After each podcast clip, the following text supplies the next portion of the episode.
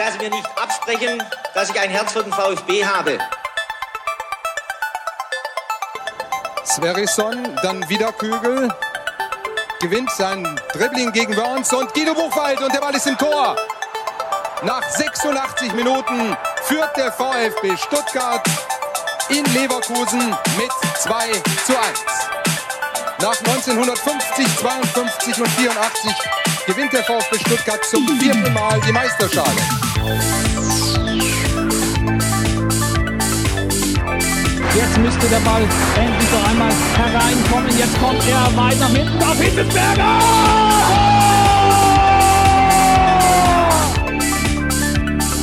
Mario Gomez, spitze Winkel, noch einmal nach innen. Pizza hat den Ball und es gibt noch einmal Abstoß vom Tor. Und jetzt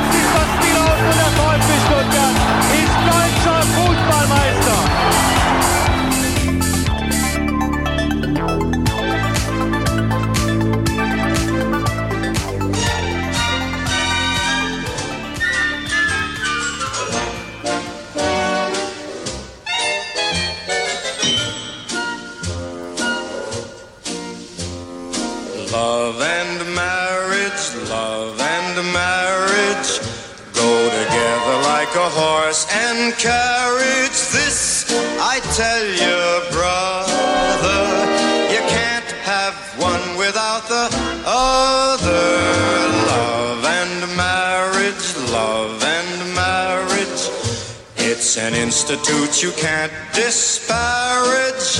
Ask the local gentry, and they will say it's elementary. Try, try, try to separate them. It's an illusion. Try, try, try, and you will only to this conclusion love and marriage.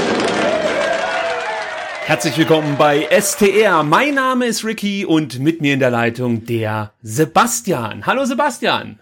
Hallo Ricky. Ja, kleines neues Intro hier bei STR.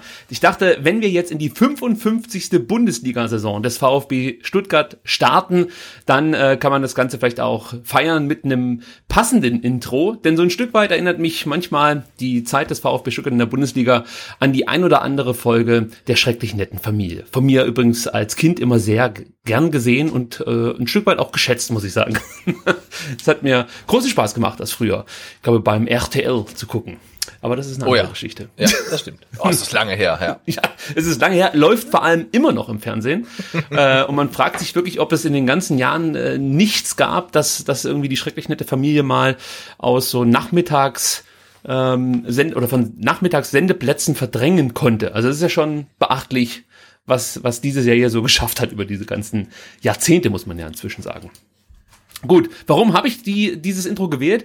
Das liegt natürlich auch ein Stück weit daran, wie sich der VfB am vergangenen Samstag präsentiert hat. Bevor wir jetzt über das Spiel gegen Freiburg sprechen, möchten wir natürlich erstmal auf eine viel größere Meldung zu sprechen kommen. Und zwar Thomas Hitzesberger, der von uns doch geschätzte Vorstandsvorsitzende des VfB Stuttgart, wird mit dem Verdienstorden der Bundesrepublik Deutschland ausgezeichnet. Und ich sag mal so, das hat mich heute Mittag schon sehr stolz gemacht, als ich diese Nachricht im Ticker mitverfolgen durfte.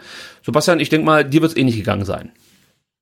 Ja, total. Also, dass der CEO vom VfB Stuttgart ähm, ja eine Auszeichnung bekommt, die vermutlich noch kein Fußballer ähm, oder Fußballfunktionär vor ihm erhalten hat. Ähm, ja, das macht einen schon ein bisschen stolz. Und ähm, ja, ich denke, er hat diese Auszeichnung auch ähm, redlich verdient. Und warum er sie bekommen hat, ähm, das wurde ja auch erläutert ähm, in der Erklärung. Und da kann man einfach nur mitgehen. Absolut. Er trägt dazu bei, Vorurteile in unserer Gesellschaft abzubauen. Außerdem wird sein großes Engagement, sein großes ehrenamtliches Engagement so ein Stück weit gewürdigt mit diesem Bundesverdienstkreuz, das ihm am 1. Oktober verliehen wird. Und dann gibt's aber noch so eine offizielle Zeremonie, muss man sagen, und zwar zum Tag der deutschen Einheit, sprich am 3.10. Ähm, ja, da kriegt er das dann, dann wahrscheinlich mit ja, Pauken und Trompeten überreicht von unserem Bundespräsidenten Frank-Walter Steinmeier. Ähm, ja, also ich freue mich da einfach. Ich bin ein Stück weit stolz, dass wir beim VfB Stuttgart einen Funktionär haben, der sich fürs Bundesverdienstkreuz ähm, äh, ja, äh, der, der, der das Bundesverdienstkreuz bekommen kann, das können wir ja einfach mal so sagen. Es gab ja heute schon einen tollen Tweet von Jesus Christus, an der Stelle muss man das unbedingt mal erwähnen. Und zwar meinte der, das ist eben der Unterschied, bei einem Verein gibt es Vorbestrafte, beim anderen Bundesverdienstkreuzträger. Ja, wunderbar. Ja, damit kann man eigentlich diese Causa Hitzesberger und Bundesverdienstkreuz direkt abschließen. Wenn ihr diesen Tweet übrigens mal gerne retweeten wollt, dann add ab ans Kreuz. Ähm, das ist der Twitter-Handle. Also bitte retweeten und liken, denn äh, ich finde, das ist eigentlich die beste Zusammenfassung zu dieser Meldung. Gefällt mir genau. sehr, sehr gut. Und, und äh, es lohnt sich tatsächlich auch, sich mal die äh, 14 anderen äh, Preisträger, sagt man das so, ähm, sich anzuschauen, weil das ist wirklich eine ja illustre äh, Gesellschaft. Ähm, und da merkt man auch, dass auch dann die Menschen, die sich Gedanken machen, wer denn ein Bundesverdienstkreuz verdient hätte, ähm, mittlerweile zum Beispiel auch auf YouTube ähm, ja auf YouTube unterwegs sind ähm, und nicht nur mh, mm, ja Leute dann nominieren, die dann von uns keiner kennt, sondern das sind wirklich äh, ja Menschen, die sich auch um die jüngere Generation dann verdient gemacht haben, weil sie halt aufklären, informieren. Ähm, also ich finde, das ist wirklich ein schöner, ein schönes Abbild der Gesellschaft von, von jung bis alt, von lokal bis YouTube und so weiter. Ähm, also es hat mir wirklich sehr gut gefallen. Das ist doch hervorragend. Und ja, mal gucken, ob wir dann hier beim VfB Stuttgart am 3. Oktober neben der großen Auszeichnung für Thomas Hitzesberger auch noch einen Heimsieg gegen Leverkusen feiern können. Beides fällt zufällig auf den gleichen, aufs gleiche mhm. Datum. Also das wäre natürlich toll, wenn man das miteinander verbinden könnte. Gut, dann sind wir eigentlich schon beim Saisonauftakt gegen Freiburg, würde ich sagen. Da muss ich erstmal was klarstellen, denn in der letzten Ausgabe, Folge 128, habe ich euch ja die Freiburger vorgestellt und habe ein falsches Testergebnis vorgelesen. Ja, So genau sind wir hier bei STR. Wenn uns ein Fehler unterläuft, wird er natürlich direkt in der darauffolgenden Ausgabe korrigiert. Ähm, ich habe behauptet, die Freiburger hätten gegen St. Gallen mit 1 zu 3 verloren. Das stimmt nicht. Die Freiburger haben mit 3 zu 1 gewonnen. Wer war schuld? Der Google war schuld.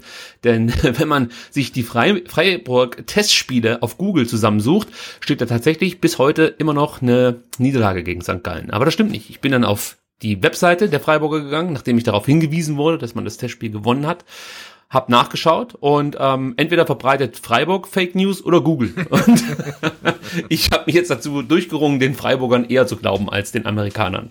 Ähm, genau ja. und ähm, der äh, die Korrektur ähm, oder die, die die Anregung zur Korrektur des Ergebnisses kam, glaube ich, über YouTube rein. Richtig. Und an der Stelle würde ich ähm, auch noch mal kurz darauf hinweisen, dass wir natürlich unsere Folgen nicht nur ähm, ungesehen bei YouTube irgendwie reinkippen und dann ähm, die Kommentare außer, außer Acht lassen, sondern dass wir uns natürlich auch auf YouTube ähm, über jeden Kommentar freuen und den dann auch be beantworten. Also ähm, und da ist ja auch eine rege Kommentarkultur ähm, zu sehen ähm, und da, da freuen wir uns sehr drüber und auch die Abonnentenzahlen sind total gut und so weiter. Also ich, ich, ich mag YouTube und da sind auch viele gute Kommentare dabei, wie zum Beispiel die Korrektur des Testspielergebnisses. Ich muss gestehen, ich habe mit YouTube nicht mehr allzu viel am Hut. Mir ist, ähm, also es gibt viele gute Kommentare, das stimmt, da gebe ich dir absolut recht, aber es gibt halt auch viel Schwachsinn. Und ähm, ja, also ich habe mich dann jetzt sag mal gegen YouTube entschieden. Aber gut, wir haben ja den Sebastian und der hat offensichtlich da immer noch Spaß dran, sich die Kommentare, Total. Ja, ja. Kommentare durchzulesen. Das freut mich sehr, denn ich habe da offensichtlich manchmal eine zu kurze Zündschnur. Aber das ist ein anderes Thema. Gut, jetzt kommen wir aber wirklich zum Spiel gegen Freiburg. Zum ja. 36. Mal traf der VfB in der Bundesliga auf den SC Freiburg, ja. Und seit 2011 konnten die Freiburger in Stuttgart nicht mehr gewinnen. Das haben sie geändert am vergangenen oder am ersten Spieltag. Das wissen wir natürlich alle. Ähm, wer übrigens auch seit 2011 auf etwas wartet, ist der VfB Stuttgart, nämlich auf einen Auftaktsieg. Ja, also am ersten Spieltag. Das gab es seit 2011 nicht mehr für den VfB. Das letzte Mal konnte der VfB äh, das Auftaktspiel am 6.8.2011 gegen Schalke 04 gewinnen. Und zwar mit 3 zu 0. Lang, lang ist es her. Also, mhm. wenn du mich gefragt hättest, wann hat der VfB zuletzt am ersten Spieltag einen Sieg eingefahren, hätte ich wahrscheinlich sogar gesagt, dass es vor 2010 gewesen wäre.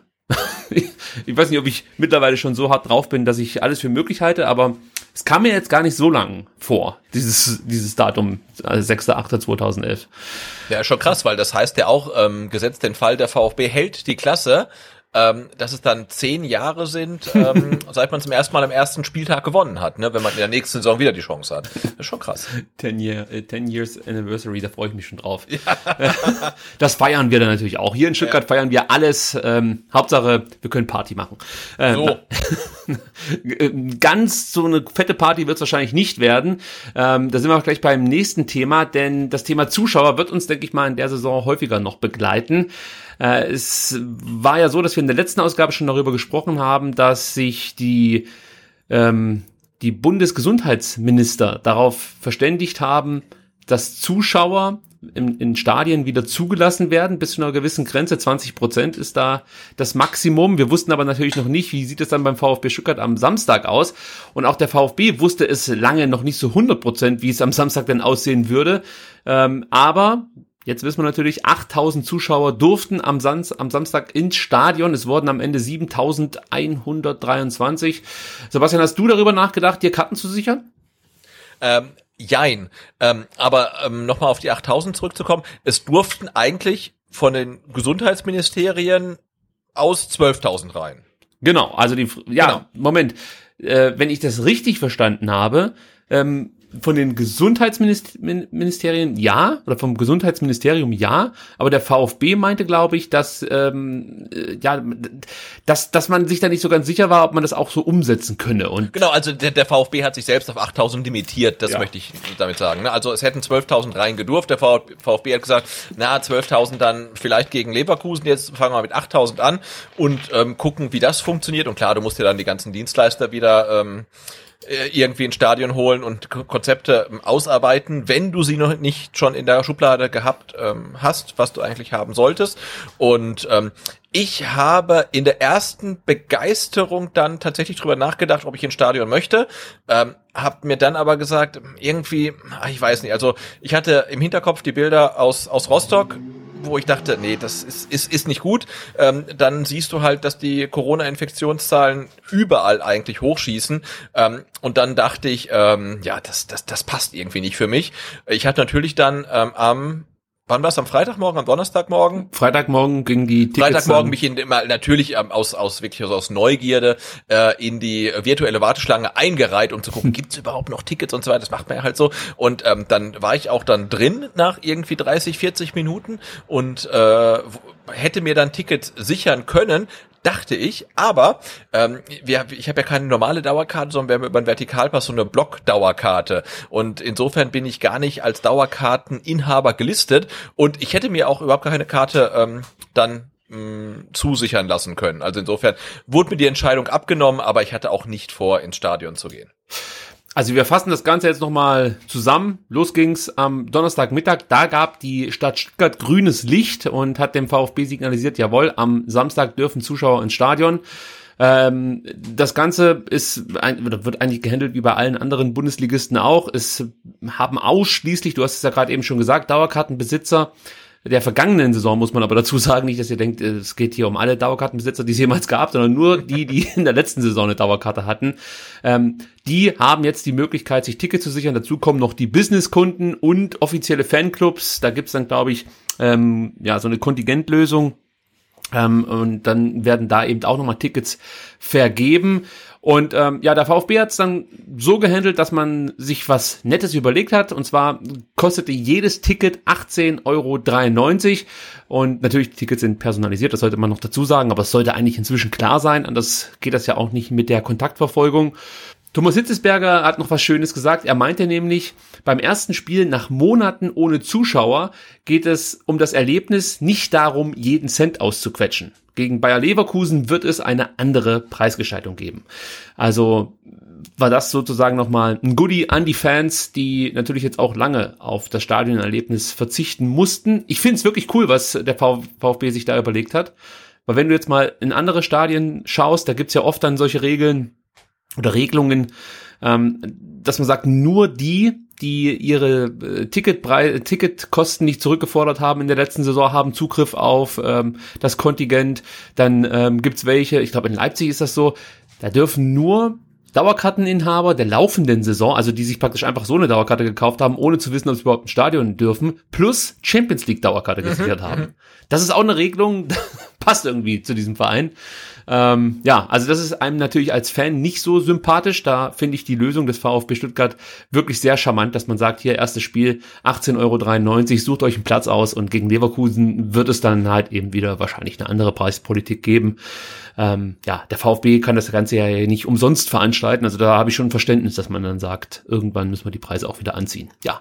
Ja, vor allem vor dem Hintergrund, dass ja Hitzelsberger auch gesagt hat, unter ähm, 10.000 macht's eigentlich aus wirtschaftlicher Sinn gar keinen Sinn, das Stadion aufzumachen. Insofern ähm, glaube ich, dass halt 8000 Zuschauer, die halt jeweils 18,93 Euro zahlen, ähm, für den VfB jetzt auch kein Geld ähm, abwerfen. Und das war jetzt wirklich so ein Testlauf und ähm, da muss ich tatsächlich sagen, den finde ich sehr, sehr gelungen, weil, ja, wie gesagt, äh, die äh, Bilder aus Rostock oder dann aus Dresden, wobei da ging es relativ gut, aber vor allen Dingen aus Rostock im Hinterkopf dachte ich, oh, dann wird in Stuttgart gespielt, 8000 Zuschauer, keiner hält sich an irgendwelche Hygienekonzepte und so weiter, das äh, wird nicht gut.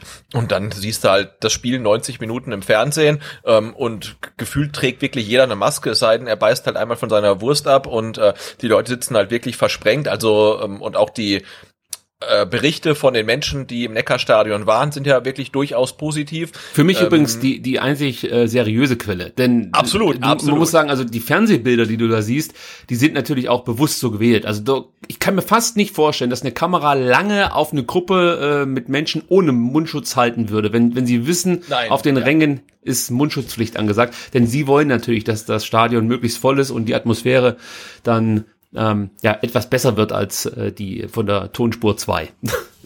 Klar, aber alle Berichte, die man gehört hat, seien es jetzt ähm, offiziell oder inoffiziell, sind ja durchaus positiv, so dass man, ähm, dass ich tatsächlich nach dem Spiel ähm, eher geneigt bin, ins Stadion zu gehen, als ich es vor dem Spiel war. Ja, also ich glaube, ich schließe mich da der Ultraszene an und ähm, werde einfach warten, bis Stadien wieder voll ausgelastet werden, so möchte ich es mal sagen. Und werde dann erst ins Stadion gehen, denn irgendwie, äh, das hat wenig mit dem zu tun, was ich eigentlich immer geil finde im Stadion. Also ich gehe ja, ich habe das ja schon mal gesagt, und es wird wahrscheinlich den meisten so gehen, ich gehe ja nicht ins Stadion, um ein Fußballspiel zu sehen, sondern es ist eher das Drumherum und die, Sti die besondere Stimmung, die Fans, die Cannstatter Kurve, das ist das, was mich Woche für Woche oder dann eben zweiwöchentlich fasziniert. Und das fehlt ja komplett. Das heißt, ich gehe jetzt zu einem Spiel des VfB Stuttgart mit Leuten ähm, oder schaue es dann mit Leuten an, die mir dann in dem Moment fast ein Stück weit egal sind. Also für mich fehlt da einfach was.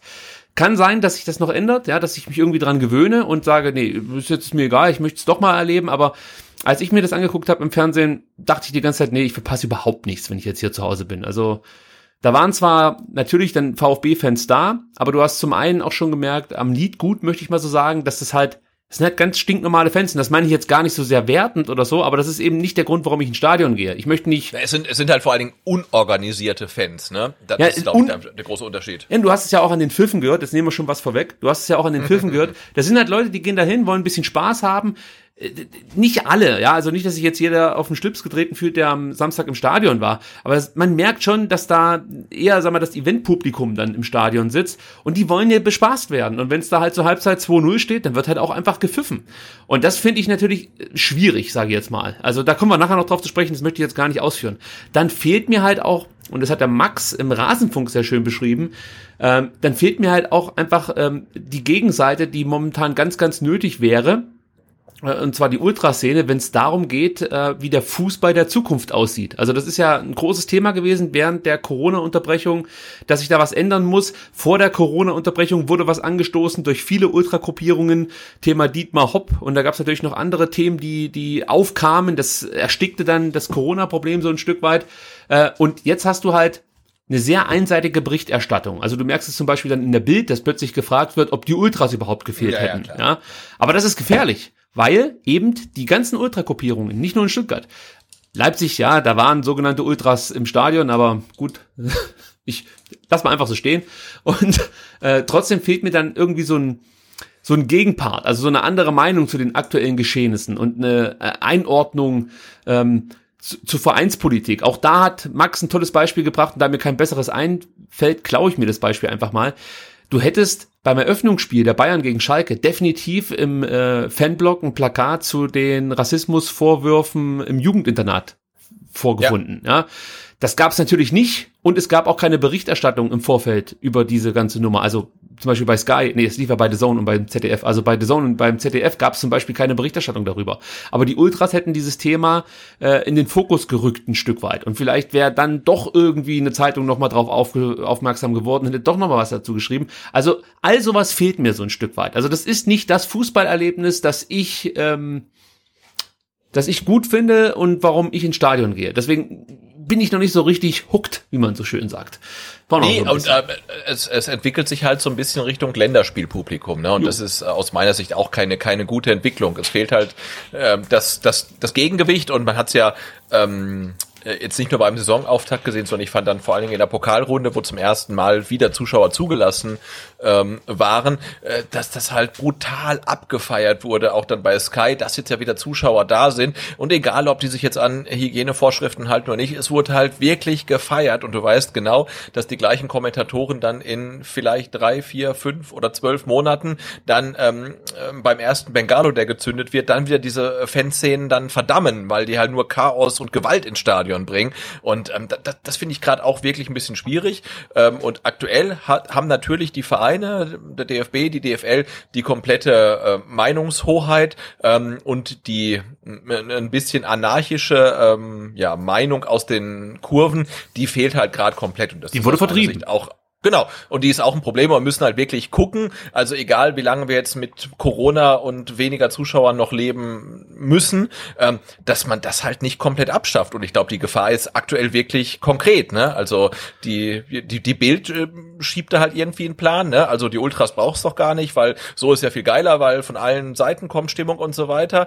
Ähm, nee, da muss man halt wirklich aufpassen. Und das ist ja nicht nur die Bild, das ist auch ähm, Sky und äh, aus meiner Sicht auch der Kicker, ne, die halt wirklich am Tropf Alle, der alle. DFL hängen, ja, und ähm, und deren Meinung wird halt diktiert und von von denen halt multipliziert und da muss man halt wirklich aufpassen, was gerade dann halt mit dem Fußball passiert, den den nicht alle, aber den du und ich und viele andere halt auch lieben Weil- und der ist halt aktuell wirklich in Gefahr und da muss man halt genau hingucken.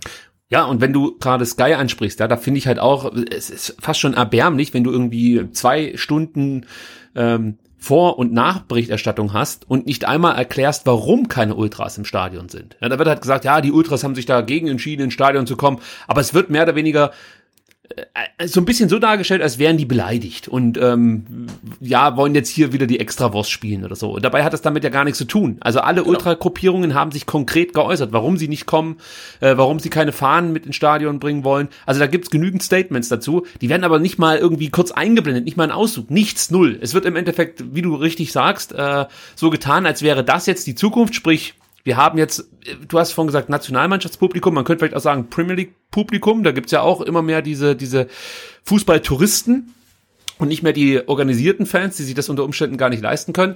Dann kommt natürlich noch dazu, dass du davon ausgehen kannst, dass Sky, äh, sag ich mal, mit Tontechnik das irgendwie so darstellt, dass auch die paar 8000, die jetzt im Stadion sind, ähm, für angeblich ordentlich Stimmung sorgen könnten. Nur gab es genügend Phasen, auch beim Spiel Stuttgart gegen Freiburg, da hast du halt nichts mehr gehört, also außer die, die Spieler und Trainer. Ja, und da wusstest du halt auch, okay, sowas würde es in Stuttgart niemals geben. Also ich behaupte jetzt einfach mal, selbst wenn es nur 3000 äh, Ultras im Stadion gewesen wären, wären die über 90 Minuten wahrscheinlich doppelt so laut gewesen, wie die 8000, die dann im Stadion waren. Aber gut, das muss ja auch nicht jedem gefallen, was ich jetzt hier gerade ähm, eher präferiere. Also da kann es auch andere Meinungen geben, kann ich auch mit leben. Und vielleicht ist es auch irgendwann mal so, dass es einfach nur noch dieses Publikum gibt, was wir jetzt äh, auch bei den Corona-Spielen sehen. Da muss ich damit leben. Dann ist es halt so. Äh, aber ich finde es irgendwie schade, weil das macht für mich den Stadiongang aus. Es gibt für mich keinen schöneren Moment am Spieltag als der, wenn ich ins Stadion reinkomme, die Treppen hochlaufe und auf die Cannstatter Kurve blicke. Das ist für mich immer noch mit der schönste Moment rund um den VfB Stuttgart. Also es ist wirklich das ist für mich die Identifikation pur mit dem Verein und das ähm, vermisse ich sehr. Aber wie gesagt, vielleicht gewöhnt man sich dran oder es ändert sich irgendwas anderes. Ich weiß es noch nicht, aber mich hat's noch nicht abgeholt. Aber mal gucken. Am 3.10., das haben wir schon gesagt, gegen Leverkusen sind dann 12.000 zugelassen und Thomas Hitzesberger sagte dazu 12.000 Zuschauer äh, oder bei 12.000 Zuschauern sollte es gelingen, dass wir nicht mehr draufzahlen. Also das klingt dann auch ganz gut. Und äh, es gab noch eine äh, sehr interessante Aussage von Thomas Hitzesberger, die ich auch euch nicht vorenthalten möchte. Und zwar meinte er, wir haben es uns hart erkämpft, wieder in der ersten Liga zu spielen. Eine gewisse Leichtigkeit, sich auf ein Spiel zu freuen, ist verloren gegangen. Ich möchte nicht so tun, als wäre alles wunderbar. Und er meint damit natürlich eben jetzt diese Verantwortung, die er plötzlich hat, für Zuschauer, die im Stadion sind. Weil das darf man natürlich nicht vergessen, wenn da jetzt, sag ich mal, so ein Cluster entstünde, ja, also nach so einem Spiel, Stuttgart gegen Freiburg oder so, dann hat der VfB natürlich so eine gewisse Mitverantwortung. Also jetzt nicht rein rechtlich, aber ich denke mal moralisch. Und das äh, scheint Thomas Hitzesberger etwas Bauchschmerzen zu verursachen. So interpretiere ich die Aussage oder verstehe ich da was falsch? Nee, würde ich jetzt auch so interpretieren. Und ja. das ist ja auch zu Recht so. Also du hast natürlich als Veranstalter dann eine gewisse Verantwortung und wenn du dann halt als VfB die Leute halt dann so in Achtergruppen äh, zusammensetzt, die dann e-, eventuell aus, im schlimmsten Fall aus acht verschiedenen Haushalten kommen, ja, dann hast du halt eine Verantwortung. Und dann wurde ja irgendwie kurzfristig noch dann wohl entschieden, dass man die ähm, Masken auch am Platz tragen muss, was dann auch völlig okay ist, denke ich. Äh, aber klar, hast du eine Verantwortung. Ne? Und wie gesagt, ich finde es halt ein bisschen strange, ähm, da, dass man halt alles wieder öffnet, ähm, während die Infektionszahlen halt nach oben gehen. Und ähm, der Verantwortung muss man sich tatsächlich bewusst sein. Ähm, aber klar ist halt auch, dass es für, für einen Verein dann irgendwie schwierig ist zu sagen, äh, nee, machen wir nicht. Ne? Also äh, es gibt finanzielle Gründe ähm, und wenn alle in der Liga das dann halt so betreiben, dann, dann muss man vermutlich da auch mitmachen. Gleich geht's dann wirklich über Sportliche, aber ich muss noch ganz kurz Sven Missentat hier mit ins Boot holen, der vor dem Spiel gegen Freiburg Pellegrino Matarazzo nochmal eine Jobgarantie ausgestellt hat. Also er hat ja schon mehrfach... Schon, schon wieder? Ja, schon wieder, genau. Er hat das schon mehrfach getan, aber jetzt hat er es nochmal unterstrichen und sagte, ich habe ganz bewusst gesagt, wir werden mit Reno durch die Saison gehen und nicht, wir wollen mit ihm durch die Saison gehen. Sebastian, warum macht er das? Ich, ganz ehrlich, ich weiß es nicht. Ich weiß es nicht. Ähm, aber es heißt ja auch, er ähm, knüpft sein Schicksal an das von Materazzo. Also äh, nach ja, ist ja auch de facto der, eigentlich jetzt inzwischen so. Genau, also nach, nach dem erneuten, nach der erneuten ähm, ungezwungenen Bestätigung oder nach der dieser Jobgarantie äh, heißt ja, wenn, wenn Materazzo gehen muss, muss auch Misslintat gehen. Also das muss man ja tatsächlich mal so festhalten. Ne? Es gibt ja eigentlich keinen Weg mehr, dass man den Trainer entlässt und mit Misslintat weitermacht, nachdem er jetzt ja ähm, seinen Vertrag unnötig oder ungezwungen verlängert hat und ihm jetzt halt mehrere Jobgarantien ausgestellt hat, muss man ja sagen, also entweder es geht keiner oder es gehen beide. Oder, oder Materazzo geht freiwillig. Oder so, oder man findet halt irgendwie irgendwie so ein Hintertürchen halt. Ne? Ähm, ich weiß nicht, warum er es macht. Also vermutlich macht er es, weil er ähm, 120 Prozent vom Trainer überzeugt ist. Also ich find's eher unglücklich, diese Aussagen, weil du bist eben beim VfB Stuttgart, alle wissen, was hier los ist. Sollte Matarazzo ich sag mal, jetzt zehn Spiele nicht gewinnen. Also ich rede jetzt nicht davon, dass er alles verliert, aber sollte der zehn Spiele nicht gewinnen, wird's auf jeden Fall hier in Stuttgart heiter. Ja, und ähm, dann finde ich, hast du dich in eine Situation gebracht, wo dir diese Aussagen ständig vorgekaut werden. Schon wenn der jetzt dreimal verlieren würde in Folge, würde irgendjemand dich auf diese Aussagen immer wieder ansprechen und äh, das, das bringt einfach unnötig Unruhe. Also ich frage mich halt, äh, kannst du dir das nicht sparen? Also du kannst das ja denken, ähm, aber eigentlich spricht ja kein Mensch gerade davon, ähm, Matarazzo abzusägen oder so. Also deswegen äh, finde es immer schwierig, wenn man sich da ständig so konkret festlegt und am Ende ähm, ja wird's wird es ja irgendwann dazu kommen, dass sich Sven Mislintat und Pellegrino Matarazzo voneinander trennen müssen. Und dann wirkt es immer so, als hätte, äh, hätte äh, Sven Mislintat sein Versprechen nicht eingehalten. Ich weiß nicht, ich finde es ein bisschen unglücklich. Ähm, ja, vor, vor allen Dingen diese Aussagen halt wirklich ohne Not rauszuhauen. Ne? Ja. Also wenn jetzt der Trainer in Diskussion wäre, dann kann man halt so ein Statement halt ähm, nach an die Öffentlichkeit bringen und sagen, nee, also wir stehen zu ihm und das passt halt. Ähm, aber halt einfach ohne Not immer wieder solche Sachen ähm, rauszugeben, kann man auch machen, aber vielleicht sollte man es nicht machen, ähm, wenn der letzte VfB-Trainer oder der letzte Trainer, der in deinem Verein für, für ähm, eine Saison halt wirklich da war, schon ewig zurückliegt halt. Das ist echt so ein bisschen das Problem. Also die Statistik spricht ja auch gegen dich. Also das, das hört man ja nicht so raus, ne? Das stimmt. Die Statistik spricht in dem Fall definitiv gegen dich. Das kann ich nicht abstreiten. Gut, jetzt kommen wir aber zum Spiel. Ja, Stuttgart gegen Freiburg. Wir haben es jetzt ein paar Mal schon angekündigt, aber jetzt ist es soweit. Äh, und ich habe mir überlegt, ähm, wie steigen wir damit ein? Ich würde sagen, wir gehen direkt in Medias Res. Ich bin der Meinung, sehr abgezockte und gut eingestellte Freiburger gewinnen am Ende mit 3 zu 2 gegen den VfB. Freiburg gewann erstmals, das habe ich ja vorhin schon erzählt, seit Januar 2011 wieder in Stuttgart Streich in seinen über achteinhalb Jahren als Freiburg-Trainer überhaupt zum ersten Mal. Ja. Geht deiner Meinung nach Freiburg am Ende als verdienter Sieger vom Platz? Oh, schwierig. Also zumindest nicht unverdient. Also man kann jetzt nicht sagen, ähm, dass sie glücklich gewonnen haben ich denke, das war ein Spiel, da hätten, e egal wer am Ende gewinnt oder ob es unentschieden ausgeht, es wäre auf jeden Fall verdient gewesen. Also äh, Freiburg war effizienter, der VfB war vielleicht ein bisschen im Sieger. Ähm, nö, aber also am Ende kann man sich nicht wirklich drüber beschweren, dass Freiburg dann die drei Punkte mitnimmt. Ich finde auch, dass hier vor allem, ähm, ich sag mal, der, der erfahrenere Trainer den Unterschied ausgemacht hat. Denn ähm, ja, ich muss, ich muss jetzt für mich erstmal so ein bisschen aufpassen, weil ich, ich war sehr wütend, nachdem ich mir das Spiel mehrfach angeschaut habe, weil ich der Meinung war, dass Matarazzos Anteil an dieser Niederlage nicht zu gering ausfällt. Also da kommen wir vielleicht nachher noch im Detail drauf. Jetzt möchte ich aber erstmal über Christian Streich was sagen, denn der hat mehr oder weniger direkt erkannt, der VfB hat auf jeden Fall mal ein Problem, wenn er viel Ballbesitz hat. Das konnte man in der Zweitligasaison ja schön beobachten. Also mit Ballbesitz kann der VfB nicht allzu viel anfangen. Und dann, äh, das konnte man auch in der Zweitligasaison das eine oder andere Mal sehen und auch in den Testspielen, hat der VfB immer wieder ein Problem, wenn man sie früh unter Druck setzt. Und gerade wenn du dann auf einen Kaminski oder auf einen Kobel gehst, die beide jetzt nicht unbedingt das beste Aufbauspiel haben. Damit meine ich jetzt nicht, dass Kaminski überhaupt keinen Pass an den Mann bringt. Gar keine Frage, das kriegt er auch hin. Aber von den drei Innenverteidigern, die wir momentan auf dem Platz haben, ist für mich Kaminski derjenige, der in Sachen Aufbauspiel noch das größte Potenzial hat, um sich zu verbessern. Ähm, ja, gesagt, ja, so lass ich es jetzt einfach mal stehen. Und das erkennst du natürlich als Christian Streich. Du siehst, okay, weißt du was? Ähm, ich laufe die früh an, setze sie unter Druck. Mein mein mein Sechserraum oder mein Sechser der Höfler, den lasse ich jetzt aber dann trotzdem nicht nachschieben, sondern ja, wenn die dann einen langen Ball spielen sozusagen, haben sie gleich das nächste Problem im Mittelfeld, möchte ich mal so sagen. Werden da unter Druck gesetzt. Und jetzt sind so viele Sachen falsch gelaufen beim VfB. Ähm, da, da kommt mir so viel direkt in den Kopf. Ich weiß gar nicht, wo ich anfangen soll, muss ich ganz ehrlich sagen. Also ähm, das erste Problem, was ich halt sehe, ist, jetzt, jetzt vergesse ich mal komplett meine Notizen und rede wirklich frei vom Kopf. Das erste Problem, was ich, was ich, was ich sehe und was ich mir nicht erklären kann. Du trainierst eine komplette Vorbereitung mit Anton als deinem äh, zentralen Innenverteidiger, als der Aufbauspieler schlechthin, als Anker in der Abwehr. Ja, dann bekommt Pascal Stenzel ein Kind, ja, und du sagst, okay, der bekommt zwei Tage frei und du musst sozusagen deine Dreier-Innenverteidigung da hinten umbauen machst das auch, wie es halbwegs Sinn macht, Kaminski in die Mitte, Anton auf rechts. Aber warum gehst du dann beim nächsten Spiel nicht wieder auf diese äh, eigentlich eintrainierte Variante zurück? Warum stellst du Stenzel nicht als rechten Innenverteidiger auf?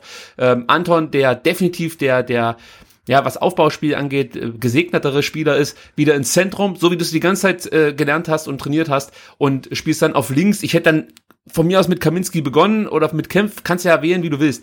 Aber warum veränderst du das Eintrainierte so entscheidend beim ersten ähm, Bundesligaspiel. Das war das erste, was ich nicht verstanden habe. Für mich ist das ein kapitaler Fehler, dem ich, äh, den ich dem Trainer anlasten möchte an der Stelle. Hast du eine Erklärung dafür?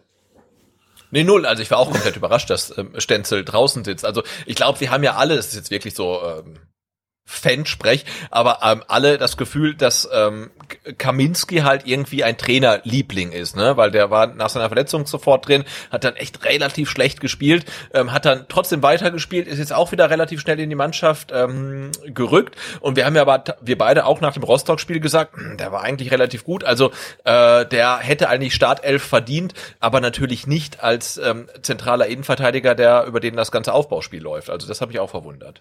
Also das ist für mich der erste Fehler gewesen. Habe ich nicht nachvollziehen können. Allerdings bin ich nicht im Training dabei. Vielleicht hat der Stenzel wenig geschlafen, wie das so immer ist, äh, wenn du frisch Papa geworden bist. Es kann ja Gründe dafür geben, dass man gesagt hat, man setzt ihn auf die Bank. Was auch immer. Aber okay. Dann äh, war für mich ein Problem, dass Stuttgart mit der Idee an, ins Spiel gegangen ist, dass man hinter die ähm, Freiburger Abwehrreihe mit einem schnellen, temporeichen Spieler kommen könnte. Jetzt habe ich mir wirklich schon viele Freiburg-Spiele angeschaut, seitdem Streich Trainer ist. Und ich habe noch nie gesehen, dass Freiburg irgendwie besonders weit hochschiebt und dann den, die Restverteidigung komplett vernachlässigt. Das habe ich noch nie gesehen. Also eigentlich ist es wirklich so, dass du immer Probleme hast, in den Rückraum der Freiburger zu kommen, weil die auch im Stellungsspiel sehr, sehr gut ähm, äh, positioniert sind, wenn man das so ausdrücken kann. Also Dominik Heinz und auch Lienhardt sind einfach da sehr clever in ihrem, in ihrem Abwehrverhalten, möchte ich mal so sagen. Und auch hier kann ich halt nicht verstehen, warum du dann einen Klimowitz reinbringst, der vielleicht schnell ist, klar, aber allein aufgrund seines Körpers definitiv, definitiv Probleme haben wird gegen diese zwei Innenverteidiger. Er steht da ganz allein. Das macht für mich wenig Sinn. Wir haben im Vorfeld gesagt, äh, Freiburg ist eine Mannschaft, die sehr kompakt auftritt, das Zentrum gut verdichtet. Und wir setzen eigentlich die ganze Zeit nur darauf, dass wir uns durchs Zentrum quälen. Also wenn du dir mal anguckst, auf der Heatmap, wo hat der VfB am meisten agiert, siehst du halt immer, äh, man hat versucht durchs Zentrum. Natürlich ist man dann auch über außen gekommen mit Silas und auch mit Massimo, aber am meisten hat sich im Zentrum abgespielt. Auch da verstehe ich den, die taktische Herangehensweise überhaupt nicht. Wieso schaust du dir nicht nochmal das Rostock-Spiel an und erkennst eigentlich, dass Freiburg und Rostock sich zwar qualitativ deutlich unterscheiden, aber von der Spielanlage gar nicht so extrem voneinander unterscheiden. Also das, weißt du, wie ich meine? Das sind auch zwei Mannschaften, oder Freiburg ist ähnlich wie Rostock auch eine Mannschaft, die auf die Defensive setzt, ein kompaktes, äh, sag mal, defensives Mittelfeld hat, äh, die verdichten gut, ja, also du kommst halt einfach schwer durch die Mitte durch, musst über außen was machen und dann sind sie halt eklig, wenn du versuchst von hinten, sag ich mal, entspannt rauszuspielen. Also das, weißt du, kannst du ja schon als ähm, sag mal, als kleinen Test äh, und die Eindrücke dann eben mitnehmen ins Freiburg-Spiel und nicht komplett alles über den Haufen werfen. Wir hätten von der ersten Minute an so einen Spieler gebraucht wie Sascha Kalajdzic, der Bälle mal halten kann, der Bälle ablegen kann, der äh, sich vor allen Dingen auch körperlich dann äh, gegen, gegen die Innenverteidiger durchsetzen kann, der eine ganz andere Strafraumpräsenz hat. Ja, also den, den Klimowitz, den, der ist dir ja gar nicht aufgefallen. Also ich war ja völlig überrascht, als er dann irgendwann in der 38. Minute mal erwähnt wurde. Also äh, auch da würde ich sagen, das ist auch ein Ding, das, das lass dich Matarazzo an. Ich verstehe die Herangehensweise in dem Moment überhaupt nicht. So. Das ist auch ja, ich glaube, du kannst also, mit, mit, der, mit der Idee schon ins Spiel gehen. Ähm und sagen, hey, wir brauchen Tempo, Tempo, Tempo. Und deswegen bringe ich dann mal völlig überraschend den Klimowitz, der irgendwie, ja, auch in der Vorbereitung jetzt ja nie irgendwie in der Nähe der, der, der Stammelf war. Ähm, aber wenn ich halt dann nach 26 Minuten 0-2 zurückliege und weiß und merke, wir werden keine Räume mehr bekommen, weil Freiburg kann sich jetzt hinten wirklich ähm, ja die die Sache gemütlich machen und die werden ja nicht mehr irgendwie ähm, da großartig Räume lassen, dann muss ich doch irgendwie feststellen, dass der Klimowitz vielleicht der falsche ist und ähm, dass der dann halt bis zur 78. Minute auf dem Platz ist. Gut, er hatte die eine äh, großartige Chance, ähm, aber man hat ja wirklich gemerkt, er ist da mit seinen ähm, gefühlten 55 Kilo da vorne alleine einfach völlig verloren halt. Mhm. Und ähm, also das habe ich auch gesagt, der Wechsel kam kam viel zu spät. Also wenn du mit der Idee ins Spiel gehst, ist okay, ähm, aber wenn du halt dann relativ schnell 0-2 hinten liegst, dann musst du ja schon eigentlich feststellen, ähm, dass Klimowitz der, der Falsche ist, der da vorne alleine ähm, ackert. Also entweder du hast halt zwei Stürmer und er ist einer von ihnen, ähm, oder wenn du nur einen hast, dann brauchst du halt jemanden, der ein bisschen mehr ähm, auf die Waage bringt und ein bisschen präsenter halt einfach ist. Wir gehen da gleich noch im Detail drauf ein.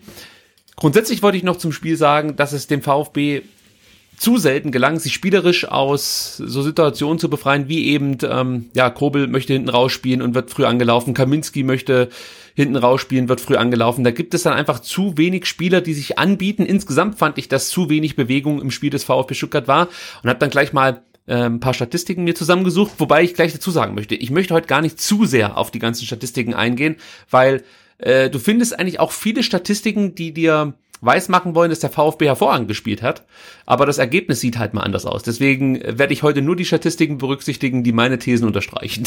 Sehr gut. Also zu wenig Bewegung.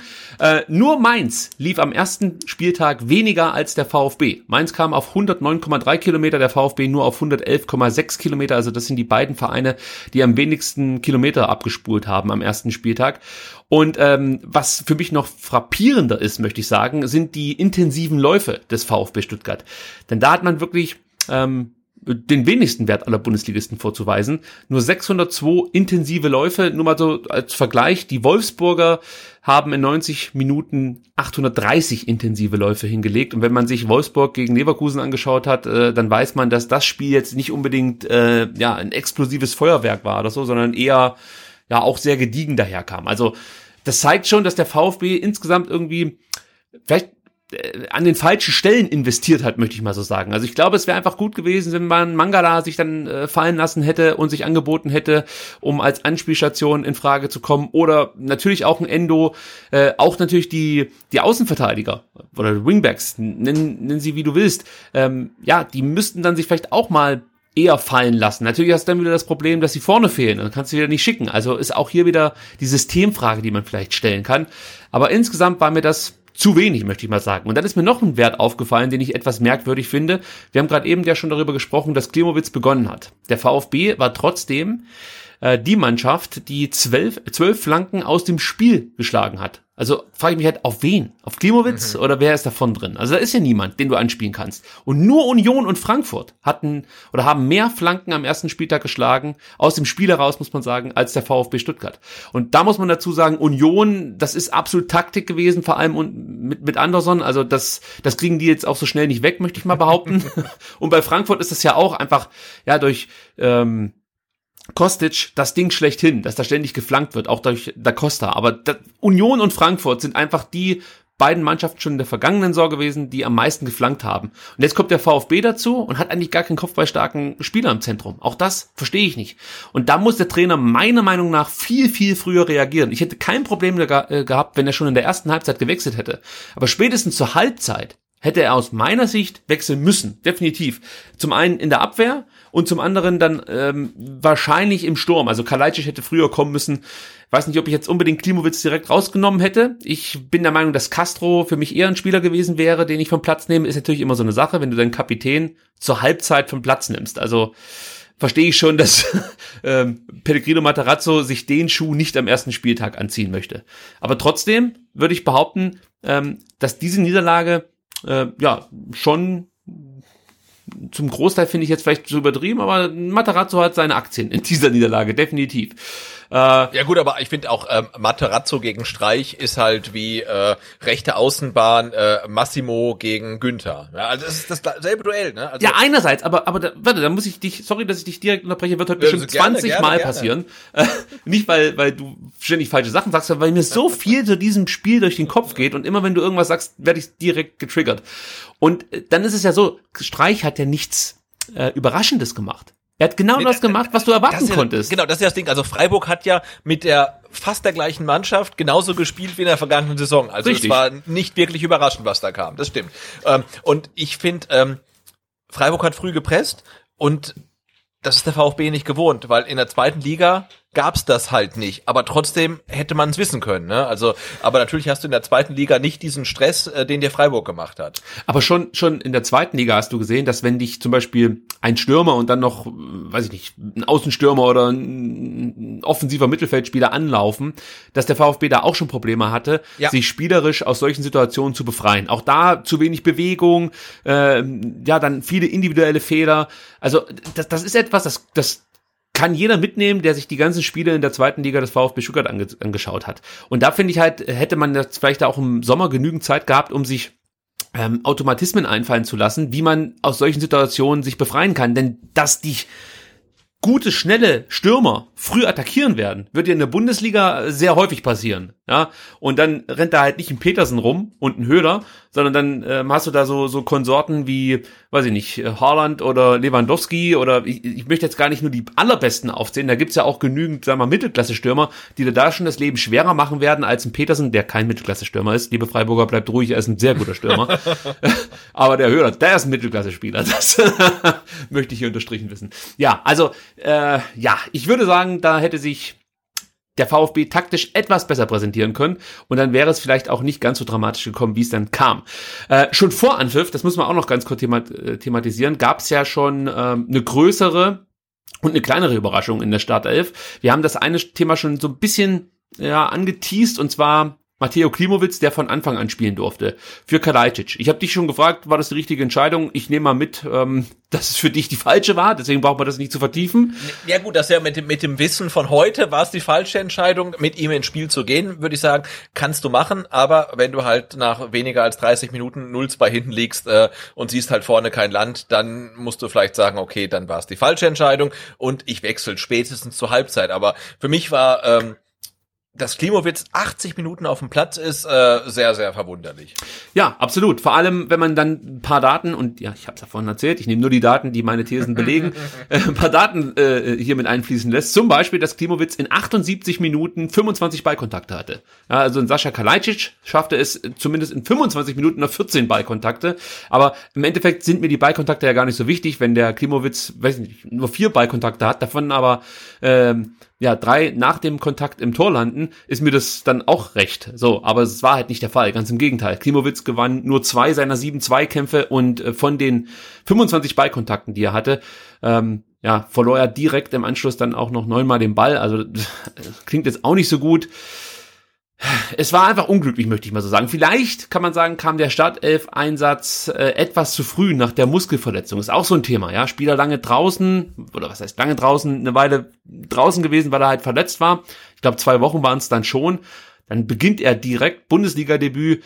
Das ist auch nicht so leicht für einen jungen Spieler. Ich weiß nicht, ob da ein erfahrener Trainer das eh nicht gehandhabt hätte. Also, was ich meine, da ist es manchmal dann doch ein bisschen sinnvoller, wenn du vielleicht einen, Spieler bringst, der davor dann auch schon in, Rost, in Rostock im Pokal spielen konnte, da seine Aufgabe gut gemacht hat, äh, ja, der einfach, sag mal, vielleicht schon so ein bisschen besser in der Saison ist dann auch, wenn es nur ein Spiel ist, aber trotzdem hat er eben diese äh, Minuten schon absolviert und bei Kalajdzic äh, nee, Quatsch, bei Klimowitz wusstest du es jetzt nicht so richtig. Wie fit ist er? Was kann er wirklich zeigen? Lässt er sich beeindrucken von den Freiburgern? Was macht das mit dem Publikum? Ja, also sind ja schon so ein paar Fragezeichen, die man da als Fan zumindest äh, hatte, als man die Aufstellung Klar, gesehen und, hat. Und andererseits ähm, ja, muss man sich auch fragen, welche Option äh, Materazzo dann hat, weil er hat halt die Option in der Sturmspitze einen Bundesliga-Debütanten spielen zu lassen. Entweder Kalajdzic oder Klimowitz oder vielleicht dann irgendwie Silas äh, ganz vorne reinzustellen. Ne? Aber du hast halt im Kader einfach keinen Stürmer, äh, von dem du sagen kannst, okay, der hat schon 100 Bundesligaspiele gemacht, den stelle ich da vorne rein, der macht das halt schon irgendwie. Also den hat er nicht, diesen Spieler. Du musst halt irgendwie jemanden da vorne reinstellen, der seine ersten Bundesliga-Minuten schnuppert. Ähm, und er hat sich für Klimowitz entschieden. Das hat jetzt nicht funktioniert. Da wäre dann vielleicht Kalajdzic besser gewesen, aber also ich finde, du kannst es so machen, aber musst dann halt zur Halbzeit sagen, okay, es hat halt nicht funktioniert. Und ich äh, sag's jetzt schon, wir werden nachher auch den VfB noch ausreichend loben. Also jetzt nicht gleich Auf durchdrehen, Fall, ja, ja. dass wir hier alles nur schlecht reden, aber irgendwo musste ja anfangen und ich dachte, wir fangen mit dem Schlechten an und kommen dann zum Guten. Ab und zu gibt's mal so kleine Aufheller, wie zum Beispiel ähm, die guten Szenen, die äh, Matteo Klimowitz hatte. So zum Beispiel in der 57. Minute, die Davi Schick Klimowitz, der passt den Ball dann scharf von der rechten Strafraumseite auf den langen Pfosten und da war es dann Jonathan Schmid, der vor Silas ähm, ja im, im letzten Moment klärte. Da hat man dann mal gesehen, was der Klimowitz eigentlich so ein Spiel äh, bringen kann. Und in der 58. Minute muss er eigentlich, ich glaube, das 1 zu, ja klar, das 1 zu 3 machen. Da war es Endo, der einen tollen Pass auf Klimowitz spielt, der taucht dann aufgrund seiner Schnelligkeit, also da hat man halt einfach gesehen, was diese Schnelligkeit dann auch ausmacht, äh, allein vor dem neuen Torhüter der Freiburger Florian Müller auf und versucht den dann zu tunneln. Und da muss man einfach sagen, das macht der Florian Müller gar nicht so schlecht, zieht die Beine zusammen und verhindert so das 1 zu 3. Äh, also da hast du dann schon gesehen, dass Klimowitz jetzt keiner ist, der nicht in die Bundesliga gehört oder so. Aber bei ihm habe ich jetzt schon noch das Gefühl, dass er vielleicht mehr bewirken kann, wenn er eingewechselt wird. Von Beginn an hat er ja beim VfB noch nie so wirklich brilliert. Ich erinnere da an das Spiel in Aue. Ja, da hast du ihn eigentlich 45 Minuten gar nicht gesehen. Und ähm, wenn er eingewechselt wurde, hatte er ja immer diese hochkarätigen Chancen, die er dann verballert hat. Aber er hinterließ bei mir einen besseren Eindruck, muss ich Ja, sagen. definitiv, ja. Ja.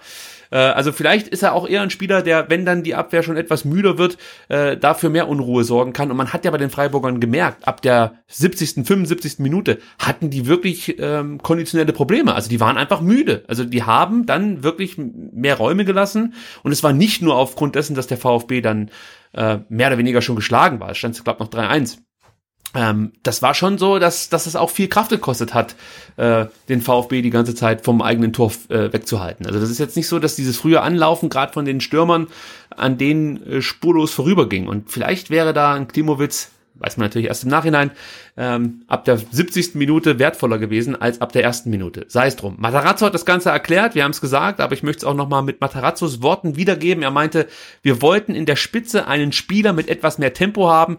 Wir haben Freiburg mit einem höheren Pressing erwartet. Wir wollten mit seinem Tempo mehr den Raum hinter der Abwehrkette nutzen. Und das ist etwas, wie gesagt, ich habe es ja schon ausgeführt, ich habe das so von Freiburg noch nie gesehen, dass die so hoch stehen, ja, wie zum Beispiel die Schalker gegen Bayern. Ja, also das so, sowas habe ich von Freiburg einfach noch nicht gesehen. So dumm stellen die sich in der Regel nicht an und lassen sich dann relativ leicht die Tore einschenken. Äh, deswegen verstehe ich da wirklich den Ansatz nicht so wirklich. Also nächste Woche oder in zwei Wochen gegen Leverkusen, ja, okay, da lasse ich mir diese Aussage gefallen. Aber gegen Freiburg, da weißt du im Endeffekt, ja, die stehen halt kompakt, werden auf ihre Chancen warten und ähm, sind natürlich vor allem dann äh, darauf aus, irgendwie Standardsituationen zu produzieren, so dass dass sie dann eben ihre, über ihre Standardstärke zu Torchancen und dann eben zum Torerfolg kommen. Aber gut, wie gesagt, im Nachhinein kann das jeder sagen. Also immer leicht. Ganz kurz noch ein äh, kleiner Ausflug aufgrund der von mir vorhin angesprochenen Muskelverletzung von äh, Matteo Klimowitz. Da haben wir ja in der letzten Ausgabe äh, schon mal so ein bisschen gesagt, ja, mit den Muskelverletzungen, da müssen wir ein bisschen aufpassen. Der Bartlett ist in Leverkusen ja geflogen, weil es einfach zu viele, viele Muskelverletzungen gab. Und der Pellegrino Materazzo hat offensichtlich sich das Gleiche gedacht und hat in einem Interview gesagt, wir können, also da geht es jetzt um die Verletzung im Allgemeinen, wir können die Situation leider nicht ändern. Ich habe unserer medizinischen Abteilung, ich habe unsere medizinische Abteilung um eine Analyse gebeten. Sie haben sich alle Trainingsdaten angeschaut und geprüft, ob es einen Zusammenhang mit den Verletzungen geben könnte. Aber es wurde kein Zusammenhang gefunden. Fakt ist, die meisten Verletzungen waren Kontaktverletzungen und damit einfach Pech. Okay, lassen wir mal so stehen. Ja. ja müssen wir äh, jetzt darauf hoffen, dass das äh, sich nicht durch die Saison zieht mit diesem Verletzungspech. Mafropanos und Förster, kann man an der Stelle vielleicht auch sagen, sind seit dieser, dieser Woche wieder zurück im Mannschaftstraining. Ähm, ja, Mafropanos könnte ein Kandidat für, für den Kader sein. Bei Förster dürfte es wahrscheinlich noch zu eng sein. Der hat ja wirklich lange Zeit nur äh, individuell trainieren können. Ja, das ist ein anderes Thema. Gut. Ich habe von einer zweiten Überraschung gesprochen. Aus meiner Sicht war es die kleinere, aber trotzdem eine Überraschung. Und zwar, dass Massimo wieder starten durfte. Der hatte ja jetzt mhm. nicht den allerbesten Eindruck gemacht gegen Rostock, muss man sagen. Und ich glaube, viele hatten da mit einem Startelf-Comeback von Sosa gerechnet. Hat Massimo deiner Meinung nach das Vertrauen, das Materazzo in ihn gesetzt hat, zurückzahlen können? Äh, ja, Absolut. Ähm, und ähm, kann ich kurz äh, spoilern, ich äh, habe ihm auch einen äh, Punkt gegeben für ha. den Spieler der Saison. Also, weil äh, ne, wir erinnern uns, Massimo, es ist, ach, wie lange jetzt her, drei Monate, ähm, dass er im Zweitliga-Alltag komplett verschwunden war nach seinen äh, verheerenden Fehlern gegen Kiel. Gegen Kiel, richtig? Ja. Und dann war er weg vom Fenster, ne? Also da hätte man ja keinen Pfifferling mehr auf ihn gegeben. Und äh, jetzt war er dann auf einmal wieder mit dabei. Äh, in Rostock hat das, boah, okay gemacht, hat jetzt dann ähm, auch ähm, in der Bundesliga ähm, spielen dürfen auf der rechten Seite als äh, Wingback, Außenverteidiger, als Wegwaffe, wie auch immer. Ähm, und ich finde, er hat das auch relativ ähm, ordentlich gemacht. Und er hatte halt mit äh, Christian Günther einen, ähm, Günther einen, einen Gegenspieler, der halt äh, ja unfassbar erfahren ist ähm, und ihm auch ordentlich auf die Socken gegeben hat. Und er hat sich davon nicht beeindrucken lassen. Und ich fand, ähm, dass Massimo echt ein gutes Spiel gemacht hat. Und ich hätte ihm das so gewünscht, dass er seine eine große große Chance, die er dann ja. ähm, hatte, auch reingemacht hätte. Das hätte ich so gefeiert. Ähm, das war jetzt nicht wirklich gut abgeschlossen, ähm, aber ich finde, er hat seine Feuertaufe in der Bundesliga wirklich durchaus ähm, achtlich bestritten. Ähm, und äh, ja, also ich würde sagen, er darf da wieder auflaufen. Also ich weiß, viele haben ihn schlecht gesehen, ähm, aber so mit seiner Historie ähm, und dem mangelnden Vertrauen, das in ihn gesetzt wurde, fand ich äh, das richtig, richtig gut, was er da auf der rechten Seite ähm, abgerissen hat. Also aus meiner Sicht gibt's hier wirklich die klassischen zwei Seiten einer Medaille. Also zum einen sage ich, wenn Massimo ins 1 zu 1 geht, ja, dann zeigt er sich oder zeigt er sich wirklich klar verbessert im Vergleich zum Rostock-Spiel. Also das sieht man schon allein an seiner Zweikampfquote. Er gewann sieben seiner acht Zweikämpfe. Das ist echt ein guter Wert, vor allem wenn du dann gegen Günther und auch gegen Grifo spielst. Ähm, er konnte alle seine äh, drei Dribbling-Versuche erfolgreich durchziehen und hat natürlich dann noch in der 47. Minute diese Riesenchance zum 1 2 Anschlusstreffer. Auch da muss man wirklich sagen, wieder klasse gemacht von Didavi mit einem starken Chipball auf Massimo. Und ähm, ich bin der Meinung, dass Massimo da einen Ticken zu lang bei der Annahme braucht. Also ich weiß nicht, ob ich das kritisieren kann, weil das ist dann schon hohe Kunst, das noch schneller äh, zu verarbeiten. Aber trotzdem, wahrscheinlich brauchst du diese Schnelligkeit oder die Technik dann in der Bundesliga, um erfolgreich zum Abschluss zu kommen. Also deswegen sage ich, gute Annahme, aber vielleicht ein Tick zu lang und sein Schuss ist dann zu unplatziert und Müller hält den dann auch gut. Also da gibt's auch Torhüter, die da vielleicht mal daneben langen und dann ist das Ding drin. Aber da hat man schon gesehen, dass Massi, Massimo noch so ein Ticken Erfahrung vielleicht auch braucht und, und, und sich auch noch verbessern muss, definitiv, ähm, um dann eben solche Chancen eiskalt zu vollenden.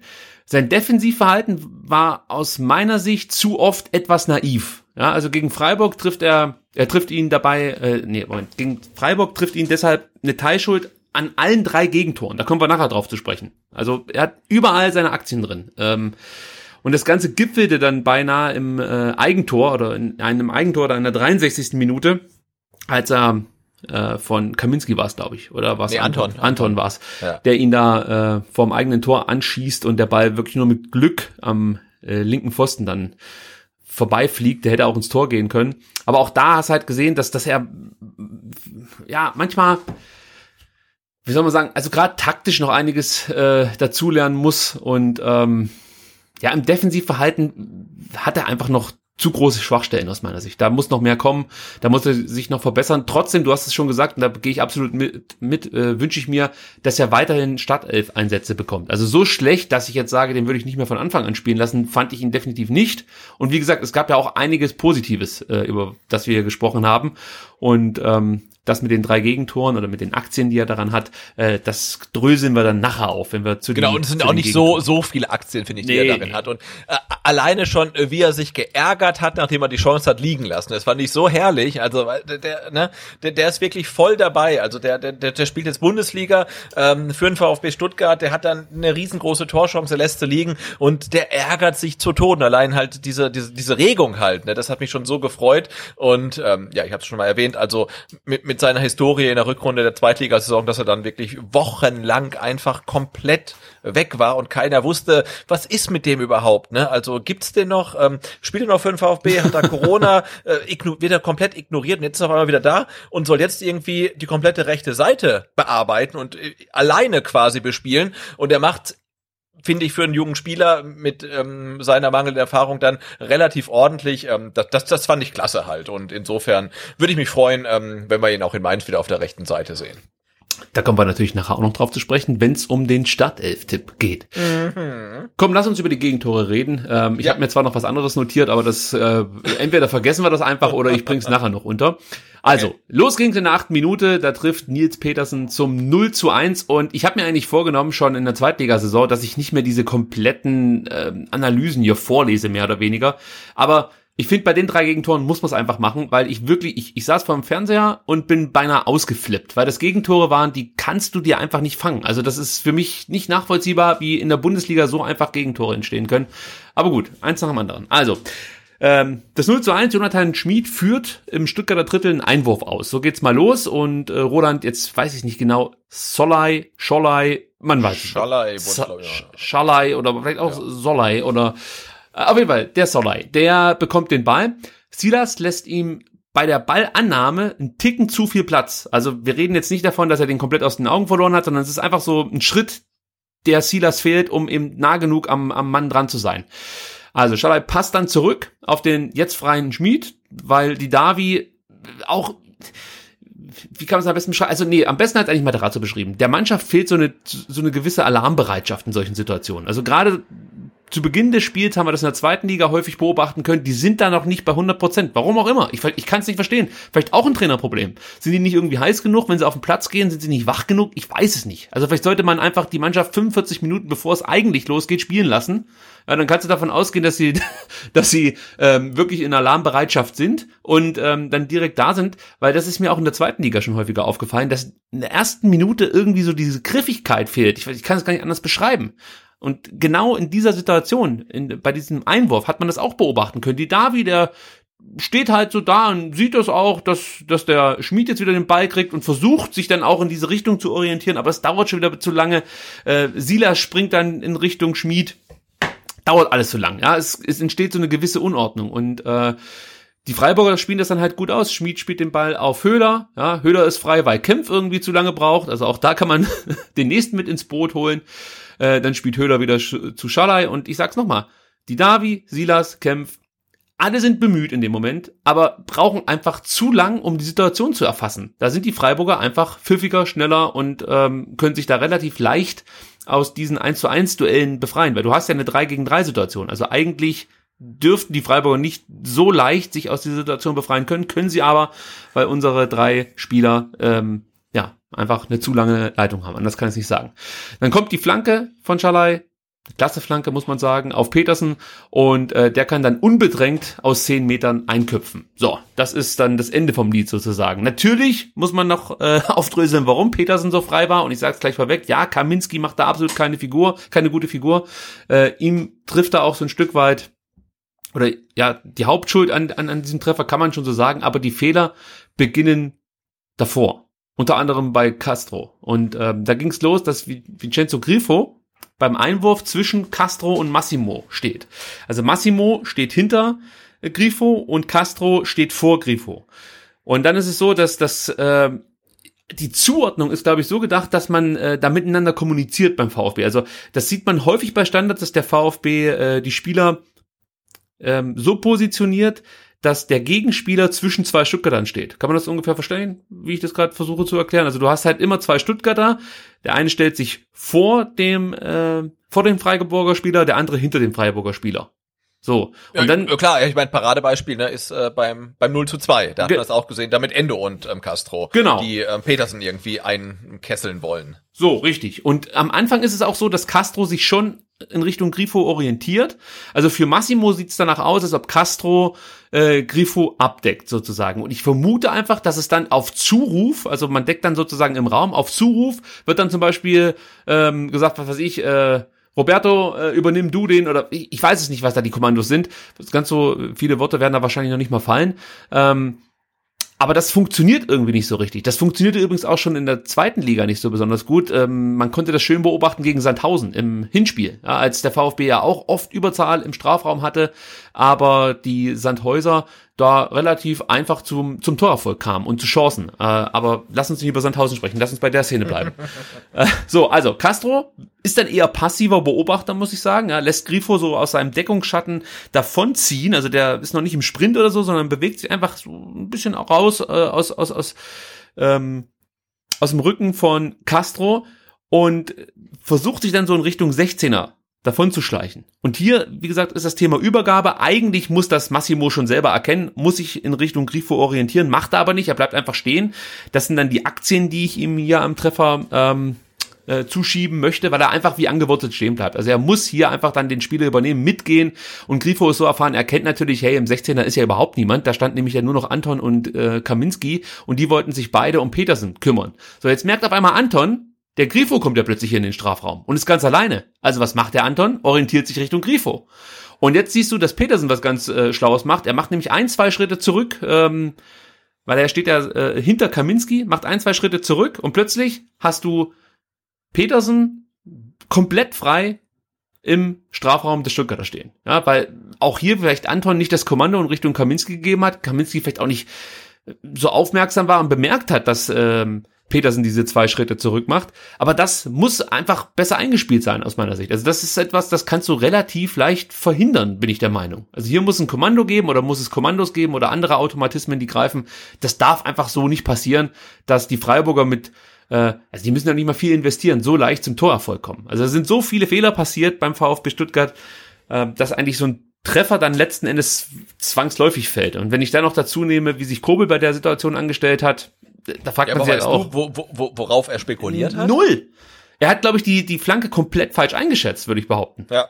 Weil er geht ja raus, aber es gibt ja keinen Grund rauszugehen. Also es sei denn, du spekulierst darauf, dass zwei Spieler unter der Flanke irgendwie durchtauchen und dass du sie abfangen kannst. Aber es gibt ja für ihn überhaupt keinen Grund rauszugehen. Also wenn er auf der Linie bleibt und Petersen trifft den Kopfball gut, hat er trotzdem vermutlich keine Chance. Ähm, aber es gibt ja für mich in der Situation kei keinen Grund rauszugehen. Also ich, ich weiß nicht, welche Option er da gesehen hat. Ähm, und natürlich muss man auch sagen, ähm, Schalay flankt mit links, hat auch unfassbar viel Platz. Ähm, Silas kommt noch ran, also hält noch einen Fuß rein, ist halt ein Tick zu spät, ähm, aber das ist so der berühmte Satz, schon die Flanke muss man eigentlich verhindern. Genau, aber, genau. Ähm, Aber das ist absolut Silas richtig. Dann aber äh, klar, aber dann halt Silas mangelnde Defensivfähigkeiten ähm, Fähigkeiten vorzuwerfen, ist natürlich auch irgendwie mh, schräg, ne? Also das Aber das war halt noch, einfach Sebastian, was war noch der einzige von den dreien, die sich da Ja. in dem äh, Getümmel da äh, äh, rumgetrieben haben. ja, der- ja. der, der wirklich von, von jedem beiführenden oder zu jedem beiführenden Spieler hingesprungen ist. Also den möchte ich da fast schon rausnehmen. Also der hat es noch versucht. er war irgendwie so das- das Schweinchen in der Mitte halt. Ja. Ne? Also immer hinterhergerannt Genau. und versucht irgendwie den Fuß reinzuhalten. Ähm, aber klar, die, die, die Flanke darf es nicht geben. Äh, äh, Petersen darf von Kaminski nicht so ähm, freigelassen werden und Kobel muss auf der Linie bleiben. Also Ja. das war äh, tatsächlich ähm, nicht nur ein Fehler, sondern, sondern viele und äh, da hatten viele ihre Aktien drin und Massimo aber noch die wenigsten. ja, aber trotzdem geht Massimo mit Grifo mit. Natürlich, ja klar. äh, dann, dann bleibt Anton sozusagen an ähm, äh, Petersen dran. Äh, also dann hat Petersen zumindest mal nicht die Freiheit, diese zwei Schritte zurückzumachen, weil dann steht er halt auf den Füßen von Anton. Ob der dann den Treffer verhindern kann, sei mal dahingestellt. Aber weißt du, ich meine, der, der entscheidende Vorteil ist ja für Petersen, dass er sich jetzt diesen Freiraum verschaffen kann, um Ja, ja, diesen, klar. um diesen Kopfball so zu setzen. Und wenn aber jetzt Anton nicht diesen Schritt rausmachen muss zu Grifo und die Lücke so groß werden lässt, dann ähm, gibt's die Situation vielleicht nicht genau so. Und das ist dann das, was ich Massimo an Hefte. Aber wie gesagt, da das fängt bei, bei Castro an, der seinen Gegenspieler da so ein Stück weit aus den Augen verliert. Und wie gesagt, wir haben es ja jetzt aufgedröselt. Es gibt genügend andere Spieler, die diese Flanke schon verhindern müssen. Ähm, da sieht der VfB als komplette Mannschaft etwas äh, schlecht aus. Noch schlechter sieht der VfB dann in der 26. Minute aus. Da steht es dann plötzlich 0 zu 2. Und ähm, auch da muss man sich einfach nur noch an den Kopf langen. Es tut mir leid, ich muss jetzt hier hart ins Gericht gehen, weil das so ein dummes Gegentor war. Ähm, es fängt schon an mit diesem schwachsinnigen Foul von Didavi gegen Schmid, dass er sich komplett schenken kann. Braucht man auch nicht aufdröseln, ist ein dummes Foul passiert, aber gut, sei mal dahingestellt. So, dann gibt's den Freistoß der Freiburger von rechts. Und hier siehst du dann gleich wieder, was es ausmacht, wenn du einfach ein Mastermind hast, was Freistöße angeht. Denn äh, beim VfB wäre da jetzt wahrscheinlich irgendwie so ein Alibi-Spieler hingegangen und dann halt, ähm, ich gehe mal davon aus, Philipp Clement, der in der Regel die Standards schießt, wenn er auf dem Platz ist, oder Daniel Didavi. In dem Fall. Oder Castro, ja. Genau. Dreien, ja. in, de, in dem Fall vielleicht sogar eher dann Castro, der mit dem rechten Fuß das Ding rein äh, zwirbelt in Richtung Strafraum. Hier stellen die Freiburger mit Grifo und Günther zwei gefährliche Standardschützen hin. Der eine Rechtsfuß, der andere Linksfuß. So. Das ist das erste, du weißt noch nicht so richtig, auf was musst du dich hier eigentlich einstellen. Auch als Torwart ist es dann schwierig zu spekulieren, zum Beispiel, gehe ich jetzt raus oder bleibe ich auf der Linie. Also das ist schon mal gut. So. Und jetzt jetzt wird's aus meiner Sicht, ich weiß nicht, du sag mir bitte, wenn ich übertreibe, aber für mich wird's jetzt absurd, okay? Also, der VfB versammelt jetzt die komplette Mannschaft im Strafraum. Alle Stuttgarter stehen im Strafraum. Ich habe ich hab dreimal nachgezählt. Es stehen alle Stuttgarter im Strafraum. Zwei Mann bilden die Mauer. Vier Stuttgarter reihen sich im 5-Meter-Raum auf. Drei weitere Stuttgarter ver versammeln sich kurz vor der 5-Meter-Raumlinie und einer wartet am Elfmeterpunkt. Und dazu kommt natürlich noch Kobel im Tor. Das müssten dann elf Mann sein, wenn ich es richtig zusammengerechnet habe. Ja, ich glaube schon, ja. So, also alle Stuttgarter sind im Strafraum. Ja, bei der Situation. Wie viele Freiburger sind im Strafraum? Fünf. Fünf Freiburger. Eigentlich kein Problem, die Situation zu verteidigen. So sehe ich's. Ja. Aber jetzt kommt's. Bei dem Überangebot an Stuttgarter, ja, ist Höhler trotzdem komplett frei. Der ist ungedeckt. Das muss man erstmal schaffen, wenn elf Leute im Strafraum sind, dann, ähm, oder insgesamt sogar 16, äh, dass dann immer noch einer komplett frei ist. Der VfB schafft's. Schalai hat am 5-Meter-Raum relativ viel Platz. Also du siehst, dass, ähm, dass, dass Schalai nicht unbedingt eng gedeckt wird, würde ich mal sagen, von Massimo und äh, ich glaube, ähm, Anton steht auch noch in seiner Nähe, aber da könnte man vielleicht noch näher dran sein. So. Und dazu kommt dann, dass äh, Petersen sowohl von Endo wie auch von Castro nicht richtig gedeckt wird. Da haben wir wieder die Situation, dass praktisch äh, zwei Stuttgarter einen Freiburger sozusagen in die Mangel nehmen sollen. Einer steht vor dem, einer steht hinter dem.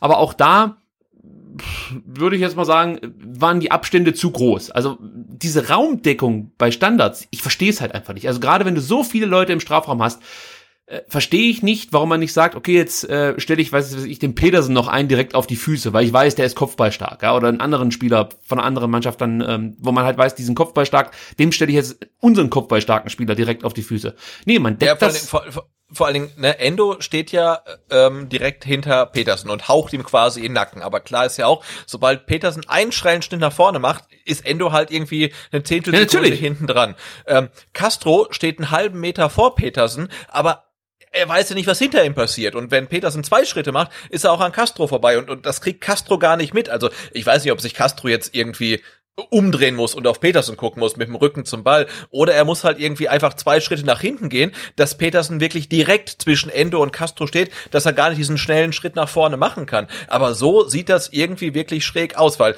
äh, ja, wie gesagt, Endo steht ihm im Nacken, aber er, er kommt nicht mit, kann er gar nicht. Und, und ähm, Castro weiß nicht, was hinter ihm passiert. Und insofern ist, sind diese zwei Mann, die dann Petersen im Raum abdecken, eigentlich völlig nutzlos. Ja, vor allem, wenn die Freiburger sich dann so einen tollen Freistoßtrick überlegen.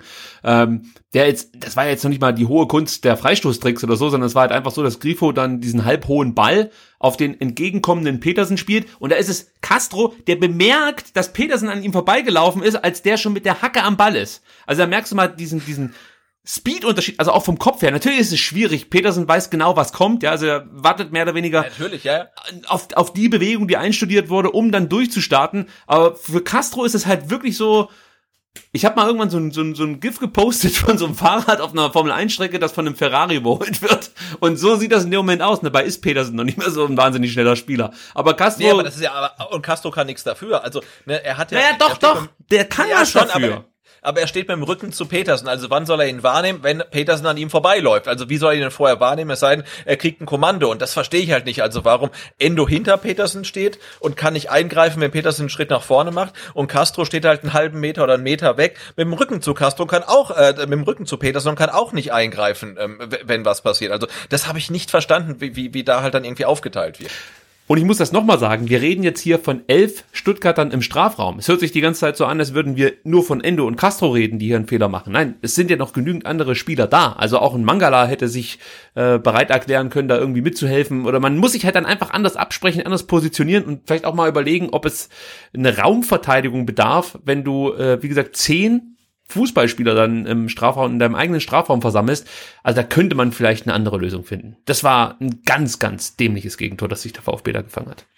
Ja, und vor allem, wir reden ja so als ob es nur um Petersen geht, aber er hat das Tor gar nicht geschossen. Also stimmt. Ja, er, er hat die, die, die Chance gehabt, er macht es wirklich richtig gut mit der Hacke. Ähm, Kobel hält meiner Meinung nach brillant, also dass er überhaupt da noch rankommt, ist schon großartig. Ähm, aber auch Schalai muss ja nicht so frei dann stehen. Also das ist natürlich wirklich sehr, sehr schwer zu verteidigen, den Nachschuss. Ähm, ähm, aber wie gesagt, wir reden die ganze Zeit über Petersen und er ist nicht derjenige, der das äh, 0 zu 2 erzielt hat. Ja, das muss man noch dazu sagen. Auch da äh, kommt wieder der Herr Massimo mit ins Spiel. Leider Gottes, ich komme nicht drum herum. Oh. also, du hast ja schon gesagt, der Ball kommt aufs lange Eck, also der von ähm, äh, Petersen. von Petersen, genau, wird dann von Kobel echt gut gehalten. Und ähm, dann ist es halt Massimo, der aus meiner Sicht komplett falsch zu Schalai steht. Also da muss er sich auch wieder im Defensiv etwas besser verhalten, anders orientieren an seinem Gegenspieler. Äh, Anton kann dann nicht mehr schnell genug reagieren. Das mache ich ihm auch überhaupt nicht zum Vorwurf. Also du siehst halt auch, der Ball landet direkt vor Schalais Füße. Äh, Anton kann ich da keinen direkten Vorwurf machen. Ich sehe da eher Massimo in der Bringschuld. Der hätte vielleicht versuchen müssen, irgendwie auch an den Ball zu kommen oder mit Schalai irgendwie mitzukommen, irgendwie. Ähm, aber er hat es halt irgendwie nicht hinbekommen. Äh, ja, äh, gut. Ich muss jetzt hier nicht auch jedes Mal den Jungen natürlich mit in die Pfanne hauen. Merke ich jetzt auch gerade. Aber wenn man es halt sieht, dann fragst du dich halt, warum gehst du nicht mit? Warum gehst, bleibst du nicht an deinem Gegenspieler dran? Ähm, er bleibt halt stehen, guckt zu, wie schon beim 1-0. Das ist das, was ich nicht so ganz verstehe. Muss ich leider so sagen. Also diese völlig unnötigen Gegentore, das erinnert schon ein Stück weit an die Zweitligasaison, an die vergangene. Also und ja, vor allem, es kommt ja nicht, nicht, überraschend, dass Freiburg gute Standards schießt und dass die sich vielleicht auch irgendwas ausgedacht haben. Und dieser Freistoß zum 0 zu 2, der schrie ja danach, äh, dass es eine einstudierte Variante war. Ja, und dann darf Petersen eigentlich nie an den Ball kommen, zumal die mit, mit zwei VfB-Spielern ähm, verteidigst, aber dann auch irgendwie nicht so richtig halt. Ne? Also das war schon ja, wie sagt so schön, bitter. Das war bitter, absolut. Übrigens auch ähm, erwähnenswert Petersen mit seinem hundertsten Bundesliga-Scorerpunkt an der Stelle. Ja, 76 Tore geschossen, 24 Assists. Ist schon eine gute Quote für den Herrn ja, Petersen, der ja auch immer abgeschrieben wurde eigentlich, als er da von Bremen dann, ich glaube von Bremen ist er nach Freiburg gegangen. Ich glaube, da haben nicht mehr allzu viele was auf den gegeben. Und ähm, ja, in Freiburg hat er, glaube ich, ein Zuhause gefunden. Absolut. Ja. Was man vielleicht auch noch sagen muss, ich habe jetzt, ich merke es selber, ich kritisiere jetzt viel, wie gesagt, wir werden nachher auch noch loben. Hohes Tempo bedeutet natürlich auch, dass man Fehler macht. Ja, also wir haben immer danach geschrien, alle sind zu langsam und was weiß ich, wir wollen hohes Tempo. Das ist dann natürlich auch schon, sagen wir mal, fehlerbehafteter, vor allem bei jungen Spielern. Das, das verstehe ich schon, aber nicht bei Standards. Nicht bei Standards. Ich finde, das kann man zum einen trainieren, äh, da spricht man dann gerne von Automatismen, die greifen und Prinzipien und was auch immer, also da gibt's ja genügend Begriffe, die man da verwendet und das erkenne ich in dem Moment halt überhaupt nicht. Und äh, wenn wir uns wirklich so dämlich anstellen, wird uns das in der Bundesliga das Genick brechen. Du kannst nicht jedes Mal drei Tore selber schießen, weil du zwei Standardgegentore irgendwie äh, ausgleichen musst. Das, das funktioniert nicht. Und da muss der VfB einen, einen Sprung machen. Sonst werden sie auch Probleme gegen Mainz bekommen, sonst werden sie Probleme gegen Union bekommen. Das sind halt die Gegner, die wir haben, äh, wenn es darum geht, die Klasse zu halten. Und die Spiele darfst du nicht verlieren, weil du wirst halt wahrscheinlich keine drei Punkte gegen, gegen Leverkusen holen ähm, die du jetzt fast schon brauchst, ja. Äh, vor allem, wenn es dann vielleicht in Mainz nur zu einem Unschieden reicht oder so. Aber äh, sprechen wir anders mal drüber. Lass uns noch ganz auf, äh, ganz kurz auf das 0 zu 3 kommen. Grifo, 48. Minute. Da gibt's auch wieder ganz viele Spieler, die ihre Aktien am Gegentor haben. Äh, das geht eigentlich damit los, dass Schalai Höhler frei spielt. Da mit ähm, entsteht eigentlich die gefährliche Situation. Da macht Kempf keine gute Figur. Endo geht nicht konsequent genug in den Zweikampf mit Schalai. Ja.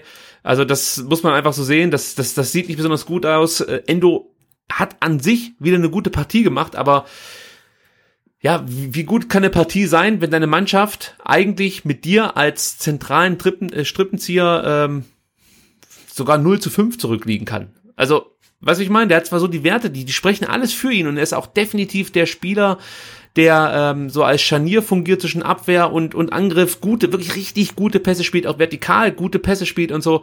Aber trotzdem gehört halt dann äh, zur ganzen Geschichte, dass er in der in den Minuten äh, ja bis zur 60 ja auch den ein oder anderen oder die ein oder andere unglückliche Figur abgegeben hat. Das muss man einfach mit einbeziehen. Und Ja, äh, klar, aber da finde ich auch, ne, also wa- was was soll der der der der, kleine Mann alles machen? Also er, er soll einerseits ähm, die Vertikalpässe spielen, die dann halt zu Toren führen, also er macht dann den Didavi und andererseits soll er halt dann irgendwie ähm, einen äh, ähm, einen, einen, Schalai dann auch da in der Position Ja. irgendwie 30 Meter vom Tor noch irgendwie stoppen. Also er soll halt Didavi und Askasiba in einem sein eigentlich. ja, ne? ich Also möchte ich möchte die auch gar nicht zu Pässe sehr schimpfen. ne, die, die, die geilen Pässe spielen, aber halt hinten auch dann irgendwie dann im, im Zweifelsfall auch einen Spieler irgendwie legen. Ähm, und das, das kann er nicht. Also wo, woher auch, ja? Und da ist er dann vielleicht auch ein bisschen ähm, überfordert. Also er ist ja trotzdem, ich denke schon, also für mich auch irgendwie Spieler des Spiels, aber klar ist er auch nicht fehlerfrei gewesen. Also wir kommen nachher noch äh, dazu, äh, oder nee, komm, wir machen es einfach gleich weiter hier. Also ähm, du hast dann wieder Kaminski, der in aus meiner Sicht in einer unglücklichen Position ist, weil er muss sich sehr, sehr schnell da, da äh, zwischen zwei Varianten entscheiden. Entweder geht er mit Höhler mit oder ähm, er versucht Grifo zu decken. Und er wählt dann so eine Halb-Halb-Variante, also trifft keine konsequente Entscheidung. Hier hätte ich mir halt gewünscht, dass er entweder schneller reagiert oder sich dann, also für mich sieht es halt so aus, aber nicht so richtig weiß, ob er jetzt auf Höhler gehen soll und den attackieren soll oder ob er Grifo, den er erkennt, dass er von hinten angerauscht kommt, ob er den decken soll. Ähm, passiert natürlich alles wahnsinnig schnell und vielleicht ist es auch von mir zu viel verlangt, dass, dass man sich dann schneller entscheidet, aber sieht halt auch wieder irgendwie ein bisschen, bisschen unglücklich aus, muss ich so sagen. Und äh, auch an diesem Tor hat Massimo wieder seinen Anteil. Denn er hätte mit Grifo mitlaufen müssen. Wir erinnern uns noch mal ganz kurz, eine Minute davor hatte er diese große Chance, ja, also die er da vergeben hat in der 47. Und ich weiß nicht, ob er damit noch irgendwie nicht ganz abgeschlossen hat, denn er steht eigentlich in der Entstehung der Situation bei Grifo. Und dann orientiert sich Grifo wieder Richtung Strafraum und wieder bleibt Massimo einfach stehen. Wie schon beim 1-0, wie beim 2-0, geht er dann mit seinem Gegenspieler nicht mit. Und auch da frage ich mich, warum, warum gehst du denn nicht mit? Ja, und auch ein Casto, der muss in dem Moment besser antizipieren, was jetzt passieren könnte. Ja, also ich bin der Meinung, wenn er den Sprint angesetzt hätte, schon, schon vorher, dann hätte er zumindest noch in die, in die äh, Gefahrenzone kommen können und äh, ja, hätte vielleicht auch vor Schalai an den Ball kommen können, der da noch in der Situation war, ob er jetzt Höhler freispielen kann oder nicht. Auch da sieht Castro nicht so gut aus und, und, und ja, merkt nicht so richtig, was er jetzt eigentlich zu tun hat, ist mein Eindruck in dem Moment. Gut, und dann Ja, du hast ja in der, in ja. der, in der Situation, ich habe ja einen Screenshot gemacht, ähm, die Ballabgabe von, von ähm, Höhler dann in die Mitte ähm, und es sind halt drei Freiburger und äh, sechs Stuttgarter im Strafraum einfach. Ne? Und wenn du dir jeden einzelnen Stuttgarter anguckst, dann kannst du ihm nicht wirklich einen Vorwurf machen. Also Aber weil die, weil, weil die, in der, den Screenshot, den du gepostet hast heute, Vertikalpass, da ist das Ding, da ist die Messe schon gelesen. natürlich, ne, aber eigentlich nicht, weil du hast ja genug Leute da. Ne? Aber die also, sind nicht mehr, die kommen nicht mehr schnell genug in diese Zweikämpfe, Genau, weil sie zu genau. weit weg sind. Aber du fragst dir auch, ne, von hinten laufen Endo und Castro, die sind ja quasi auf einer Position, die, die kommen zu spät rein. Ähm, genau, Massimo hast du angesprochen, der könnte sich auch noch in die Mitte orientieren. Ähm, und oben, das sind dann ähm, Kaminski und Kempf, glaube ich. Mhm.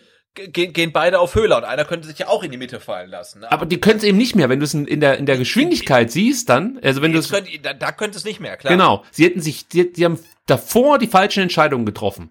Und, und Absolut, genau. Und eigentlich Aber du fast siehst, jeder. Hast, du, du hast personelle Überzahl im Strafraum und jeder läuft irgendwie falsch oder weiß nicht genau, was er machen muss. So, und jetzt kommen wir zu einem Punkt, äh, den habe ich mir auch nicht notiert, aber das fällt mir gerade einfach ein. Äh, vielleicht hilft es da einfach, wenn du dann so spielst, wie du es die ganze Vorbereitung trainierst, nämlich eben mit Anton als Chef im Zentrum der Innenverteidigung. Also, äh, das ist jetzt nicht unbedingt direkt die Lösung dafür, dass diese Tor Gegentore nicht fallen, aber wenn ich immer wieder trainiere, dass das mein Abwehrchef ist in der Dreierkette, äh, kann ich mir schon vorstellen, dass das halt nochmal was verändert in, in Sachen Automatismen und so. Äh, ist natürlich jetzt einfach nur mal so ein Ansatz, aber man muss es halt einfach auch mal erwähnen. Für mich ist das ein Fehler und ähm, ich kann es auch nicht verstehen, warum man ähm, hier an entscheidenden Positionen in diesem Moment umstellt. Ich finde einfach, Anton ist ist der bessere ähm, zentrale Innenverteidiger und und hätte da spielen müssen und ähm, Stenzel hätte auf rechts spielen müssen und auf links kannst du dich entscheiden zwischen Kempf und Kaminski. Da bin ich immer noch der Meinung, dass Kempf die wahrscheinlich die bessere Wahl ist, weil er auch so vom vom vom Antizipieren ein bisschen flinker ist als Kaminski. Ist mein Eindruck. Ist mein Eindruck, aber kann mich auch täuschen. Ja. Man muss sagen, Stuttgart, wir haben es auch schon angesprochen, hatte ein bisschen Glück.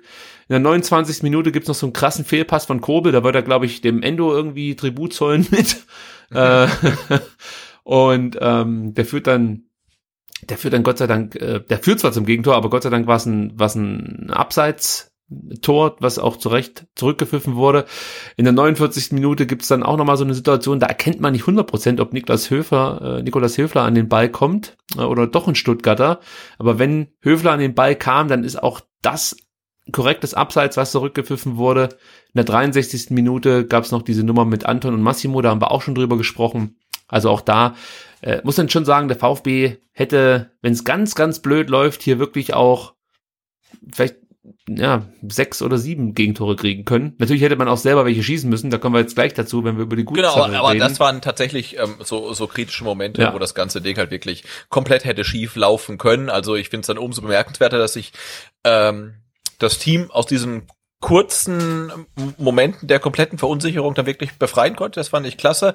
Aber klar gab es die Momente, ähm, wo das ganze Ding halt dann auch äh, so Richtung äh, äh, ja HSV-Spiel irgendwie hätte gehen können oder so, wo du wirklich so richtig aufs Maul bekommst. Ähm, Schalke meinst du? Äh, nee, HSV, ähm, wir haben wir verloren in Hamburg. Ach so, das HSV-Spiel. Ja, das habe ich ja. komplett verdrängt. Natürlich 2 zu 6 haben wir da so, verloren. ja, also in, in die Richtung hätte es gehen können, wo du denkst, okay, jetzt geht's halt komplett den Bach runter. Ähm, da haben sie sich relativ dann schnell wieder gefangen, aber es gab diese Momente der kompletten Unsicherheit, weil ich denke halt immer, also wenn Kobel anfängt irgendwie zu wackeln, dann ist es halt echt ähm, kritisch. Ähm, ja, aber das war dann relativ schnell äh, wieder wieder vorbei und ähm, ja, das, das, das war dann auch okay. Aber diese Momente gab es genauso wie halt dann die Momente in der zweiten Halbzeit, wo man dachte, okay, ähm, da kann man tatsächlich noch was holen. Und dazu kommen wir jetzt. Also wenn ihr euch auf YouTube bislang zurückhalten konntet mit euren Kommentaren, dann kommt ihr jetzt auf eure Kosten. Denn so. jetzt kommen die positiven Sachen. Wir machen den VfB hier nicht nur madig. Ja? Mhm. Dennoch sagen wir nämlich, auch wenn vieles nicht so gut lief, gab es einiges, was uns VfB-Fans Mut machen sollte. Der VfB war wirklich nah dran am Ausgleich. Bevor wir, bevor ich jetzt weiter erzähle, Sebastian, was hat dir denn besonders gut gefallen beim VfB?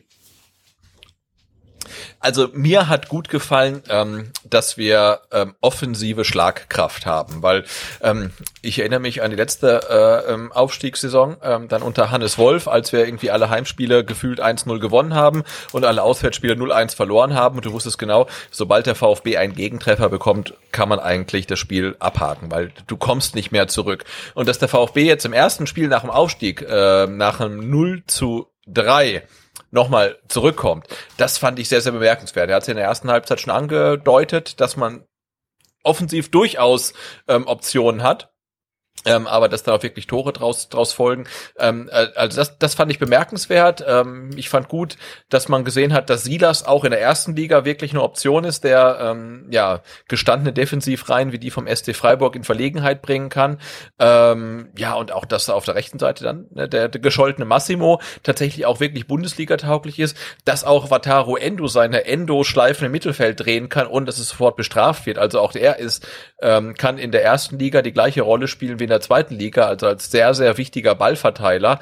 Ähm, das fand ich durchaus positiv, weil die größten Fragezeichen äh, bei VfB-Fans ähm, ja bestanden ja nicht bezüglich der Defensive, sondern eher bezüglich der Offensive. Und ich glaube, die hat gezeigt, ähm, ja, dass wir uns da wirklich auf ein paar Tore freuen können. Ja, also das, was, was viele anführen, was du auch angeführt hast, sehe ich genauso. Stuttgart hat nie aufgesteckt. Ja, selbst nach dem 0-3 hat man noch mutig und nicht kopflos nach vorne gespielt. Man muss aber dazu sagen, das ist auch eigentlich das Mindeste. Also wenn du ein Jahr lang äh, um, um den Aufstieg mitspielst, dann möchte ich einfach nicht sehen, dass du dich am ersten Spieltag selbst bei 0 zu 3 dann ähm, aufgibst. Also das hätte ich nicht akzeptiert. Das haben wir natürlich in der Abstiegssaison manchmal erlebt, gerade in Augsburg. Ähm, aber ich verlange einfach von der Mannschaft, dass sie auch nach 0-3 vor allen Dingen, wenn es dann zu Beginn der zweiten Halbzeit äh, fällt, immer noch daran glaubt, das Ding irgendwie drehen zu können und äh, wie man so schön sagt, alles raushaut. So. Dann muss man sagen, dass der VfB zusammen mit Leipzig an diesem ersten Spieltag die meisten Torschüsse abgegeben hat. Also das waren 23. Auch das, wenn man das jetzt mal vergleicht mit der ähm, Saison, mit der Abstiegssaison, äh, ist der VfB da, du hast es starkkräftig genannt, auch mutiger ja, und, und abschlussfreudiger, möchte ich mal so sagen, und bringt sich in Situationen überhaupt mal zu Abschlüsse kommen. Äh, man muss natürlich jetzt dann unterscheiden, ja, was ist ein Torschuss, was geht zwölf Meter drüber. Ähm, da gibt's dann auch nochmal qualitative Unterschiede, möchte ich sagen. Aber trotzdem sah das nach vorne hin durchaus gut aus. Und wenn man sich überlegt, dass der VfB schon nach dem 0 zu 1 direkt eigentlich die passende Antwort parat hatte, ja, in der 15. Minute, als Castro diesen starken Steckpass auf Silas spielt und ähm, Silas dann einfach deutlich schneller ist als Jonathan Schmid. Nur zum Vergleich, Silas kommt auf einen Spitzenwert von 36 kmh, Jonathan Schmid auf 34,3 und ich bin der Meinung, diese 1,7 kmh, die konnte man erkennen in dem Moment. Ja, definitiv, definitiv. Und hätte er den Ball nicht nochmal angenommen, sondern direkt irgendwie ja, geschossen, wäre ja. auch drin gewesen, oder? Also zum einen macht das Müller, ich, zuerst dachte ich, warum kommt der denn ja nicht aus seinem Kasten, aber eigentlich macht das ganz clever, weil er bleibt halt stehen und du merkst, dass das Silas ist meine Interpretation, so ein Stück weit zum Nachdenken bringt in dem Moment und äh, er nicht direkt abzieht, sondern nochmal so ganz kurz abstoppt. Und ja, ja. Äh, ich glaube schon, dass er, wenn er direkt abgezogen hätte, bessere Chancen gehabt hätte, den Ball vielleicht irgendwie ins lange Eck zu legen oder so. Oder einfach mit der Wucht dann ähm, im, im Tor zu versenken. So war es dann halt, dass Müller die Beine oder ans Bein eigentlich geschossen wurde, so muss man es ehrlicherweise sagen. Und dadurch den Ball so verlangsamt, dass Dominik Heinz gerade noch auf der Linie das 1 zu 1 verhindern kann. Und ähm, ja, wie gesagt, ist jetzt kein Vorwurf an Silas, aber vielleicht hätte er direkt schießen können. Und dann wäre das schon das 1-1 gewesen. Aber das sah schon mal gut aus, ja, dass der VfB sich davon überhaupt nicht beeindrucken lässt, dass man hier früh zurückliegt, sondern man zieht weiter sein Ding durch und ähm, zeigt einen guten Angriff, der eigentlich zum Ausgleich hätte führen müssen. Dann muss man sagen, dann die Davi immer wieder öffnende Pässe, ja, und setzt damit die Wingbacks immer wieder in Szene. Eigentlich wirklich ein guter, wichtiger Spieler für dieses System, was Materazzo, Materazzo sich da äh, einfallen lassen hat. Und man hört immer wieder die da, wie mit der macht nichts, ist so langsam, bewegt sich nicht. Das war der Spieler, da kommen wir nachher noch drauf zu sprechen, der beim VfB die meisten intensiven Läufe gezeigt hat. Und auch sonst auch noch einige ähm, gute Werte vorzuweisen hat, so möchte ich es mal sagen. Also auch Daniel Didavi in der Form, wie er jetzt äh, am Samstag gespielt hat, für mich absolut gesetzt. Also da gab es ja auch schon mal unter anderem auch bei uns Zweifel, ob wir Daniel Didavi überhaupt noch brauchen. Ich würde würd sagen, Didavi in der aktuellen Form, ähm, ja, auf den können wir nicht verzichten. Dann 47. Minute, auch das haben wir schon angesprochen, die Chance für Massimo. Auch wieder toll herausgespielt. Das sind keine Zufallsprodukte, sondern das sind einfach toll herausgespielte Chancen gewesen. Und mit etwas mehr Glück steht es dann halt 1 zu 2 und auch das äh, hätte dann das Spiel nochmal eine ganz andere Wendung geben können. Dazu kommen weitere Chancen. 51. brauchen wir jetzt nicht jede Chance durchgehen. 57. 58. sind alle Chancen gewesen, ähm, die den VfB dann äh, äh, ja früher hätten äh, zurückbringen können. Ja dann gibt's natürlich noch zwei äh, Elefanten im Raum, und zwar die fragwürdigen Elfmeterentscheidungen, Sebastian. Auch darüber müssen wir natürlich sprechen. Genau, aber ich würde vorher, vorher noch mal sagen, ne, man darf auch die ähm, vertanen Torchancen dann nicht nur als Pech ähm, abtun, weil ich finde, wenn ein äh, Mangala aus elf Metern frei aufs Tor schießen kann, dann sollte das Tor treffen. Und wenn dann Castro äh, in die Situation kommt, dann sollte das Tor auch treffen. Also das ist natürlich auch ein Stück weit dann ähm, Abschlussqualität. Und äh, also das geht jetzt gar nicht gegen den Spieler. Also ein Castro muss nicht zwangsläufig Abschlussqualitäten haben. Aber ähm, ja, also gerade Spieler von dem Kaliber, die, die müssen den Ball halt dann zumindestens mal aufs Tor bringen. Und also gerade die Mangala-Chance hat mich echt brutal geärgert. Ich meine, der hat relativ viel Zeit für Bundesliga-Verhältnisse und kriegt das Ding nicht mal aufs Tor. Und das ist halt echt, ah, finde ich, finde ich, finde ich schwierig halt. Ne? Ähm, da, da muss halt mehr rausspringen, weil wenn du das halt über die Saison so machst, mit den Chancen so, ähm, ja, äh, umgehst, ähm, dann, dann wird es wirklich schwierig, weil so viele Chancen wirst du gegen andere Mannschaften nicht bekommen und ähm, da muss halt einfach mehr aufs Tor kommen und dann auch mehr drin sein.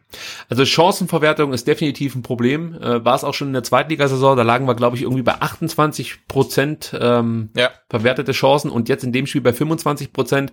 Also du wirst wahrscheinlich äh, irgendwann mal da etwas zulegen müssen, sonst wird's echt schwierig. Also man vergibt da zu viele Chancen. Das war eigentlich Genau, auch in der abgelaufenen gesagt, so, wenn, wenn, Saison wenn schon ein so. Silas oder ein Massimo oder ein Klimowitz im ersten Bundesligaspiel ähm, 1 zu 1 auf den Torwart zulaufen und das Ding halt liegen lassen, okay, aber ähm, einem Castro und einem Mangala, mh, d- die- denen gebe ich halt diesen Welpenschutz da nicht mehr. Also das Ding sollte zumindest mal aufs Tor kommen. Wenn dann halt der Müller eine erneute Weltklasse-Parade rausholt, okay, ähm, aber aufs Tor müssen die Dinger halt kommen, weil ansonsten wird's schwierig. Da gebe ich dir recht. Sollen wir jetzt über den äh, Ja, Elfmeter-Irrsinn komm. sprechen, möchte ich mal so sagen. also, Schieds Wahnsinn! Der, jawohl, der Schiedsrichter, den müssen wir natürlich nochmal erwähnen, das war Benjamin Kurtus und der Videoschiedsrichterin, in dem Fall, die Videoschiedsrichterin war Bi Bibiana Steinhaus, da habe ich auf Twitter dann auch schon gelesen, das war ja klar, dass die nicht pfeift oder beziehungsweise nicht eingreift, weil die greift halt immer nicht ein. Also das möchte ich mal vorweg schicken.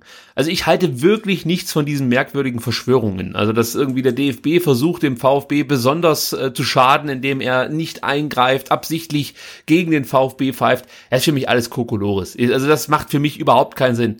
Dass der VfB äh, sich äh, ja durch Sven Mislintat das ein oder andere Mal vielleicht jetzt inzwischen in eine Position gebracht hat, dass man jetzt nicht der größte Fan des VfB ist, das äh, wiederum glaube ich schon. Also was ich meine, dadurch, dass Sven Mislintat, der häufig Entscheidungen kritisiert hat, ähm, und äh, natürlich dann auch mit seinem Einspruch äh, ein Zeichen setzen wollte in Richtung DFB, könnte ich mir schon vorstellen, dass man da manchmal, wie soll ich sagen, ähm, also der VfB hat nicht den Bayern- Bayern-Bonus. Ich glaube, so können wir es zusammenfassen. Ja. Aber eine Verschwörung Bayern-Bonus, ich ja. nicht. Ja, ähm, gut. Also dann kommen wir mal zu den Szenen, die wir kurz besprechen müssen. Zum einen ging das los in der 74. Minute, als Philipp Lienhardt für mein Verständnis den Ball klar mit der Hand beziehungsweise mit dem Oberarm spielt. Also für mich, ich sehe die Situation dann im, äh, in der Zeitlupe und denke mir, ja, okay, der Arm ist angelehnt, angelehnt, aber er schiebt den ja schon so einen, einen Ticken raus. Also er ist halt einfach nicht mehr so angelehnt, wie er angelehnt sein könnte. Sondern es sieht danach aus, als ob er hier einfach seine Körperfläche vergrößert, indem er den Arm so leicht rausschiebt. Colinas Erben sagen dazu, der Arm ist eng am Körper angelegt. Wenn dann damit der Ball gespielt wird, ist es nicht strafbar, selbst wenn es eine Bewegung zum Ball gibt. Zumindest geht das auch aus der entsprechenden Referenzszene des DFB hervor. Und der Alex Feuerherd führt hier an Düsseldorf gegen Frankfurt Hinteregger aus der Saison 18, 19. So, das ist die eine Sichtweise. Jetzt frage ich erstmal dich, Sebastian. Wenn du diese Szene siehst, ist es jetzt für dich Hand oder nicht Hand?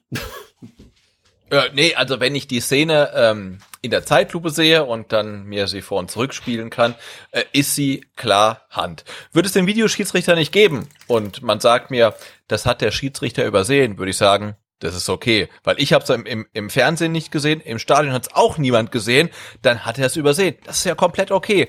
Ähm, aber wenn wir halt den Videoschiedsrichter haben, der das aus allen erdenklichen ähm, Winkeln und sich bis zum Erbrechen in der Wiederholung und in Super Slow-Mo angucken kann, dann frage ich mich, warum wird es nicht gepfiffen? Ja? Und ähm, also ich, ich, ich schätze Alex Feuerherd, ich schätze Colinas Erben, weil die äh, machen wirklich in ihrer Freizeit, äh, leisten die Aufklärungsarbeit und die kennen die Regeln vermutlich besser als die DFB-Schiedsrichter ähm, und die erklären dir, was die Regeln hergeben und was nicht. Aber ne, also jetzt mal bezogen auf die Straßenverkehrsordnung, die erzählen dir auch, warum ein Fahrradfahrer ähm, neben dem Fahrradweg fahren kann und kann halt zehn Autos aufhalten. Das ist halt regelgerecht, aber es ist halt trotzdem scheiße. Und genauso ist es halt äh, auch äh, jetzt äh, bei, bei dem Elfmeter oder bei der Elfmeter-Szene, weil jeder sieht, es ist ein Handspiel. Der Spieler will mit der Hand zum Ball, er macht eine aktive Bewegung, er spielt den Ball ähm, unterhalb dieser, wie heißt der, T-Shirt-Linie. Genau. Äh, äh, und es ist halt einfach ein Handspiel. Und das Problem an sich ist ja eigentlich der VAR, weil ähm, die, die, die Auslegung ist ja so, der Schiedsrichter sieht's nicht, das ist okay, und der VAR kann nicht einschreiten, weil es keine klare Fehlentscheidung ist. Aber dann muss man sich ja auch mal vergewehr, vergewehrt, vergegenwärtigen, ähm, dass der Videoschiedsrichter nicht nur die Szene als solche be beurteilen muss, sondern auch beurteilen muss, ob der Schiedsrichter die Szene gesehen hat und als okay bewertet hat und ob er jetzt einschreiten darf. Und ähm, da, das geht mir dann einfach zu weit. Und für mich ist es halt einfach ein klarer Elfmeter. Und wenn wir jetzt so weit sind, ähm, dass eine Szene, die neun von zehn Fußballfans, ich glaube, es ist so, als Elfmeter bewerten, kein Elfmeter ist, dann finde ich, das können wir uns rausnehmen als Fans, kann man sagen, dann ist die Regel halt einfach scheiße. Punkt. So, ist so, ne? Ist so. Das Ja, ich können- bin da das total können bei wir dir. sagen. Also na, na, natürlich darfst du als DFB-Schiedsrichter nicht sagen, die, die Regel ist scheiße, aber wir als Fans dürfen sagen, wenn so eine Szene laut Regeln kein Elfmeter ist, dann ist die Regel Mist. Das, das ist halt einfach so. Du, du kannst das, das, die Wiederholung hin und her spielen und du zeigst sie 10.000 Fußballfans in Deutschland, wahrscheinlich sagen 9.000, das ist ein Elfmeter. Und ich würde sagen, dann ist es ein Elfmeter. Egal, was halt ein IFAB oder der DFB sagt, ja. Und wenn die Regel anders lautet, dann ist sie halt Mist. Nochmal zur Erläuterung der ganzen Sache. Es gibt die Kicker-Regelecke und da steht folgendes äh, in der letzten Kicker-Ausgabe. In der 75. Minute macht Freiburgs Lienhardt eine kurze, aktive Bewegung in die Flugbahn des Balls, berührt ihn klar mit dem Oberarm unterhalb des neu definierten, nicht strafbaren Schulterbereichs. Das hätte der VAR sehen und Schiedsrichter Cortus zur Ansicht des Strafstoßbelegs in die Review-Ära schicken müssen. Das sagt die Kicker-Regelecke. Genau. Gab es das ist ja mein, mein, genau, das ist ja mein Problem. Ne? Also selbst wenn ähm, die Frau Steinhaus denkt, es ist ein Elfmeter, für mich ist es ein Elfmeter, dann muss sie ja darüber hinaus noch bewerten, war das jetzt ein, äh, äh, ein klarer, äh, eine klare Fehlentscheidung vom Herrn Cortus, das nicht zu pfeifen? Nee, Wobei- ich glaube nicht. Nee, aber so ist es ja, ne? Und Ja, das wobei- sind ja zwei Ebenen wieder. Wobei, da haben wir jetzt folgendes Problem. Wir wissen nicht genau, wie die Kommunikation zwischen Benjamin Cortus und Bibiana Steinhaus aussah. Es könnte ja gewesen sein, dass Bibiana Steinhaus ähm, nach Stuttgart funkt und sagt, Benjamin, hast du das Handspiel gerade gesehen von? Und dann sagt der Benjamin, habe ich gesehen, war nur äh, aus meiner Sicht keine Verbreiterung oder Vergrößerung der Körperfläche. Wenn es diese Kommunikation gab, ist die Situation für Bibiana Steinhaus abgeschlossen. Weil sie kann das ja Absolut. anders bewerten, Genau. aber trotzdem äh, hat der Schiedsrichter, der auf dem Platz steht, das Sagen und er sagt, ich habe die Situation gesehen. Für mich ist es aber keine Vergrößerung der Körperfläche, deswegen kein Elfmeter und dann kann Bibiana Steinhaus auch nicht mehr irgendwie jetzt äh, fordern sozusagen, dass der Herr Cortus sich die Szene nochmal anschaut.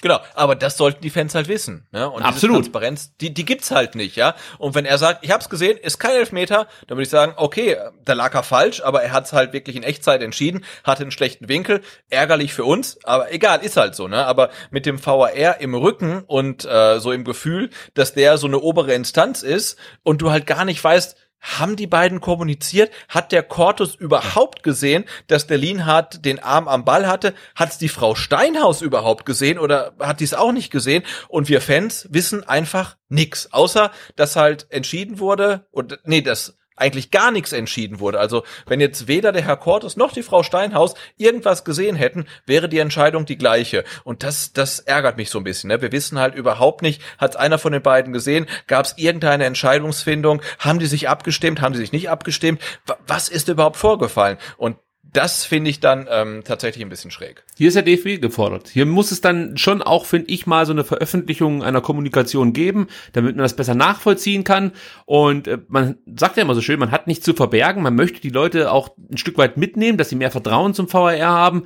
Das wäre eine Möglichkeit, dass du jetzt einfach mal die Kommunikations äh, Kommunikation veröffentlichst. Und ich sag dir noch was. Selbst wenn es da einen Fehler gab in der Kommunikation, würde ich besser damit leben können, wenn man zum Beispiel im Nachhinein das, das klarstellt, ja, und sagt, hier, ähm, hätte zum Beispiel Biana Steinhaus mal nachfragen müssen oder weißt du, wie ich meine? Also, dass man Ja, dann sozusagen ja. als Fehlerbeispiel das Ganze äh, heranzieht. Und natürlich wird man das nicht jetzt zwei Tage nach dem Spiel machen, ist auch klar. Aber es wird vielleicht auch so Szenen mal aus der vergangenen Saison ähm, irgendwie noch im Archiv geben. Und dann kann man sowas zum Beispiel heranziehen. Einfach damit man als Fan besser versteht, warum, in dem Fall, du hast es ja schon gesagt, Bibiana Steinhaus, ver vermutlich nicht ähm, den Video äh, äh, Benjamin Cortus zum, zum, zum, zur Review-Ära ruft und äh, sagt, guck dir das Ding nochmal an. Und ähm, Ja, schwierig. genau. Und selbst wenn, wenn, wenn der Herr Cortus sagt, äh, nee, sorry, ich habe es überhaupt nicht gesehen, da stand halt ein Spieler im Weg und die Frau Steinhaus sagt, äh, ich hab's gesehen, aber ähm, laut der Referenzszene ähm, vom Hinterecker gegen Düsseldorf war das für mich kein Handspiel. Dann würde ich sagen, ja, okay, ich sehe es anders, aber das ist okay, ne? Das ist halt eine ne klare Sache. Aber so weißt du halt einfach überhaupt nichts. Das ist halt dann wirklich ähm, ärgerlich und ich glaube, das kann man auch festhalten, dass der VfB in dem Spiel gegen Freiburg sicherlich nicht äh, vom Schiedsrichter und vom Videoschiedsrichter übervorteilt wurde. Sebastian, du weißt doch, also wenn der Herr Cortus nichts gesehen hätte, dann gilt immer die sogenannte Winkmann-Regel. dass man im Nachhinein alles im Blick hatte. Aber das ist eine andere Geschichte. Lass uns mal anhören, was ähm, Marco Fritz am vergangenen Sonntag bei SWR Sport zu dieser ganzen Szene zu sagen hat. Oh ja, spiel ein. Ja, die Szene ist sehr knifflig. Ähm, auf dem Platz, wenn der Schiedsrichter sie so wahrnimmt und ähm, gibt elf Meter, ist der, ist der korrekt. Ähm, für den Videoassistent in diesem Fall ist es sehr schwierig einzugreifen, weil das ist so ein typisches Handspiel. Je öfters ich sehe, desto deutlicher wird es oder desto klarer wird es. Im ersten Moment ist jetzt aber nicht das klare Handspiel, äh, wo man so detektivisch fast schon hinschauen muss, bewegt sich die Hand jetzt, bewegt sie sich nicht. Je öfter ich das Bild sehe, würde ich sagen, ja, die Hand wird zum Ball geführt, daher strafbar. Sehe ich genauso. Also ich finde, es gibt gar keinen Zweifel, ob die Hand oder der Oberarm Richtung Ball geht.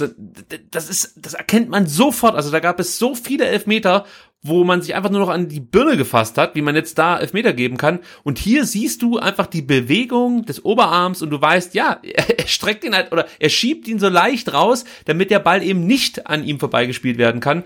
Und äh, also ich glaube, wir könnten darüber diskutieren, wenn er, wenn er halt die Schulter rausschiebt und spielt den Ball dann halt wirklich mit der Schulter ja, oberhalb klar. dieser ominösen T-Shirt-Linie, dann könnten wir uns drüber, können wir darüber diskutieren, ob es Handspiel war. Ähm, aber so ist es halt ganz klar Handspiel. Und wenn es halt Benjamin Cortes, ich weiß nicht, wo er in der Szene stand, vermutlich auf der rechten Seite irgendwo, wenn er das nicht sieht, ist es okay, weil die Zuschauer haben es auch nicht gesehen. Ähm, aber ich verstehe nicht, warum dann der VAR da nicht eingreifen darf. Und das meine ich mit dieser ähm, zweischichtigen Entscheidungsfindung. Einmal, einerseits muss der VAR entscheiden, war es ein Strafstoß oder nicht, oder war es Handspiel oder nicht? Und dann sagt er, okay, für mich war es Handspiel, aber darf ich jetzt eingreifen?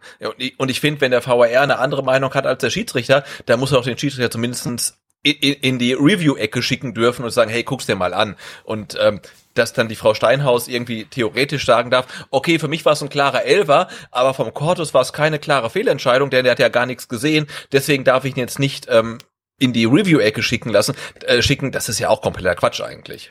Weiter ging es dann in der 96. Minute, als Höhler Anton niederringt. Das war auch deutlich zu sehen.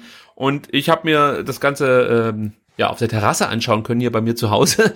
Und ich konnte es einfach nicht fassen, dass es keinen Elfmeter gibt. Auch da lieferte ähm, ja, Colinas Erben, ja, eine Erklärung, die mich aber überraschte, sage ich gleich schon mal. Ich lese sie erstmal vor. Zum Halten von Höhler gegen Anton in der Nachspielzeit äh, von Freiburg gegen Stuttgart.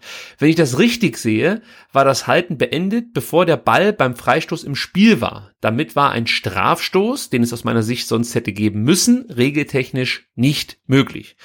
Diese Regel kannte ich so vorher nicht. Ich kenne natürlich die Situation, äh, es gibt so ein leichtes Gerangel, äh, bevor ein Freistoß ausgeführt wird, und dann geht der Schiedsrichter hin und sagt, hey, ihr beiden, ähm, beruhigt euch mal, denn ähm, wenn ich das nochmal sehe, dann verwarne ich euch. Das kenne ich, ja.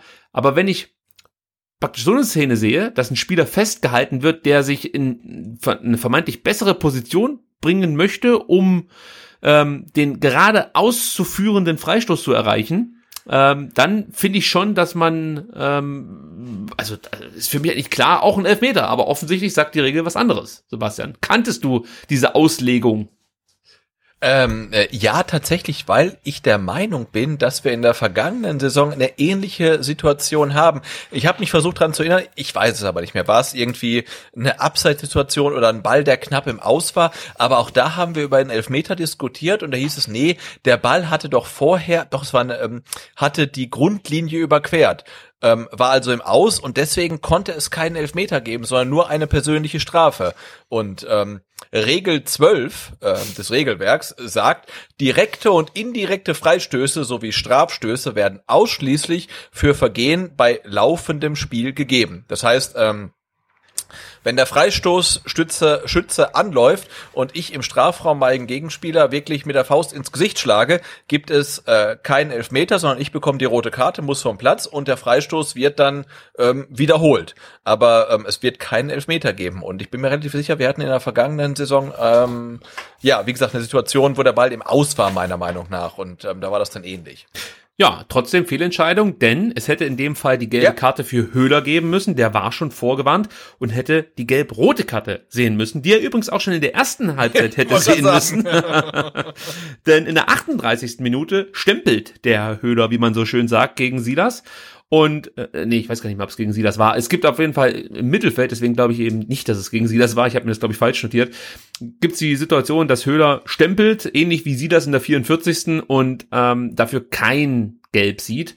Äh, und es hätte eigentlich Genau, gelb und geben Silas, müssen. und Silas sieht gelb, obwohl Ja, er ja. das wirklich komplett unabsichtlich macht. Also das war ja schwierig, also ein bisschen schwierig ähm, in der Bewertung der Situation dann vom Schiedsrichter. Wer Gemeines sagt, dass Cortus so pfeift, wie der VfB Standards verteidigt, aber das äh, möchte ich jetzt hier äh, nicht gesagt haben an der Stelle. Gut, wir waren dabei, äh, aufzudröseln, was der VfB alles gut gemacht hat und was uns als VfB-Fans Mut machen sollte. Und ich bin immer noch nicht fertig, Sebastian. Wir haben ja schon ganz schön viel jetzt hier zusammengetragen, aber ich muss einen Spieler nennen, der für mich äh, den Unterschied ausgemacht hat, als er kam, nämlich Philipp Clement. Ja, das war jetzt nicht nur äh, aufgrund seines tollen Distanzschusses in der 95. Minute, sondern allgemein war das für mich einfach eine absolute Bereicherung, als er ins Spiel kam. Die Standards wurden deutlich besser und äh, er bewies auch wirklich eine gute Übersicht, war immer anspielbar. Es war auch ein Spieler, der einfach fehlte im System, möchte ich mal so sagen.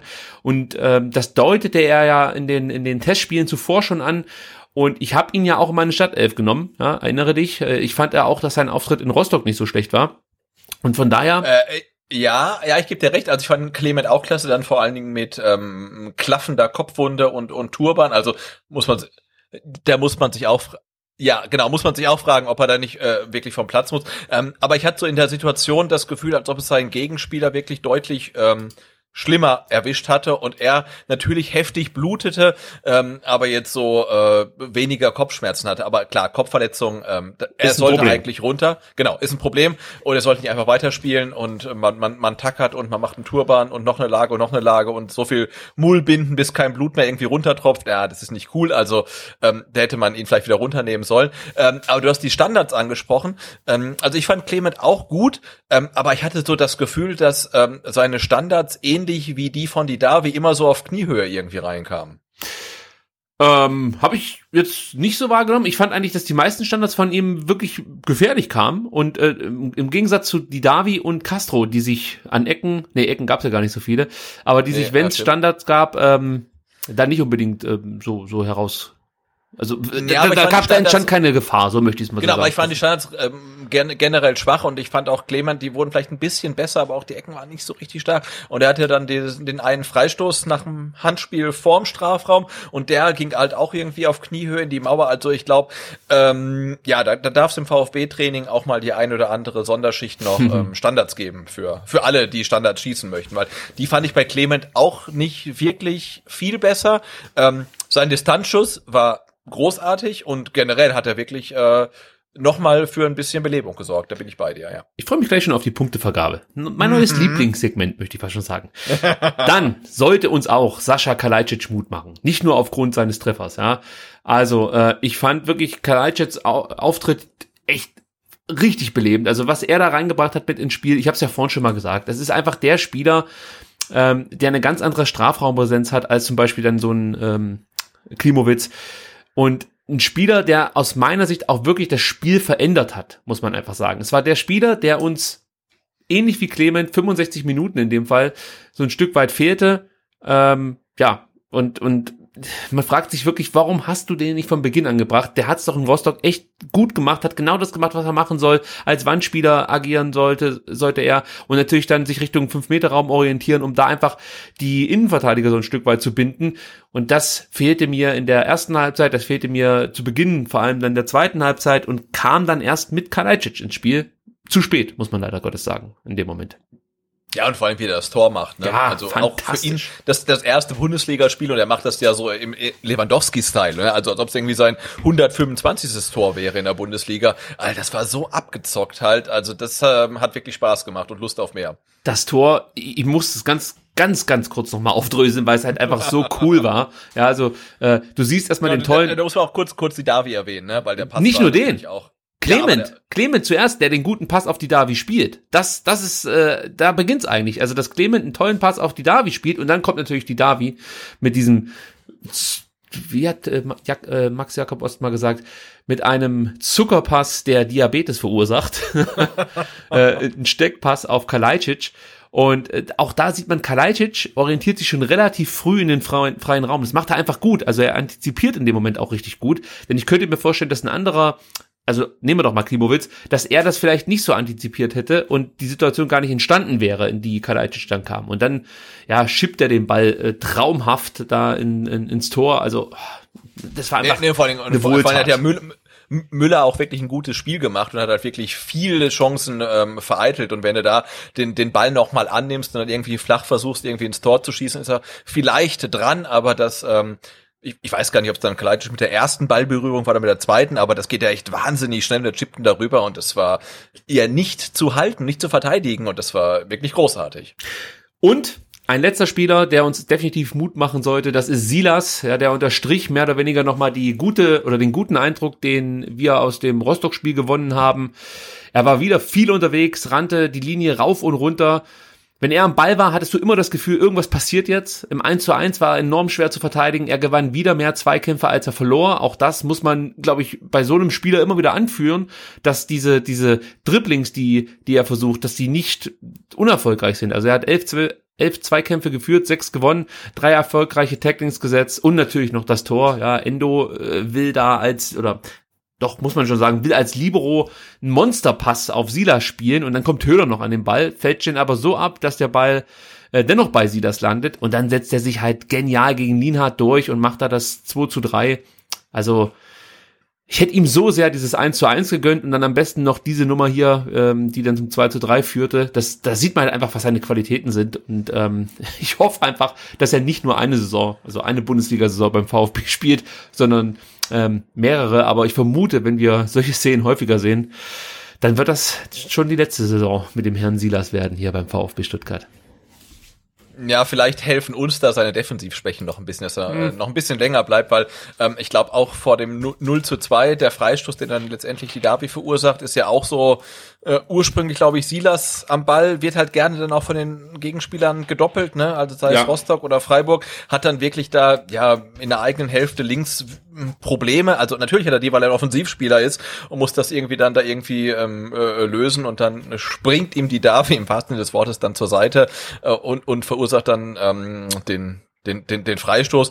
Äh, ja, aber was er halt da vorne rausbringt, das ist halt schon großartig. Und ich hatte wirklich so ein bisschen die Sorge, dass er in der ersten Liga nicht mehr in die Abschlusssituationen kommt, weil er dann von seinen ähm, Gegenspielern ja vorzeitig gestoppt wird. Aber er kann sich da tatsächlich durchsetzen und ich habe so ein bisschen das Gefühl, dass er auch äh, ja im Vergleich zur letzten Saison in der zweiten Liga nochmal auch ein bisschen ähm, kräftiger geworden ist und dass er vor allen Dingen auch abgeklärter geworden ist, ne? Weil wie oft hatten wir es in der zweiten Liga, dass er schneller ist als der Ball oder den Ball liegen lässt oder den Ball nicht mitbekommt oder Ungenauigkeiten im Spiel hat. Die hat er so ein bisschen abstellen können, ähm, ist zweikampfstärker geworden, ist ähm, effizienter geworden, präziser geworden, kommt häufiger zum Abschluss äh, und das sah tatsächlich ähm, auch gegen Freiburg schon schon richtig gut aus. Also das, das macht Spaß.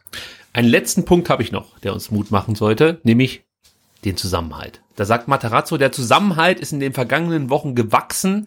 Es wird mittlerweile auf und neben dem Platz viel miteinander kommuniziert. Die Jungs sind füreinander da und bereit, die Fehler des anderen auszubügeln. Das war hier in Stuttgart nicht immer der Fall. Und wenn dem so ist, wie der Trainer behauptet, dann ist das ein großes Faustpfand, vor allem ähm, wenn es dann wirklich gegen den Abstieg geht. Und es wird gegen den Abstieg gehen, nichts anderes wird sein. Aber wenn dann wirklich eine Mannschaft füreinander da ist, zusammen kämpft, dann kann man so eine äh, Mentalität, glaube ich, entwickeln, die uns vor allem in der letzten Abstiegssaison gefehlt hat. Ähm, und ja, dann bin ich einfach guter Dinge, ja, dass, dass der VfB sich da gemeinsam sozusagen ähm, aus der Patsche hilft. Und wir können, glaube ich, am Ende sagen, wenn der VfB es schafft, in Mainz das Spiel breit zu machen, das fehlte mir übrigens zum Beispiel auch so ein Stück weit. Wir haben ja vorhin schon thematisiert, kompakt, Zentrum sehr dicht besetzt bei ähm, Freiburg. Da fehlte mir auch so ein bisschen die taktische Varianz, sage ich mal. Ähm, zum Beispiel, das habe ich überhaupt nicht erzählt, Mensch, das wollte ich auch noch unbedingt erzählen, dass man einfach mal die Seite verlagert. Auch das hat man ja in der Vorbereitung immer wieder trainiert. Jetzt muss ich doch noch was Schlechtes sagen. Und da verstehe ich halt nicht, oder nee, ich verstehe es eigentlich schon, weil das hat halt über Anton oft gut funktioniert. Dass Anton ähm, den Ball nochmal angenommen hat, zum Beispiel von Sidas äh, hat er den zugespielt bekommen oder von Mangala oder von, von, von Castro, hat dann auf die Seite verlagert. Das alles war deutlich schneller, als das jetzt am Samstag der Fall war. Also was fehlt jetzt so ein Stück weit? Trotzdem, jetzt mein abschließendes Fazit. Wenn es, wenn es der VfB schafft, in Mainz das Spiel breit zu machen, die Seite häufiger zu verlagern äh, und, und schneller aufzubauen, ja, dann werden die Mainzer große Probleme bekommen. Ja, natürlich musst du auch die einfachen Fehler abstellen und äh, musst deine Tore machen, gar keine Frage. Ähm, aber ich, ich bin der Meinung, dass der VfB sich da noch steigern kann und äh, dass es schon auch Grund zur Hoffnung gibt. Also das war jetzt nicht irgendwie so, dass wir die Hände über den Kopf zusammenschlagen müssen und sagen müssen, Mensch, äh, im Endeffekt ist der Abstieg schon besiegelt. Nee, ich bin der Meinung, also ich habe wirklich jedes Spiel gesehen am Wochenende, auch von den anderen Mannschaften, dass der VfB durchaus in der Lage ist, mit dem, was er da gezeigt hat, mindestens vier, wenn nicht sogar fünf Mannschaften hinter sich zu lassen. Also einfach so der Eindruck vom ersten Spieltag. Ähm, ich bin, ich bin gut, weiterhin guter Dinge, so muss man sagen. Aber jetzt habe ich ähm, als dich, äh, an dich als Taktikfuchs noch eine ne Frage. Ähm, was hat denn Endo ab der 65. gespielt? War das Quarterback, Libero, Innenverteidigung? und und wurde das mal im Testspiel überhaupt ansatzweise getestet, was, was Endo da gespielt hat? Also es wurde im Training getestet. Also da hat man mehrere so Varianten durchgespielt, wenn der VfB hinten liegt, was man dann umstellen könnte, um ähm, ja dann vor allen Dingen mehr Vertikalität ins Spiel zu bekommen. Und dabei Endo als nenn es Libero, nenn es von mir ist auch Quarterback oder Innenverteidiger, das ist mir eigentlich egal. Aber da wurde Endo genau in dieser Rolle getestet. Und da ist natürlich einfach die, die Qualität von ihm sind schon diese vertikalen Pässe, die er spielt. Die Frage ist natürlich nur, äh, wie lang das so funktioniert. Denn er hat natürlich auch immer relativ viel Zeit. Und ich könnte mir da schon vorstellen, dass äh, sich Gegner darauf einstellen. Also das müssen wir jetzt einfach mal abwarten. Ähm, ob, genau, da sagen, wenn, wenn, er, wenn, er, wenn er da ganz, ganz hinten drin steht als Libero, da hat er ja quasi auch keine Gegenspieler, aber wenn er das halt irgendwie auf der 6 machen will und jetzt äh, überlegen sich die Mainzer, okay, wir stellen halt Endo halt zu oder doppeln den oder so, dann wird's natürlich dann schwierig, wenn er deine äh, ja einzige oder deine Top-Option ist äh, für einen Spielaufbau. Also da bin ich mal gespannt. Aber ich fand das äh, wirklich äh, ja ziemlich überraschend, dass er auf einmal dann ähm, für Kaminski da hinten irgendwie drin stand, noch hinter der Innenverteidigung und da hinten dann irgendwie ja diese Quarterback-Pässe halt rausgespielt hat. Das war, äh, aber fand ich äh, cool. Also das Schöne ist ja, dass du mit Mangala auch nochmal einen Spieler hast, der gute Pässe spielen kann und da vielleicht so ein bisschen variieren kannst und dann wiederum für Probleme sorgen könntest. Also wenn sich der Gegner wirklich auf Endo einstellt und so ein Stück weit auch einschießt, ja, und den Spielaufbau da versucht zu unterbrechen, dann muss halt Mangala ähm, zum einen den nächsten Schritt gehen und noch mehr das Spiel an sich reißen und zum anderen dann ähm, vielleicht auch ein bisschen mutiger agieren. Das fehlt ja so ein bisschen bei Mangala. Du hast einfach das Gefühl, dass der alle Anlagen mitbringt, um wirklich ein Mittelfeldstratege zu werden, aber sie nicht immer so richtig in die Waagschale wirft. Und äh, da hoffe ich einfach, dass er sich jetzt so ein bisschen in der Anfangsphase noch an Endo anlehnen kann und dann immer sicherer wird und sollte dann Endo wirklich mal aus, aus dem Spiel komplett rausgenommen werden, ähm, er dann vielleicht auch mal sein Können noch mehr aufblitzen lassen könnte. Ja, Genau, das finde ich hat man auch ähm, gegen Freiburg gut gesehen, dass er halt ein unfassbares Gespür hat, wo äh, der Raum dicht besetzt ist und mhm. wo Freiraum ist und dreht sich halt wirklich dann zur richtigen Seite, hat auf einmal den Platz durch eine simple Drehung. Ähm, das habe ich sehr positiv wahrgenommen. Ähm, negativ empfand ich, dass er sich zu spät vom Ball trennt. Ne? Also er macht halt die Bewegung, lässt zwei Gegenspieler stehen, hat dann den Zeitpunkt zum Abspiel, aber er verpasst ihn und geht halt in den nächsten Zweikampf, hat dann wieder ein oder zwei Gegenspieler und ähm, verliert dann oft den Ball und ähm, da wäre halt dann der Zeitpunkt für einen Pass und das äh, schafft er noch nicht, sich dann ähm, rechtzeitig vom Ball zu trennen. Also ich, ich finde das überragend, wie er durch simple Körpertäuschung halt immer sich Freiraum verschafft, ähm, aber er trennt sich dann aus meiner Sicht, jedenfalls gegen Freiburg, dann zu spät vom Ball. Aber ähm, trotzdem auch, auch ja eine gute Leistung, ähm, aber da gibt's auch noch Potenzial nach oben. Und klar, wir haben Mangala, der die, die Pässe spielen kann und wir haben ja auch gegen Freiburg gesehen, die Davi kann sie sowieso spielen, halt weiter vorne. Ähm, und auch Castro kann sie spielen, weil die Chance von ähm, Silas in der ersten Halbzeit war ja der Pass von Castro, der war auch überragend gespielt und auch der kann das halt. Ne? Also da, da gibt's ja schon ein paar Leute im Mittelfeld, ähm, die diese vertikalen Pässe, äh, die gegen Freiburg wirklich sehr, sehr wertvoll waren, spielen können. Jetzt haben wir so lange über das Spiel gesprochen und ich habe trotzdem ja. noch einen letzten Punkt, Sebastian. Ist mir jetzt egal, ob die Leute denken, mein Gott. Also immer noch Freiburg. Okay. Ähm, mein letzter Punkt ist wirklich die Pfiffe, die es zur Halbzeit gab. Und da lasse ich mir noch gefallen, dass man das vielleicht so interpretieren kann, dass die Zuschauer etwas sauer darüber waren, ähm, dass es einen ähm, Einwurf nicht mehr gab für den VfB Stuttgart im Freiburger Drittel. Ähm, aber trotzdem war es dann, glaube ich, so, dass sich der eine oder andere gedacht hat, Mensch, da pfeife ich einfach mal mit, war ja auch scheiße, was sie so gespielt haben. Und als dann das 3-0 fiel für Freiburg, waren definitiv Pfiffe von den Rängen zu hören. Da denke ich mir, oder ich habe, da habe ich eine besondere Botschaft an, an die Leute. Fuck you. Ohne Scheiß. Wie kann man, wie kann man da nach so langer Zeit ins Stadion gehen, Ja, und diese junge Mannschaft, jeder erzählt, wie jung die Mannschaft ist, die braucht die Unterstützung, hört man dann immer wieder, aber selbst wenn man das nicht gehört hat, man sieht's ja. Das ist eine junge Mannschaft, die sich 45 Minuten definitiv einen Arsch aufgerissen hat. Also es gab genügend Mannschaften hier beim VfB, die wirklich kein Bein krumm gemacht haben und sich wirklich herspielen lassen haben und, und du hast richtig erkannt, dass die keinen Bock hatten auf die ganze Sache. Hier habe ich eine Mannschaft gesehen, die über 90 Minuten oder lass es halt dann jetzt mal diese 47 sein, wo gepfiffen wurde, äh, sich einen Arsch aufgerissen hat und in versucht hat, irgendwas entgegenzusetzen, sich nicht unterkriegen lassen hat, sondern immer weiter äh, nach vorne gespielt hat. Da kann ich einfach nicht verstehen, wie man sich da hinsetzen kann, ja, und wirklich nach 47 Minuten der neuen Bundesliga-Saison lospfeifen kann. Was haben die Leute gedacht, was wir jetzt in der Bundesliga machen? Haben die wirklich gedacht, wir rollen das Feld von hinten auf und nächstes Jahr geht's ab nach was weiß ich wohin? Nee, das kann, so, so dumm kann keiner sein. Das muss ich einfach so deutlich sagen. Dann gehen nicht ins Stadion. Und es gibt diese Leute, die wirklich ins Stadion gehen, ja, nach dem Aufstieg und nach fünf Minuten schon wieder aufstehen und sagen, immer der gleiche Scheiß, ich gang wieder, ich gang. Da denke ich mir, ja dann verpiss dich, nimm deine Dauerkarte, gib sie ab und komm nie wieder. Kein Mensch wird dich irgendwie mal im Stadion vermissen. Solche Leute braucht kein Mensch. Die Mannschaft braucht die Unterstützung von den Rängen. Und Marc Oliver Kempf sagt das auch. Und ich find's gut, dass er es sagt. Normalerweise mag ich es ja nicht, wenn die Spieler dann anfangen, übers Publikum zu reden oder so, weil oft genug gibt's genügend Gründe zu pfeifen. Aber hier sagt Marc Oliver Kempf, es ist natürlich schade, wenn man gleich am ersten Spiel von den Heimfans Pfiffe kassiert. Gerade mit unseren jung, ganz jungen Spielern. Ich glaube, die waren eh schon verunsichert genug. Da muss man vom Publikum erwarten, dass sie uns verstehen und uns mehr nach vorne pushen.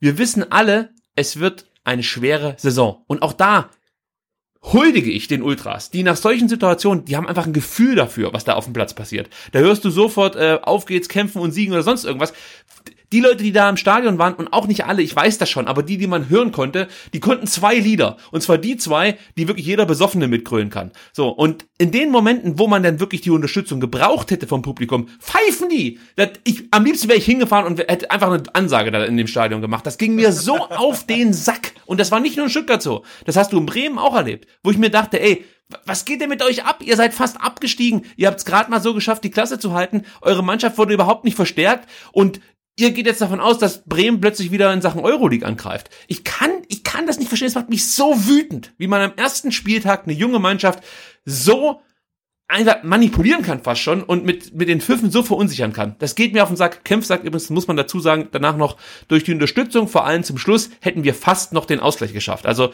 nicht, dass man das jetzt so interpretiert, Kempf heute nur rum, weil das Publikum gepfiffen hat. Nee, er weiß das schon richtig einzuschätzen.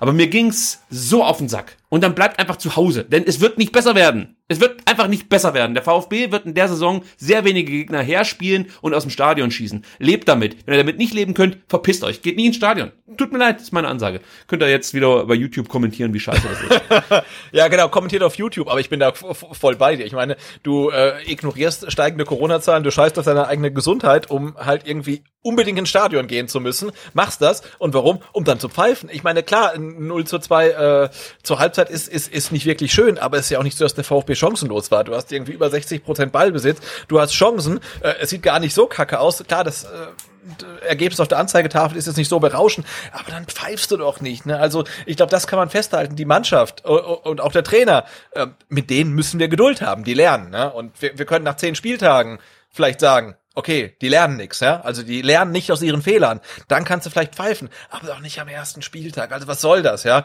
und wenn das Stadion jetzt voll gewesen wäre, 60.000 und von denen pfeifen halt ein paar, okay, aber die 8.000, die im Stadion waren, von denen muss man ja irgendwie annehmen, dass die unbedingt im Stadion sein wollen.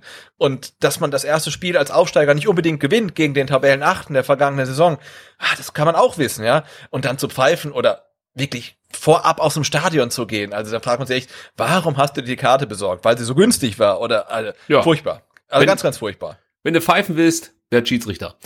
Gut. So. Kommen wir zum Spieler der Saison und auch. Äh, stopp, ich will noch eins, darf ich eins noch kurz erwähnen? Natürlich. Ähm, weil das ist ein Spieler, den habe ich ähm, äh, nicht in meinem Spieler der Saison, aber ich würde ihn noch ähm, ganz gerne äh, äh, kurz erwähnen. Ähm, Hamadi Al-Gadoui ist jetzt nicht großartig aufgefallen im Spiel, wurde aber eingewechselt ähm, und hat sein erstes Bundesligaspiel gemacht. Und ähm, es ging ein Tweet rum, äh, ich habe den retweetet, ich habe ihn auch bei Facebook geteilt und der, der hat 800 Likes fast bekommen. Ähm, Hamadi Al-Gadoui ähm, war nie in einem Nachwuchsleistungszentrum, ähm, hat mit 20 Jahren in der Bezirksliga gespielt, hat ähm, ab 2011 Regionalliga gespielt, bis Mai 2017 hat er dort gespielt, hat dann ähm, dritte Liga gespielt und hat dann im Januar 2018 zum ersten Mal zweite Bundesliga gespielt und ist jetzt aufgestiegen und hat jetzt im September 2020 äh, sein Bundesliga-Debüt gegeben und ich finde das ähm, ziemlich überragend, dass äh, so ein Spieler auch im Jahr 2020 dann seinen Weg echt noch findet in die Bundesliga. Und ich äh, ja, wünsche ihm echt noch viele Minuten in der Bundesliga und dass er auch sein Tor dann noch schießt. Ähm, aber das fand ich relativ bemerkenswert und wollte ihn kurz erwähnen, ähm, obwohl er jetzt von mir auch keine Punkte bekommen hat für den Spieler der Saison. Aber ähm, ich finde, das sollte nicht unerwähnt bleiben. Das ist wirklich schön gewesen. Muss ich ganz ehrlich ja. sagen. Ich finde Ehrenspieler der Saison. Also ich lasse es in dem ja. Segment.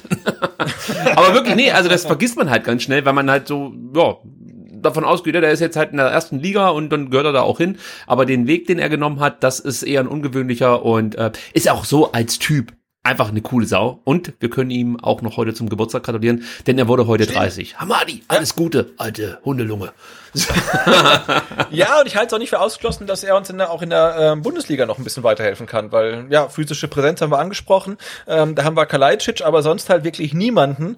Ähm, und ähm, ja, und dieses Stilmittel der langen Bälle nach vorne haben wir jetzt gegen Freiburg gar nicht gesehen. Klar, wenn Klimowitz vorne drin steht, dann brauchst du die Bälle auch nicht spielen, ähm, aber auf den al oder auf den Kalajdzic kannst du sie spielen. Insofern ähm, glaube ich, dass wir ihn relativ regelmäßig sehen werden, auch wenn es dann nur für 10, 20 Minuten ist, aber ähm, ich sag, ähm, er macht sein Bundesligator. Ja, und zwar gegen Leverkusen, weil so. da hat er in der zweiten gespielt, also vielleicht ist das die späte Rache des al Gut, dann kommen wir jetzt äh, wirklich zur Punktevergabe und ich kann schon ja. mal vorweg schicken, das ist für mich diesmal wirklich richtig, richtig schwer. Ja, war knifflig, oder? Ja, es war knifflig. Also ich, ich werde das dann gleich ähm, ausführlichst hier breit treten und würde sagen, wir gucken erstmal auf euren Spieler dieses Spiels. Wir haben auf Twitter wieder gefragt, äh, wer war für euch der beste Spieler im Spiel gegen Freiburg. Zuerst habe ich gefragt, wer war der beste Spieler in Rostock und habe dann gemerkt, Mensch, ähm, Copy and, und and Paste ist nicht immer so gut, aber sei es drum. Und ich bin wirklich überrascht, wie viele Leute diesmal eine Stimme abgegeben haben, denn ähm, der meistgenannte Spieler, ich sag den Namen noch nicht, ähm, erhielt sieben, äh, 72 Nennungen. Da war ich schon überrascht. Ja, also und ich kann euch sagen, der zweitmeistgenannte war dann äh, einer mit 56 Stimmen. Oh, relativ knapp, ja. Ja, es, es gab wirklich weit über 200 Replies auf unseren Tweet und wenn das so bleibt, das wäre echt großartig. Und dann macht es natürlich noch mehr Spaß, wenn ganz viele Leute abstimmen. Und ja, ich setze mich wirklich hier hin, lese jeden Tweet und ähm, führe eine Strichliste. Ganz altmodisch. Ist aber für mich trotzdem noch am schnellsten, möchte ich mal so sagen. Ja, und um, um die Bubbles mal gegeneinander auszuspielen, ähm, auf YouTube äh, wurde nach dem Rostock-Spiel ähm, die Stimmvergabe bei Twitter harsch kritisiert, dass ihr alle keine Ahnung habt. Also strengt euch an. So ist es. Also, ähm, jetzt gucken wir mal, wie das hier ausging. Ich fange einfach, wie gesagt, jetzt mal mit den ähm, Twitter-Usern an. Und ich habe es ja schon gesagt, 72 Stimmen äh, gingen auf Platz 1, 56 auf Platz 2, 47 auf Platz 3. Dann gab es noch jemanden, der bekommt 24 Stimmen. Das ist Philipp Clement, das nehme ich schon mal vorweg. Daniel Ui, Didavi okay. hat fünf bekommen. Ja, Orel Mangala hat zwei bekommen und Roberto Massimo eine. Aber wir fokussieren uns auf die drei, die die meisten Stimmen bekommen haben. Und ähm, ja, ich kann es nicht spannender machen, also hau ich einfach raus. Sascha Kalajdzic hat 47 Stimmen bekommen, landet damit auf Platz 3. Silas hat 56 bekommen, landet damit auf Platz 2 und du wirst es dir schon denken können, wer sich die drei Punkte vom Publikum sozusagen unter die Na den Nagel reißen kann. Sagt man das so? Der, ja, ja ähm, Legend, das ist Legend, legendäre Endo. Legendo, genau. Legendo, genau. Legendo holt die drei Punkte für die Twitter-User. So, und jetzt kommen wir zu uns, Sebastian. Jetzt bin ich ja mal ja. gespannt. Also bei mir ist es wirklich echt extrem knifflig. Ich habe mich immer noch nicht endgültig festgelegt. Bist du denn schon, sag mal, in deiner Entscheidung etwas gefestigter als ich? Ja, ich habe ich hab meinen Spickzettel ja am Sonntag schon geschrieben, habe mir eben geholt und ich habe äh, insgesamt fünf Spieler, die von mir Punkte bekommen. Ich habe sechs Punkte, ne, die ich vergeben mhm, kann. Genau, genau. Okay. Dann, dann fang doch einfach mal an. So, soll ich mal unten anfangen? Ja. Also, pass auf. Ähm, ich gebe ähm, tatsächlich Daniel Didavi einen Punkt. Also mm, ich, ich habe persönlich tatsächlich nach wie vor Probleme mit ihm, auch wenn man sieht irgendwie, wenn alle Spieler zum Ka in die Kabine gehen mit Mundschutz, nur er nicht, äh, finde ich nach wie vor schwierig, aber man muss das ja auch trennen können. Ne? Ähm, und er hat ein gutes Spiel gemacht. Und ich finde, er entwickelt sich mit zunehmendem Alter wirklich zu so einem klassischen Zehner. Also Stutzen unten, immer wenn er den Ball bekommt, erstmal Fuß drauf gucken. Aber er, spielt, er hat halt wirklich überragende Pässe gespielt. Also da sehe ich ihm auch das blöde Foul vom 0 zu 2 nach. Ähm, für mich war er ähm, ja wirklich ähm, ein Leistungsträger in, in dem Spiel und ähm, ich, ich hoffe tatsächlich, dass er jetzt in der Saison auch fit bleibt und möglichst viele Spiele macht, weil er hat äh, das VfB-Spiel wirklich belebt, also vor allem durch seine guten Pässe. Die Davi stand bei mir auch auf der vorläufigen Liste, muss ich sagen. Ähm, aber ich kann dich trotzdem noch mal bestärken in deiner Entscheidung. Also die Davi spielte die meisten öffnende Pässe, öffnende, öffnenden Pässe im Spiel, hatte die zweitmeisten Sprints mit 29 und mit 88 die in, mit 88 intensive Läufe die meisten aller Spieler. Ähm, und äh, ist sogar damit in den Top 10 äh, der Bundesliga gelandet. Also wirklich, was das angeht, äh, großer Einsatz und auch ein wichtiger Spieler, aber von mir bekommt er keine Punkte. Dann machen wir weiter.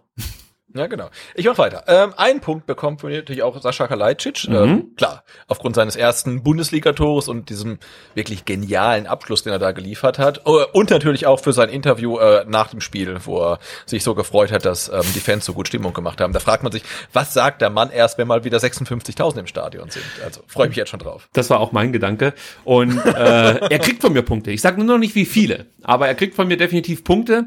Und er hat natürlich das Tor gemacht, großartiges Tor erzielt und auch die meisten Torschüsse aller VfB-Spieler abgegeben. Fünf Okay. Torschüsse in 25 Minuten.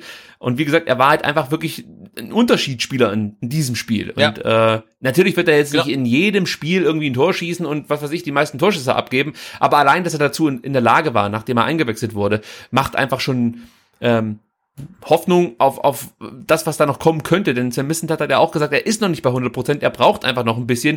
Und wenn da noch mehr kommt, uns soll es recht sein.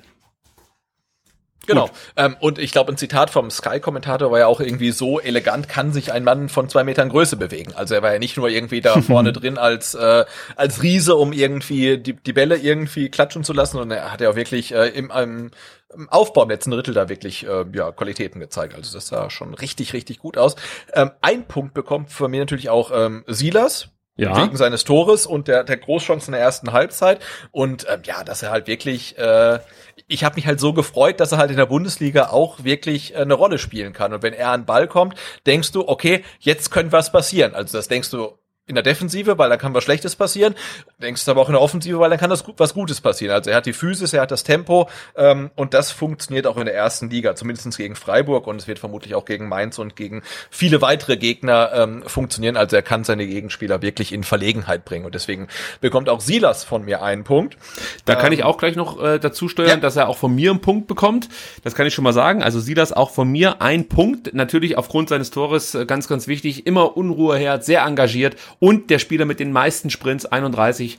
Äh, also das ist auf jeden Fall ja ein Spieler, der, der uns sehr, sehr gut tut in dieser Bundesliga. Genau, und eigentlich bräuchst du, bräuchst du auf jeder Seite einen Silas, Ja. ne? als linken oder als rechten Wing. Und einen Stürmer, der- genau, weil der spielt ja auf beiden Seiten, leider nicht gleichzeitig, sondern immer abwechselnd, aber das wäre wär schön, wenn er auf beiden Seiten spielen könnte. Ähm, mein Überraschungspunkt ja, jetzt bin ich gespannt. ja, äh, geht an äh, Roberto Massimo, weil ich habe mich so gefreut, dass er wirklich ein solides äh, De Debüt in der Bundesliga für den VfB gefeiert hat. Ich fand es auf der rechten Seite echt äh, nicht schlecht. Also wir haben seine ähm, Nachlässigkeiten Defensive angesprochen, die fast alle ähm, Stuttgarter Spieler haben, aber er hatte die die Großchance, er hat einiges versucht, er hat sich so wahnsinnig schön geärgert über die vergebene Chance, die er hatte. Ähm, ja, und ich, ich, ich habe immer noch im Hinterkopf, ähm, ja, seine Fehler gegen Kiel in der zweiten Liga, wie er dann halt komplett abgemeldet war. Ähm, hat jetzt in der Vorbereitung regelmäßig gespielt und scheint jetzt wirklich auch äh, ja ein Kandidat zu sein für die Startelf in der ersten Liga. Und in seinem ersten Spiel hat er mich nicht enttäuscht und das reicht mir schon, um ihm einen ähm, Punkt zu geben aus So. persönlicher Gefälligkeit. derjenige, der bei dir zwei Punkte bekommt, den hältst du noch etwas zurück. Jetzt äh, schließe ich mal auf Punkte technisch, denn ich Ja, komme komm. jetzt. Ähm, also ich muss sagen, ich hatte Endo auch bei mir auf der Liste, habe ihn dann aber runtergenommen. Ähm, erstens mal, weil er von den Twitter-Leuten die drei Punkte bekommen hat. Da habe ich mir gedacht, okay, das reicht. Jetzt brauche ich ihm nicht auch noch Punkte geben. Und ich habe es ja vorhin schon gesagt, er stand halt trotzdem auf dem Platz, als es 0-3 stand. Und er konnte das nicht verhindern. Und ich bin der Meinung, es waren andere Spieler, die ähm, einen größeren Anteil daran hatten, dass am Ende noch das Unentschieden möglich war. Deswegen Silas mit seinem Tor, mit seinem gesamten Spiel wollte ich belohnen. Deswegen bekommt er einen Punkt. Für mich war Clement einfach der Spieler, der, sag mal, Kreativität ins Spiel gebracht hat und, und, und mehr Zug, neue Anspielstationen. Also Castro hat das einfach nicht leisten können, finde ich, und Clement war dann der Spieler, der da neue Räume geöffnet hat mit seinem klugen Spiel, das er gezeigt hat. Deswegen habe ich Philipp Clement zwei Punkte gegeben. Und man muss vielleicht noch mal ganz kurz dazu sagen, auch die Standardgefahr, auch wenn du vorhin gesagt hast, du fandst sie nicht so gut. Ich, Alle ich, auf Beinhöhe, alle auf Beinhöhe. ich war froh, dass endlich halbwegs vernünftige, lass uns darauf einigen, Standards geschlagen wurden und nicht mehr diese, ich habe glaube letzte Woche gesagt, die Standards, wo man immer Sorge hatte, dass direkt irgendwie ein Konter entsteht für die Freiburger. Äh, aber gut, also Clement von mir zwei Punkte. Und äh, Sascha Kalajdzic ist derjenige, der bei mir die drei Punkte bekommt, weil ich fand halt seine Leistung einfach herausragend. Und es sind auch drei Liebespunkte, muss ich an der Stelle sagen. ich mag den Typen einfach und du hast das Interview schon erwähnt. Es ist einfach herzzerreißend, wie er davon spricht, dass 8000 Zuschauer so geil waren. Und äh, man sitzt so da als VfB-Fan und denkt sich, ja, 8000. Und dann vor allen Dingen äh, kein organisierte, äh, kein organisierter Support, sondern 8000, die sich einfach bespaßen lassen wollen. Ähm, Sascha, ich kann dir versprechen, wenn hier die Bude ja. voll ist, dann wirst du wahrscheinlich 90 Minuten lang mit Gänsehaut spielen. Und ähm, ja, wir schießen dich in unser Herz, das kann ich schon mal sagen. Also das ist meine Punktevergabe. Kalajdzic 3, Clement 2, Silas einen Punkt. Jetzt hast du noch jemanden. Ich habe noch zwei Punkte, da gehe ich halt mit, mit, mit Twitter mit und ich gebe sie Wataru Endo. Also, äh, ja, weil ich mich halt wirklich gefragt hatte, ähm, seine, seine Pirouetten da im Mittelkreis, die er in der zweiten Liga immer ähm, gedreht hat und auch gegen, gegen Rostock, hatte ich mir echt gefragt, klappt das in der ersten Liga oder sorgt er halt dann für reihenweise ähm, Ballverluste? Nee, es klappt. Also, ähm, uns haben mich einfach so gefreut, dass Endo halt in der ersten Liga gegen ein abgezocktes Team wie Freiburg genauso wichtig sein kann, äh, wie er in der zweiten Liga war und hat mich so gefreut, ähm, dass ich ihm dann zwei Punkte gegeben hat, ähm, auch wegen des Assists ähm, für Silas und weil ich es halt irgendwie total cool fand, dass er ab der 65. dann halt irgendwie, ja, so, so, so ganz weit hinten drin dann äh, Libero und Ballverteiler gespielt hat. Ähm, und das hat mich tatsächlich erinnert ähm, an ein anderes Spiel vom VfB, gegen den SC Freiburg, damals unter Hüb Stevens. Da gab es nämlich einen anderen ähm, defensiven Mittelfeldspieler, der eine ähnliche Rolle gespielt hat. Und das war Grueso. Der, den hat damals auch so Ja, ich erinnere mich auch. Ja. Mhm. Haben wir 2-0 gewonnen und der hat auch den von hinten raus irgendwie den Aufbau machen lassen. Und da dachte ich, hey, das ist cool, das ist irgendwie Grueso 2.0. Ja, ich hoffe halt, dass die Karriere anders verlaufen wird. Aber gut. ja, auch, aber, aber, ja, aber du hast so, du hast absolut recht. Also Endo, ich habe ihn wie gesagt jetzt nur nicht mit Punkten hier besehen, weil ähm, er von den von den Twitter-Leuten schon die Punkte bekommen hat. Äh, und man muss es wirklich nochmal sagen, der gewann mit Kempf äh, zusammen die meisten Zweikämpfe in, in, in diesem Spiel, ähm, und zwar 13 von 20. Äh, Kempf hatte noch eine bisschen eine bessere Quote, hat 13 von 19 gewonnen. Er gewann wieder mal viele Luftzweikämpfe, das muss man auch immer wieder sagen. Es ist einfach unglaublich, wie er mit seiner Körpergröße da äh, gegen deut deutlich größere Gegenspieler äh, die Luftzweikämpfe nur durch gutes Timing für sich entscheidet. Und was halt auch so wichtig ist, er fing von allen Stuttgartern die meisten Bälle ab. Er ist halt wirklich dieser Staubsauger nochmal da im, im, Zentrum und so wichtig in dieser Position. Äh, dazu natürlich total involviert im Aufbauspiel nach an, Anton die zweitmeisten Ballkontakte. Also ich kann mir schon vorstellen, wenn du so eine Achse bilden kannst aus Anton und Endo, äh, das könnte schon ziemlich geil aussehen. Deswegen hoffe ich auch aus diesem Grund, dass Anton ein bisschen mehr ins Zentrum gezogen wird, beziehungsweise unser zentraler Innenverteidiger wird. Ähm, ja, also Endo ganz klar, sehr guter Spieler in dieser Partie. Da muss man vielleicht auch noch mal ganz kurz Marc Oliver Kempf erwähnen, den ich ja gerade schon so ein bisschen angeteasert hat. Ähm, der, er fängt wirklich auch hier wieder viele gefährliche Bälle ab. Das geht manchmal so ein bisschen unter, klärte zweimal entscheidend. Äh, dazu habe ich ja gesagt, der beste Zweikampfwert aller Spieler. Das Einzige, was man so ein bisschen vielleicht, ja, äh, ihm negativ auslegen muss, ist das manchmal zu ungenaue Passspiel, aber er geht auch mehr Risiko mit seinen Pässen. Also es ist halt kein, kein Kaminski, der zwar eine deutlich bessere Passquote hat, weniger ähm, Fehlpässe spielt, aber aus meiner Sicht ja mit seinen Pässen jetzt nicht unbedingt dazu beiträgt, dass das Spiel ähm, gefährlicher wird des VfB Stuttgart. Dann kommen wir zu unserem nächsten Gegner, Mainz 05, die am vergangenen Sonntag von den Leipzigern verschont wurden, muss man fast schon sagen. Auch wenn das Spiel 1 zu 3 ausging, bin ich der Meinung, wenn die Leipziger das Ganze konsequenter zu Ende gespielt hätten, dann wäre da durchaus ähm, ja vielleicht wieder ein 5 zu 0 oder 0 zu 5 drin gewesen oder sogar noch schlimmer. Tja, Sebastian, was fällt dir denn zu Mainz ein? Äh, ja, ich äh, befürchte für Mainz und hoffe für uns, ähm, dass Mainz bis zum Ende der Saison irgendwie eine der Mannschaften sein wird, mit denen wir uns um die Tabellenplätze streiten. Also ich sehe die wirklich in der Saison, also ich, sehe sie eigentlich in jeder Saison nicht so stark, aber die sind natürlich schon länger, relativ lange jetzt dabei in der Bundesliga. Äh, ja, aber ich glaube, ähm, das ist tatsächlich ein Gegner, mit dem wir uns dann auf Augenhöhe äh, wähnen dürfen und auch ein Gegner, gegen den wir punkten sollten. Ja, also wenn Mainz den Trainer nicht wechselt, dann bin ich mir sicher, dass Mainz absteigt. Denn also bei Mainz habe ich eh immer das Gefühl, entweder ist der Trainer gut und die Mannschaft schlecht oder die Mannschaft gut und der Trainer schlecht. Also hier finde ich es noch krasser, weil an, an und für sich, finde ich, hat Mainz echt eigentlich eine coole Mannschaft. Die haben einen guten Kader. Mir gefallen da einige Spieler, also die hätte ich gerne beim VfB Stuttgart, äh, da kommen wir gleich noch drauf zu sprechen. Aber Achim Bayerlotzer ist für mich, das, äh, wie soll ich das sagen, ich sehe ihn halt nicht unbedingt in der Bundesliga. Also es sind oft so taktische Fehler, die er macht, die sich durchziehen, äh, die man in Köln gesehen hat, die man jetzt in Mainz wieder sieht. Äh, die kann man vielleicht in der zweiten Liga eher kaschieren und ich könnte mir vorstellen, dass Achim Bayer-Lotzer eigentlich in der zweiten Liga gut aufgehoben ist oder einfach bislang noch nicht die richtige Mannschaft in der Bundesliga gefunden hat, die zu ihm passt. Ich hoffe, er wird es nie beim VfB versuchen, das kann ich schon mal wegschicken. Ich bin also nicht besonders überzeugt von dem Trainer. Ich sagen, du bist kein, kein Bayer-Lotzer-Fan unbedingt. Nee, aber das, das heißt ja nichts. Also es gibt genügend gute Zweitligatrainer, die in der Bundesliga jetzt nicht, äh, zu groß, nicht zu großen Ruhm geschafft haben oder gebracht haben. Also von daher ist, ist ja auch völlig okay, ein guter Zweitligatrainer zu sein. Also Gut, lass uns äh, im Detail drauf zu sprechen kommen. Ich möchte jetzt mal erzählen, was die Mainzer auszeichnet. Und das beginnt schon ganz hinten. Ich finde, sie haben wirklich einen überdurchschnittlich guten Torhüter mit Robin Zentner, der die Mainzer auch in Leipzig vor Schlimmerem bewahrt hat. Also man muss schon wirklich sagen, das ist ein Torhüter, der wahrscheinlich auch bei Vereinen unterkommen könnte, die international spielen. Also richtig, richtig guter Mann.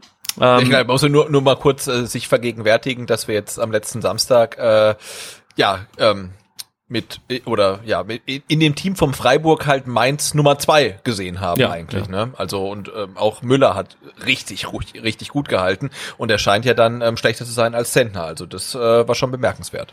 Ich glaube in Mainz streiten sich da auch die Fans drum wer jetzt der bessere Torhüter ist. Zentner oder äh, Müller. Also ja, ich möchte mich da auch nicht abschließend festlegen. Ich finde, beide haben Stärken, auch natürlich Schwächen, gar keine Frage.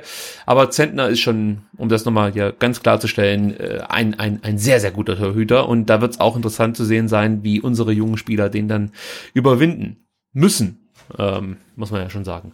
Gut, dann äh, hat man zu Beginn des Spiels Mainz gegen Leipzig auch gesehen, dass die Mainzer an und für sich eigentlich ähm, ganz gut mit zwei engen Viererketten den Raum vor dem 16er äh, gut verdichten können. Also das ist eigentlich auch eine Qualität, dass man da einen guten Verbund hinbekommt, aber es hat halt einfach nur 15 Minuten äh, Bestand gehabt, muss man an der Stelle sagen. Ich bin mal gespannt, ob das äh, nicht ausbaufähig ist gegen Stuttgart, weil die natürlich mit einer ganz anderen Wucht kommen, also die Leipziger. Und da könnte es schon sein, dass wir da größere Probleme bekommen. Dann hat Mainz gute Außenverteidiger, die viel Druck aufbauen können, aber vielleicht gedanklich momentan nicht mehr unbedingt im Mainz weilen. Da komme ich auch noch gleich drauf zu sprechen. Aber grundsätzlich hat Mainz gute Außenverteidiger, auf die wir aufpassen müssen. Sie haben gute Standards und da haben wir ja gegen Freiburg jetzt ausführlich drüber gesprochen, dass wir damit unsere Probleme hatten. Und äh, was man auch immer äh, gut beobachten kann, ist, dass Mainz mit äh, gut geschlagenen langen Bällen aus den Sechserräumen auf die Spitzen agiert. Also gerade vorne natürlich dann mit Mateta einen ähm, guten Kopfballspieler hat, den man dann immer wieder anspielen kann, der zum einen als Wandspieler fungieren kann, aber dann auch den Ball äh, trickreich, möchte ich mal sagen, mitnehmen kann und direkt eine Chance aus einem langen Ball kreieren kann. Und natürlich auch im Laufduell durch Schnelligkeit. Da gibt's dann auch noch andere Spieler, aber wenn wir bei Mateta bleiben wollen, durch Schnelligkeit den einen oder anderen Innenverteidiger alt aussehen lassen kann. Also das sind so Mainz Stärken, Tempo, ähm, ja, dann auch wie gesagt, gute lange Bälle und ähm, ich würde sagen, in der Defensive haben sie auch gute Leute. Da komme ich auch noch im Detail später drauf zu sprechen. Aber jetzt, du hast die Außenverteidiger angesprochen, da spielt doch jetzt bei denen links hinten ähm, Brosinski, der spielt doch schon gefühlt seit 20 Jahren dort, oder? Und nicht links hinten, sondern irgendwie eher im Mittelfeld. Der macht aber seine Aufgabe, sagen wir jetzt, äh, vernünftig, so möchte ich es mal sagen. Und eigentlich, da nimmst du schon was vorweg, eigentlich haben sie ja ein richtig tolles Talent äh, in ihrem Kader, und zwar Aaron, der hochtalentiert nach Mainz kam. Ich meine, der war sogar, hat irgendeinen Titel gewonnen mit der, Spa mit der spanischen U21. Aber da müsste ich jetzt nachgucken und das lassen wir einfach. Also, aber sehr talentierter Spieler, der es aber irgendwie in Mainz nicht so richtig schafft. Ja, also eigentlich hast du da die perfekte Lösung. Alle Anlagen sind vorhanden, aber irgendwie klappt's nicht. Und da gab's auch eine sehr skurrile Szene. Achim Bayerlorzer hat Aaron auf einer Pressekonferenz mal so richtig rund laufen lassen. Also hat so gesagt, Mensch, er ist gedanklich überhaupt nicht da. Der muss erst mal selber gucken, dass er besser wird, bevor er hier ähm, sich mit irgendwelchen Wechselgedanken auseinandersetzt. Also äh, da hast du von Achim Bayer, Bayerlorzer Worte gehört, die man so eigentlich sonst nicht auf Pressekonferenzen zu hören bekommt. Und da muss man sich natürlich auch immer wieder fragen, ob das die anderen Spieler so cool finden. Also Aaron wird sowieso nicht besonders cool äh, gut finden, aber die anderen werden sich wahrscheinlich auch denken, Alter, was geht mit dir ab? Und das hört man auch immer mal wieder, dass es wohl nicht das beste Verhältnis sein soll zwischen Bayer Lotzer und seinen Spielern. Aber das sind immer dann so Gerüchte, ob es dann letzten Endes auch so ist, kann ich von Stuttgart aus definitiv nicht beurteilen. Aber ja, die Gerüchte halten sich hartnäckig, so möchte ich es mal sagen.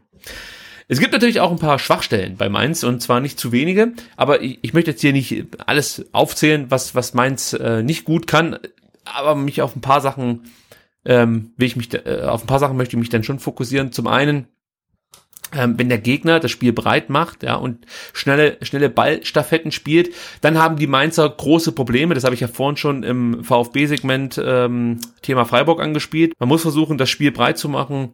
Und ähm, man muss dann auch vor allem versuchen, Tempo ins Spiel zu bekommen. Und dann wird's für die Mainzer schon eher schwieriger. Ja. Dann im Zentrum fehlt aus meiner Sicht oft die Konsequenz in den Zweikämpfen. Das ist mir zumindest jetzt gegen Leipzig extrem aufgefallen. Also, ich weiß nicht, ob man da dem Gegner einfach mal so den, diesen, diesen Spielraum, sag ich mal, schenkt und versucht da einfach nur den Gegner zu stellen. Das konnte ich jetzt noch nicht so richtig erkennen oder ob es dann wirklich äh, nur die Qualität der Leipziger war. Aber es sah manchmal wirklich so aus, als ob man da einfach nur den Gegner begleiten möchte und gar nicht in die Zweikämpfe gehen will. Also man schaut da halt einfach zu. Und das konnte ich mir nicht so richtig erklären, was da die Idee dahinter sein könnte. Müssen wir mal beobachten, wie das gegen Stuttgart dann der Fall ist.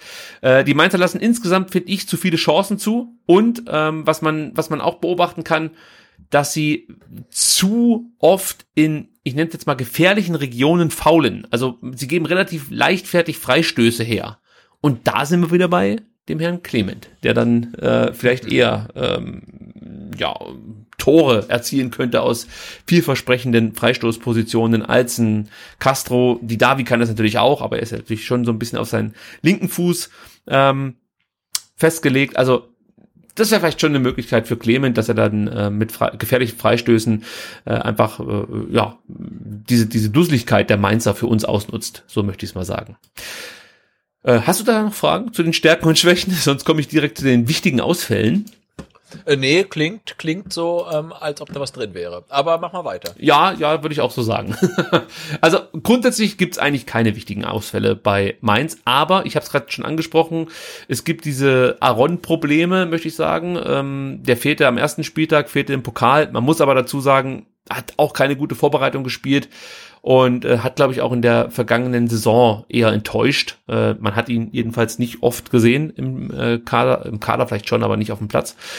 Und soweit ich weiß, suchen die Mainzer auch da nach einer Lösung, sprich nach einem Abnehmer. Also da könnte sich noch was tun, dass Aaron die Mainzer verlässt, was sehr schade wäre, weil ja, hochtalentierter Spieler und ähm, hätte eigentlich gepasst zu Mainz, die ja oft ähm, junge Spieler finden, die dann sehr gut ausbilden und weiterverkaufen. Aber bei Aaron scheint es nicht zu funktionieren. Dann hört man, äh, dass Pierre Kunde auch den Verein verlassen möchte. Der war, glaube ich, ein bisschen angeschlagen ähm, und stand jetzt auch äh, gegen Leipzig nicht im Kader. Ich weiß nicht genau, was mit dem los ist. Ob da sich auch ein Wechsel anbahnt. Also man hört das immer mal wieder, dass der auch wechseln möchte, weil er auch nicht so richtig mit Bayer Lautzer kann. Ähm, aber ich kann das, wie gesagt, aus Stuttgart jetzt hier nicht richtig einschätzen. Aber er fehlt und er fehlt jetzt nicht nur auf dem Platz an sich, sondern auch dem Spiel der Mainzer. Also das ist echt ein wichtiger Spieler, der, ähm, wenn du ihn auf dem Platz hast, für dich auch durchaus Spiele mitentscheiden kann. Also weniger jetzt durch seine offensive Qualität, sondern auch dann äh, durch, durch, ja, es ist so, so eine Art Endo, kann man fast schon sagen, ähm, für die Mainzer, aus meiner Sicht. Kann man natürlich auch täuschen, die Meister sagen, hey, äh, das ist die letzte Gurke, wir sind froh, dass er nicht mehr spielt, aber das würde mich wundern, muss ich an der Stelle sagen. Äh, dann gab es einige ähm, Corona-Fälle in der Vorbereitung. Wir haben ja davon dann auch Wind bekommen, als zum Beispiel das erste Testspiel, das wir bestreiten sollten. Nee, das war das zweite, das wir bestreiten sollten, in Mainz kurzfristig ja. abgesagt wurde. Ein weiteres Testspiel musste bei den Mainzern abgesagt werden. Und ähm, jetzt sind sie aber Corona-frei. Also die letzten drei, zwar Fernandes, Kunde und Bell, die haben jetzt auch ihre Corona-Erkrankung überstanden und können eingesetzt werden, aber ich glaube, die spielen alle jetzt nicht mehr die größte Rolle. Quatsch, Kunde natürlich spielt eine große Rolle. aber Bell ist, die Zeiten sind, glaube ich, vorbei, dass der in der Innenverteidigung Stuttgarter, Angr Stuttgarter Angreifern auf den Sack geht. So, ich stammel jetzt ganz schön rum, merke ich gerade. Genau, aber das dann, dann, dann, dann gerät ich mal rein, weil ähm, eine große Rolle spielt bei Mainz auch nicht mehr ähm, Adam Schaloi, oder? Wenn ich das so richtig mitbekommen habe weil den haben sie relativ kurzfristig aussortiert. Ja, der, der ist nicht mehr dabei, genau. Also das ist genau. jemand, den man jetzt äh, nicht mehr berücksichtigen muss. Ist es ein Spieler, den du gerne in Stuttgart gesehen hättest, weil du es so ansprichst? Nee, nee, nee, nee, nee. ich hatte nur, nee, nur, nur ein bisschen Angst, dass uns der äh, Freiburger äh, Schaloi ein Tor und ein Assist Ach so. und dann gegen Mainz dann der andere Schaloi kommt und uns auch mal irgendwie da einschenkt. Und das ist ja, er ist ja ein guter Stürmer, also mittlerweile 32, ähm, aber er hat ja wirklich gezeigt, dass er es kann. Ähm, äh, aber ähm, ja, er war wohl nicht bereit, irgendwie ähm, die Gehaltsverzichte ähm, von Vereinsseite irgendwie mitzugehen und wurde es irgendwie aussortiert. Also das äh, klingt auch irgendwie alles so ein bisschen danach, als ob das letzte Wort noch nicht gesprochen sei. Also das äh, sieht so ein bisschen nach Schlammschlacht aus. Mal gucken, was ja, da noch ja. kommt. Ich glaube, Schlammschlacht trifft das Ganze sehr, sehr gut. Also ähm, das Thema ist gegessen, könnte man so sagen. Und ähm, ja, ich gebe dir schon recht, klar, der hat schon seine Qualitäten gehabt. Aber ich, ich habe gerade wirklich so ein bisschen zusammengezuckt, weil ich, oder ich bin gerade so ein bisschen zusammengezuckt. Also jetzt wird's echt hier schwierig gerade. Also wir dürfen nicht mehr zu oft Pinkelpausen einlegen, von denen die Hörer jetzt nichts wissen, aber sie scheinen uns geistig nicht gut zu tun. Aber sei es drum, ähm, ich dachte jetzt schon, du möchtest den Scholler hier nach Stuttgart holen. Also, nein! Ich wollte gerade schon fragen, Michael Reschke, bist du es? Nein, nein. okay, das können wir ähm, vergessen, das finde ich gut. Gut, dann kommen wir schon zu den Spielern, auf die man achten sollte. Das ist eigentlich immer meine Lieblingsrubrik, wenn es um Gegner geht und ich möchte anfangen mit Riedle Baku. Das ist einer der Außenverteidiger, in dem Fall der Rechtsverteidiger. Äh, dribbelstark, sehr schnell, äh, 22 Jahre alt, noch relativ jung, hochtalentiert. Der wird aktuell mit Wolfsburg in Verbindung gebracht und wird von den Wolfsburgern dementsprechend auch umworben. Und da können wir vielleicht darauf hoffen, dass der gedanklich nicht mehr ganz bei den Mainzern ist und äh, wir daraus Profit, Profit schlagen können. Himmel. Ähm, ja, toller Spieler und ähm, ja, das könnte schon eine Aufgabe werden für unsere Offensivkräfte, ähm, dann sich Gedanken zu machen, äh, wie man gegen Baku irgendwie äh, gut aussehen könnte. Ihr, ihr kennt vielleicht Riedle Bakus Bruder, das ist Rudi Baku, der inzwischen bei Holstein Kiel spielt und hier in der Region bei Sonnenhof Groß Asbach auf sich aufmerksam gemacht hat und von da aus dann nach Kiel gegangen ist. Also vielleicht habt ihr von dem schon mal gehört oder habt den sogar schon mal gesehen in Groß Asbach. Der ein oder andere soll ja wohl schon mal da gewesen sein in der Arena, muss man ja sagen. Glaubst du, dass die, dass die Bakus nach ähm, Rudi Völler und Kalle Riedle benannt sind? Das ist so. Ist so. Ja, ja, das ist so. Also der, ich habe die Geschichte oh extra außen vor gelassen, äh, äh, weil ich dachte, die kennt jeder und wahrscheinlich Nein, wird. Mein Gedanke war, pass auf, jeder Podcast, der äh, im Vorfeld oder danach über Mainz spricht, wird die Geschichte erzählen, dass Riedle Baku Riedle heißt, weil sein Vater ein großer Fan von der 90er 11 war, ähm, mit Riedle und und Völler im Sturm ähm, und deswegen seine Söhne Riedle und Rudi genannt hat. So. Nee, ich, du, ich, ich kenne tatsächlich nur die ähm, Jasula-Story ähm, mit der Schwarzwaldklinik. ähm, aber das kenne ich nicht. Ja, und ich dachte mir, ey, komm, lass das weg. Äh, geh nicht wieder drauf ein, weil jeder Mainzer, der sich das hier anhört, wird sich dann denken, oh, jetzt fängt er wieder an mit der Riedle und Rudi-Geschichte. Äh, aber gut, wenn du es nicht kennst, dann gehe ich davon aus, dass auch einige andere ähm, die Geschichte noch nicht gehört haben. Von daher ist es dann auch wieder gut untergebracht. Kommen wir zum nächsten Spieler, den aus meiner Sicht besten Mainzer Spieler und äh, auf den sollte man definitiv achten, nämlich Jean-Philippe Mateta. Ja, 23 Jahre alt, kam 2018 von Olympique Lyon, war in der vergangenen Saison lange verletzt in der Hinrunde und kam irgendwie nicht so richtig in Tritt. 2018, 2019 hat er eine gute Saison gespielt, 36 Pflichtspiele bestritten, 14 Tore geschossen, drei Vorlagen und da dachten alle 19, 20 wird das Mateta-Jahr. Ähm, wie sagte ein Podcaster mal, man hat mal Glück, man hat mal Täter. Und in dem Fall hatten die Gegner Glück, äh, denn Mateta äh, kam nicht so richtig ins Rollen in der vergangenen Saison. In der Saison sieht schon deutlich besser aus.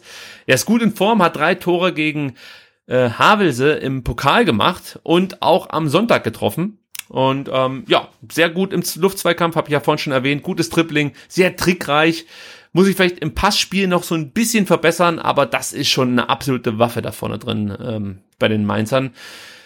Ja, da muss man mal gucken, ob der auch noch so lange in Mainz bleibt. Da hört man auch, dass er gerne in die Premier League wechseln würde und dass es da auch schon Probleme wieder gibt mit Bayer Lorzer. Also das zieht sich so irgendwie durch.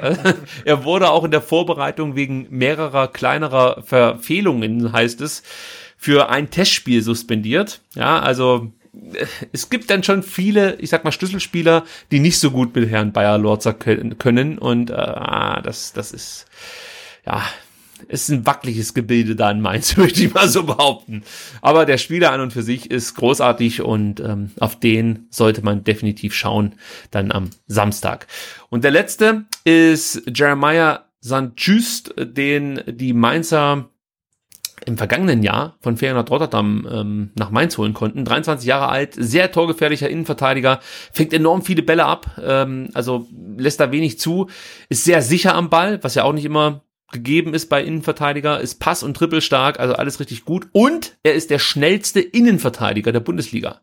Er kommt auf einen Topwert von 35,8 kmh, handgestoppt von mir. Ähm, ich denk mal, ähm, da freut sich Silas dann auf ein Sprintduell. Ja. ja, der kommt ja auf 36 km/h, das wird so interessant. Also zum ersten Mal brauchen wir bei der Torerzielung Zehntelsekunden. Genau. Fotofinish, äh, ja. Fotofinish, genau, wenn es darum geht, den Ball noch von der Linie zu kratzen. Spaß beiseite. Dann St. Just ist auch ein Innenverteidiger, der wird nicht mehr allzu lang in Mainz bleiben.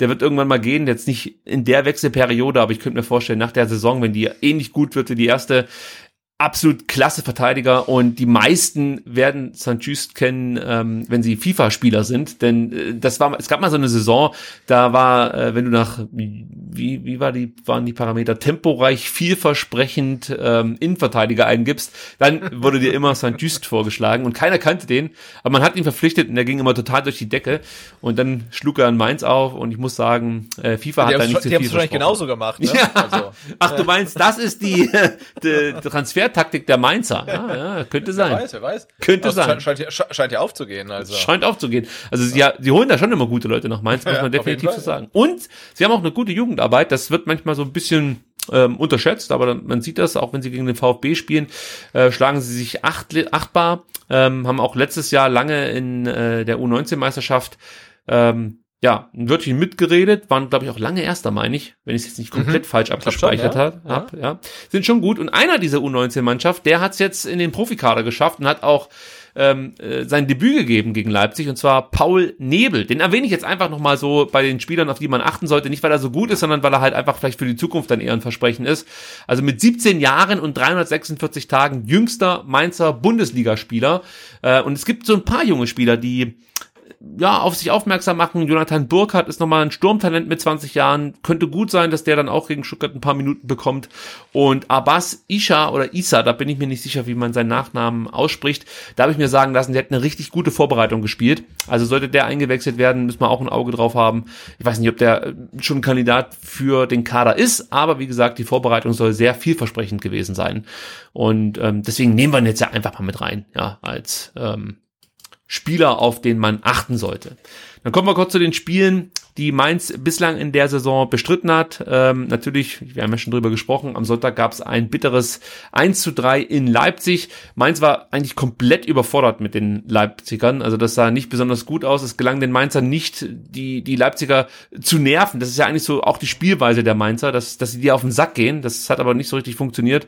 Und am Ende muss man sagen, dass Robin Zentner wirklich eine deutlichere Niederlage verhindert hat. Das haben wir ja vorhin schon besprochen. Im Spielaufbau wirken, wirkten sie extrem unbeholfen. Also da war noch. Just der Einzige, der positiv aufgefallen ist. Ansonsten der Rest kannst du eigentlich komplett abschreiben. Und ähm, auch diese Kompaktheit, die sie äh, früher mal hatten, muss man sagen, die fehlte komplett. Ich weiß nicht, was da los ist. Ob das wirklich nur eine Trainersache ist oder ob es einfach nicht passt. Ich, ich, ist ja noch früh in der Saison, aber irgendwie habe ich das Gefühl, da muss sich was ändern, da muss jetzt schon ein Impuls her, sonst geht das schief. Äh, ich hoffe jetzt mal, dass sie sich nicht zusammenraufen für kommenden Samstag, sondern dass es da erstmal weiter so geht. Dann hat der VfB wirklich Chancen, da was mitzunehmen. Selbst beim ähm, Pokalsieg gegen Havelse, bei dem 5 zu 1, hatten die wirklich Probleme im Defensivverbund. Also auch da standen die nicht so sattelfest, wie man das eigentlich annehmen mag im ähm, ersten, in der ersten Pokalrunde. Ja, also die haben viele Probleme, mehr als wir, Stand jetzt, sage ich mal. Ja. Ähm, mögliche Aufstellung können wir auch noch ganz kurz durchgehen. Das habe ich jetzt einfach mit reingenommen, weil du letztes Mal gesagt hast, ich soll das ruhig erwähnen, gegen wen Ja, wir es da zu tun bekommen. Und du hast es ja schon gesagt, also auf der, auf der linken Verteidigungsseite wird Prosinski uns erwarten. Und ähm, im Abwehrzentrum St. Niakate, die sind eigentlich gesetzt. Baku auf rechts, Zentner natürlich im Tor, habe ich jetzt ganz vergessen, aber eigentlich ist das klar. Äh, bei den Sechsern bin ich mal gespannt, ob sich da noch was tut. Barreiro hat einen relativ ungeschickten Elfmeter verursacht gegen Leipzig. Lazar ist eigentlich auch schon so ein so ein Spieler, äh, der gefühlt seit 15 Jahren da in Mainz rumturnt. Ich weiß gar nicht, wie lange der dabei ist. Und dann hast du wirklich auch kreativ interessante Spieler mit Quaison, Boetius, Onisivo und natürlich Mateta. Ähm, also sie haben schon eigentlich was zu bieten, auch nach vorne hin und auch in der Defensive. Die Innenverteidigung ist definitiv nicht schlecht, aber ja, ich habe es jetzt mehrfach gesagt und ich kann es nur nochmal sagen, es klickt nicht so richtig zwischen Bayer Lotzer und der Mannschaft. Ist meine Ferndiagnose. Ja, und ich wollte sagen, also so ähm, Außenverteidiger Brosinski, ähm, das, das wäre ja vielleicht auch so eine Position, wo man dann sagt, okay, dann lässt man Silas über rechts kommen, weil ich glaube, da ähm, könnte dann was ähm, ja machbar sein. Also das könnte echt so eine Schwachstelle sein, auch so tempomäßig und so weiter. Mal, mal, mal gucken, was sich Materazzo da einfallen lässt. Und Boetius ist der Spieler, der äh, in der letzten Bundesliga-Saison gegen uns getroffen hat, oder? Oh, das weiß ich jetzt nicht. Ich habe mich nicht damit auseinandergesetzt, wie man in Mainz verliert, denn das kann man an der Stelle auch noch mal ganz kurz placken.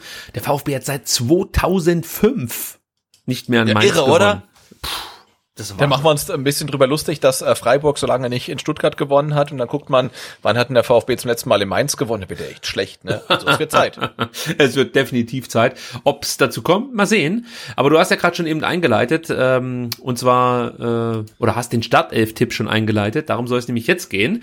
Ich möchte erstmal ganz kurz natürlich noch auflösen, wie für uns der letzte Startelf-Tipp ausging, Sebastian. Wir haben beide acht Spieler richtig getippt. Das war ein dürftiger Start in die neue Startelf-Tipp-Saison. Ja komm, also wir hatten sonst immer neun, zehn richtige und jetzt sind wir bei acht, also da müssen wir uns definitiv verbessern. Ja, das ist halt nicht dürftig für uns, sondern eher dürftig äh, für Pellegrino Materazzo, ne? Weil Ja. wir wissen ja genau, wenn er 11 von 11 gemacht hätte, Dann hätte es ähm, hätten wir geklappt. drei Punkte. Ja, ist so. Ja, Kalajdzic, Clement, Stenzel, da haben wir's. Sorry. Bam. So ist es.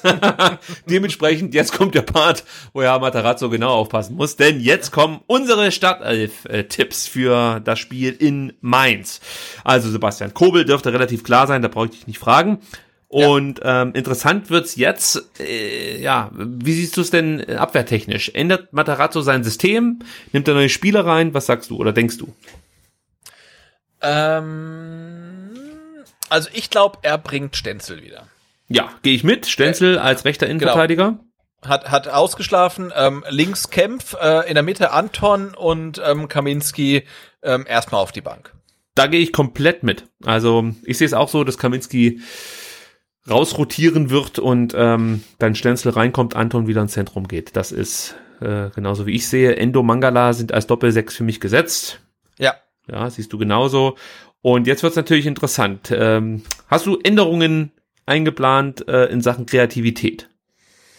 Mm, Also die Davi startet für mich auch wieder. Ähm, fand ich gegen Freiburg gut. Sehe ich Äh, auch so. Das passt. Ähm, dann die Wingbacks, also ähm, am, am besten links und rechts ähm, Silas, aber er kann nur auf einer Seite spielen. Also ich, ich sage jetzt mal rechts äh, Silas, weil ich ihn gerne gegen Prosinski sehen würde. Ähm, und ja, ich, ich habe Massimo einen Punkt gegeben ähm, für das Spiel, also insofern sehe ich auch Massimo wieder. Also du sagst, die tauschen die Seiten. Äh, ich sag die tauschen. äh, Ich meine, äh, ich glaube, Silas hat ja auf beiden Seiten abwechselnd gespielt. Ne? Also da, da ist die Startelf, glaube ich, nicht, nicht entscheidend. Ja. Ähm, aber ich würde gern Silas ähm, gerne auf der rechten VfB-Seite sehen, ähm, um Brosinski da hinten ein bisschen Druck zu machen, weil ich glaube, da hat er wirklich ähm, große Tempo-Vorteile, die er ausnutzen kann. Also die Davi gehe ich mit, äh, Silas sowieso, gar keine Frage. Und ich wechsle dann aber Massimo bleibt für mich draußen und Sosa kommt zurück auf die linke Oh. Seite. Ja. Der spielt jetzt wieder ähm, U21, ne? Diese Woche, oder? Echt? Ist diese Woche schon wieder U21? Ich habe das irgendwo gelesen. Ah, da dachte, bin ich dagegen. Das ist irgendwie blöd, weil er spielt immer für Kroatien U21, aber nicht für den VfB, weil er ist wieder verletzt. Äh, ähm, ich meine, ich hätte es gelesen. Ich, ähm, ich guck kurz. Du musst kurz weiterreden, aber ich, Okay, äh, kein Problem. Denn ich kann dir schon verraten, dass ich jetzt mit dem ersten Aufhorcher hier äh, um die Ecke komme. Und zwar bleibt bei mir Castro draußen und äh, ich, Oh. ich bring Clement. Ja, ich sag mir, komm, wir müssen äh, die, die, Anfälligkeit im Zentrum ausnutzen mit kreativen Spielern. Und ich finde, Clement ist jetzt kein äh, nicht nur ein Offensivspieler, er ist jetzt für mich nicht ein zweiter Didavi, sondern ich sehe Clement eher so als Achter. Und da kommt er schon auch in diese, in diese Castro-Rolle rein. Und ich sag mal so, das, was Castro gespielt hat, kann Clement auf jeden Fall übernehmen. Ist natürlich schwierig, weil, ja, Castro ist Kapitän, aber wir wissen ja von Materazzo, dass die Binde äh, keine Startelf-Garantie ist. Und bei mir schon dreimal nicht. Und ich bin auch der, der Überzeugung, dass für Materazzo so ein Kapitänsamt nicht die Rolle spielt wie für manch anderen Trainer. Also ich glaube, er setzt da auf flache Hi- Hierarchien. Ob das so eine gute Idee ist, sei mal dahingestellt. Aber ja, also da möchte ich mich festlegen. Mein Mittelfeld, Endo, Mangala, Clement, Didavi, Sosa, Silas. Also Sosa kannst du nominieren, ähm, denn er ist nominiert für die U21, aber erst äh, für das Spiel am 8. Oktober. Also Okay, ähm, da kommt jetzt nichts dazwischen. da Genau, und ich glaube, die flachen Hierarchien, die du angesprochen hast, ähm, stimme ich dir zu, denke ich auch, dass Materazzo so denkt, weil äh, ja, jetzt gegen äh, Freiburg wurde erst äh, Castro ausgewechselt als Kapitän und er übergab dann die Binde, glaube ich, an Kawinski, der auch ausgewechselt wurde. Also insofern wird da so, ja, die Kapitänsbinde bisschen zu einem äh, wie, wie sagt man das? Hot so? Potato. Ja, Hot Potato. ähm, nie, niemand will sie, weil man als nächstes dann irgendwie ausgewechselt wird. Ähm, ich ich glaube, das spielt für äh, ja, Materazzo keine große Rolle. Wie, wie du sagst, ob das gut ist oder nicht, äh, wird man dann später sehen. Und wen stellst du jetzt auf? Also spielst du mit Castro oder nicht? Äh, ich würde, ich, ja, ja, Kapitän Castro, ich bringe noch mal. Captain Castro ist wieder an Captain Bord. Castro, yep. Okay, dann äh, wird es jetzt wahrscheinlich nicht so spannend äh, werden, was die Stürmerposition angeht. Ich, ich mach's kurz. Sascha Kalajdzic. Ja, muss spielen. Also Ja, du kannst Ich- also tempomäßig eh nichts gegen äh, St. Just ausrichten mit Klimowitz. Eben, ja. ja, also Nee, und der, der, der, der haben wir jetzt gesehen. Ähm, klar, der, der Spielverlauf kam ihm halt überhaupt nicht entgegen, ähm, aber als alleinige Spitze ist er da vorne verloren. Also ich glaube, ähm, wenn du ihn in der Sturmspitze bringst, dann musst du mit zwei Stürmern spielen. Ähm, aber ansonsten bringt das nichts und ich hoffe, dass Materazzo das auch so gesehen hat. Also, dann unterscheiden wir uns auf einer Position, Sebastian. Ja. Mal gucken, wie das für uns dann ausgehen wird. Gut, dann kommen wir zur Jugend und zwar U21. Die haben am vergangenen Mittwoch ihren ersten Sieg einfahren können in der Regionalliga und haben den Aufstiegsfavoriten Elversberg mit 2 zu 1 besiegt. Es war ein sehr gutes Spiel, habe ich mir sagen lassen. Joel Richter traf in der 37. Minute nach einem Konter zur 1 zu 0 Führung. Elversberg glich dann in der 51. Minute durch Luca Dürholz aus. Dann gab es einen Elfmeter, den Neuzugang Domenico Alberico schießen wollte in der 56. Eigentlich war das Marc Steins Aufgabe, aber äh, Alberico fühlte sich sicher. Tja, es ging aber schief, denn ich weiß nicht, ob du den Elfmeter ge gesehen hast. Ich habe Nee, mir den angeguckt. Es war schon sehr schlecht geschossen. Ähm, und es war natürlich sehr ärgerlich, weil wäre eben fünf Minuten nach dem Ausgleich eine gute Möglichkeit gewesen, wieder den alten Ein-Tore-Vorsprung herzustellen. Ähm, dann musste der VfB wirklich lange warten, bis er wieder eine Möglichkeit hatte. Es war dann, beziehungsweise äh, das Tor erzielen konnte zum 2 zu 1, nämlich bis zur 88. Minute. Da gab es dann wieder einen Elfmeter, den Marc Stein dann schießen durfte. Denn Alberico wurde inzwischen ausgewechselt und Marc Stein hat das dann übernommen und auch getroffen. 2 zu 1. Bartschuber fehlte, muss man dazu sagen, hat immer noch sogenannte Adduktorenbeschwerden. Bei Bartschuber kann es wirklich sein, der hat immer Probleme mit den Adduktoren. Aber Ja. es könnte natürlich auch sein, dass es da schon äh, hinter den Kulissen, sag mal, Bestrebungen gibt, dass Holger Bartschuber jetzt doch einen neuen Verein findet und nicht beim VfB 2 ganz groß rauskommt in der Saison. Äh, dafür durfte Luca Mack und Antonis Aidonis aushelfen. Das haben wir ja schon angekündigt und das wurde dann auch so umgesetzt. Und ähm, grundsätzlich im Spiel kann man sagen, der VfB war vor allem über Konter gefährlich und ähm, scheiterte sehr, sehr oft am wirklich extrem starken Elversberger Torhüter Lehmann. Der rettete da wirklich in höchster Not spektakulär einige Male. Also der VfB hätte das Ding auch früher entscheiden können. Und äh, wenn ich es richtig deute, dann wird der VfB wirklich eine Mannschaft sein, die sich aufs Kontern beschränken wird in dieser Saison. Ähm, Vielleicht gewinnt man dann mit zunehmender Spielzeit mehr Sicherheit und kann auch Spiele gestalten, aber ich, ich vermute jetzt einfach mal, dass das jetzt erstmal die Spielanlage sein wird. Hinten sicher stehen und dann über Konter ähm, zu Chancen kommen und am besten diese nutzen. Eigentlich sollte es am Samstag dann, am vergangenen, am 19.09. eine weitere Partie geben für die U21 und zwar in Koblenz gegen Rot-Weiß Koblenz. Aber aufgrund eines Corona-Falls wurde das Spiel abgesagt. Also den Corona-Fall gab es wohl bei den Koblenzern, nicht beim VfB, muss man dazu sagen. Jetzt steht das nächste Spiel an am kommenden Samstag, 26.09. um 14 Uhr zu Hause gegen FSV Frankfurt. Die waren vor einigen Jahren noch in der zweiten Liga, also ja, durchaus ein attraktiver Gegner und es gibt auch noch Tickets im VfB Ticket Shop. Also das läuft so wie ähm, ja für die U19 Spiele oder das U19 Spiel, das am vergangenen Samstag stattfand, auf das wir jetzt gleich überleiten werden. Denn Sebastian, du warst mal wieder im Stadion. Jetzt kommt der Olaf hier auf die Tastatur gehüpft, das ist nicht gut. Aber ich konnte ihn gerade noch wegschieben. Ähm, ja, der VfB gewann gegen Eintracht Frankfurt 2 zu 0. Du warst im Stadion und bevor ich jetzt irgendwas erzähle, was ich in der Zeitung gelesen habe, lasse ich mir doch von dir hier einen ausführlichen Bericht erstatten. Äh, ja, genau, ich war im, im Robert-Stien-Stadion und äh, ja, es war toll. Also man, ähm, die, die Tickets gab's ja äh, ähm, ausschließlich online. Man musste halt so einen ja, Gesundheitsbogen ausfüllen, dass man ähm, keine Erkältungssymptome zeigt, dass man nicht im Risikogebiet war. Ähm, ja, aber es war alles äh, ja total easy. Man ging hin, ähm, die Maskenpflicht ähm, im ganzen Stadion, die dann auch kurzfristig im Neckarstadion galt, ähm, die galt auch im Robert-Schlient-Stadion und wurde tatsächlich auch kontrolliert. Also da ging da wirklich in regelmäßigen Abständen ein Mitarbeiter vom Sicherheitsdienst äh, einmal so kurz dadurch und hat die Leute, die dann die Maske unter die Nase, unter der Nase hängen hatten, kurz ermahnt, die wieder richtig aufzusetzen. Ähm, das war super, man konnte Abstand halten. Ähm, es waren weiß ich nicht, zwei, dreihundert Leute da. Ähm, aber das ging relativ gut. Ähm, ja, und das Robert Stienstein ist natürlich toll. Also du hast da perfekten Rasen, tolle Bedingungen, blickst halt aufs große Neckarstadion und ähm, ja, da kann man sich halt schon mal so ein U19-Spiel ähm, angucken. Und äh, Nico Willig hatte ja am Freitag vor dem Spiel gesagt, dass sein Team noch nicht bei 100 Prozent ist und dass äh, ja Frankfurt immer einen guten Fußball spielt und ein ernstzunehmender Gegner ist und äh, dass man nicht so viel erwarten darf, aber das ist schön ist, dass es endlich wieder losgeht vor Zuschauern. Und insofern, ja, war ich auch äh, mit relativ geringen Erwartungen dann irgendwie dort. Ähm, und dafür muss ich sagen, hat sich dann die U19 des VfB wirklich sehr, sehr gut geschlagen. Also das war eine überraschend gute und eine sehr überzeugende ähm, Partie, die sie da äh, gegen ähm, Eintracht Frankfurt gespielt haben, die ja trainiert äh, werden von Jürgen Kramny, der aber seinen Sohn nicht dabei hat. Und ich weiß gar nicht, warum Maurice Kramny nicht dabei war. Bandscheiben. Ah, ist das offiziell? Okay, wir dachten, ja. das wäre so ein bisschen ähm, Schamfrist oder so, dass er sagt, okay. Ähm, nee, der hat, der hat Bandscheibenprobleme. Der ist wirklich verletzt, okay. Hm, hat er auch schon ein Stück weit Probleme. Ich glaube, der muss sogar nochmal operiert werden. Sieht nicht so gut okay, aus. Okay, okay, okay. Ähm, ja, und so kann man sagen, ähm, äh, 2 zu 0 hat der VfB gegen Frankfurt gewonnen. Zur Halbzeit stand es ähm, 1 zu 0.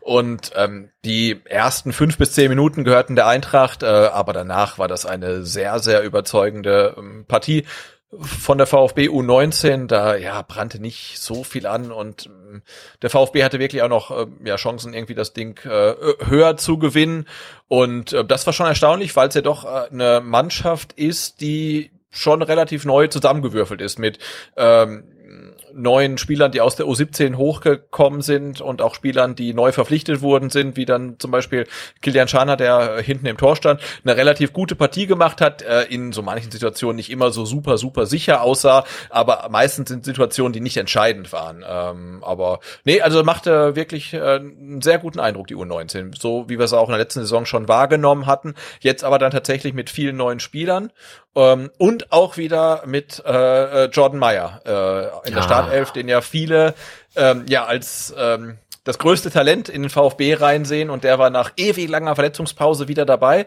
war Kapitän, hat in der ersten Halbzeit äh, Rechtsverteidiger gespielt, war da ah, sehr, sehr unauffällig, ist dann in der zweiten Halbzeit auch nach Systemumstellung in die Innenverteidigung gerückt und hatte da dann wirklich ähm, deutlich mehr Szenen. In den meisten sah er wirklich gut aus, hatte dann einmal so ein bisschen Glück, hat ja, relativ ungeschickt gefault an der Strafraumgrenze, gab nur Freistoß, keinen Elfmeter. Ähm, aber er war in der zweiten Halbzeit sehr präsent. Und äh, wer mir besonders gut gefallen hat, war ähm, David Hummel. Also nicht nur, weil er das 2-0 erzielt hat, sondern weil er vorne drin im Sturm super fleißig war, super emsig, hat äh, brutal gepresst, war aggressiv, war wirklich ähm, ja, hat seine Gegenspieler, die Innenverteidiger genervt, also hat, standen ihn ständig auf den Füßen, hat auch eine gelbe Karte kassiert, weil er da dann gefault hat, aber ähm, also der hat mir sehr, sehr gut gefallen. Ich habe den ja zum ersten Mal gesehen beim Mercedes-Benz Junior Cup Anfang des Jahres, ähm, aber auch auf dem Großfeld und auch vorne im Sturm, ah, der hat eine richtig gute Rolle gespielt. Also ich war danach relativ angetan. Ja, technisch sehr starker Spieler und ich beneide dich natürlich so ein Stück weit um diese Eindrücke, die du gewinnen konntest. Ich wäre auch gerne ins Stadion gegangen, ähm, also äh, zu U19, aber durfte leider nicht. Da hat die Frau gesagt, nee, äh, wir grillen. Ja, und dann habe ich gesagt, oh, das ist ein Argument. Ähm, am kommenden Samstag spielt der VfB dann in Saarbrücken, also die U19. Und dann gucken wir mal, wie das weitergeht. Äh, also ich, ich würde jetzt mal behaupten, die Erwartungen sollten nicht zu weit nach oben schnellen. Denn du hast es perfekt zusammengefasst, die U19 hat ein schwieriges Jahr vor sich, würde ich jetzt mal behaupten.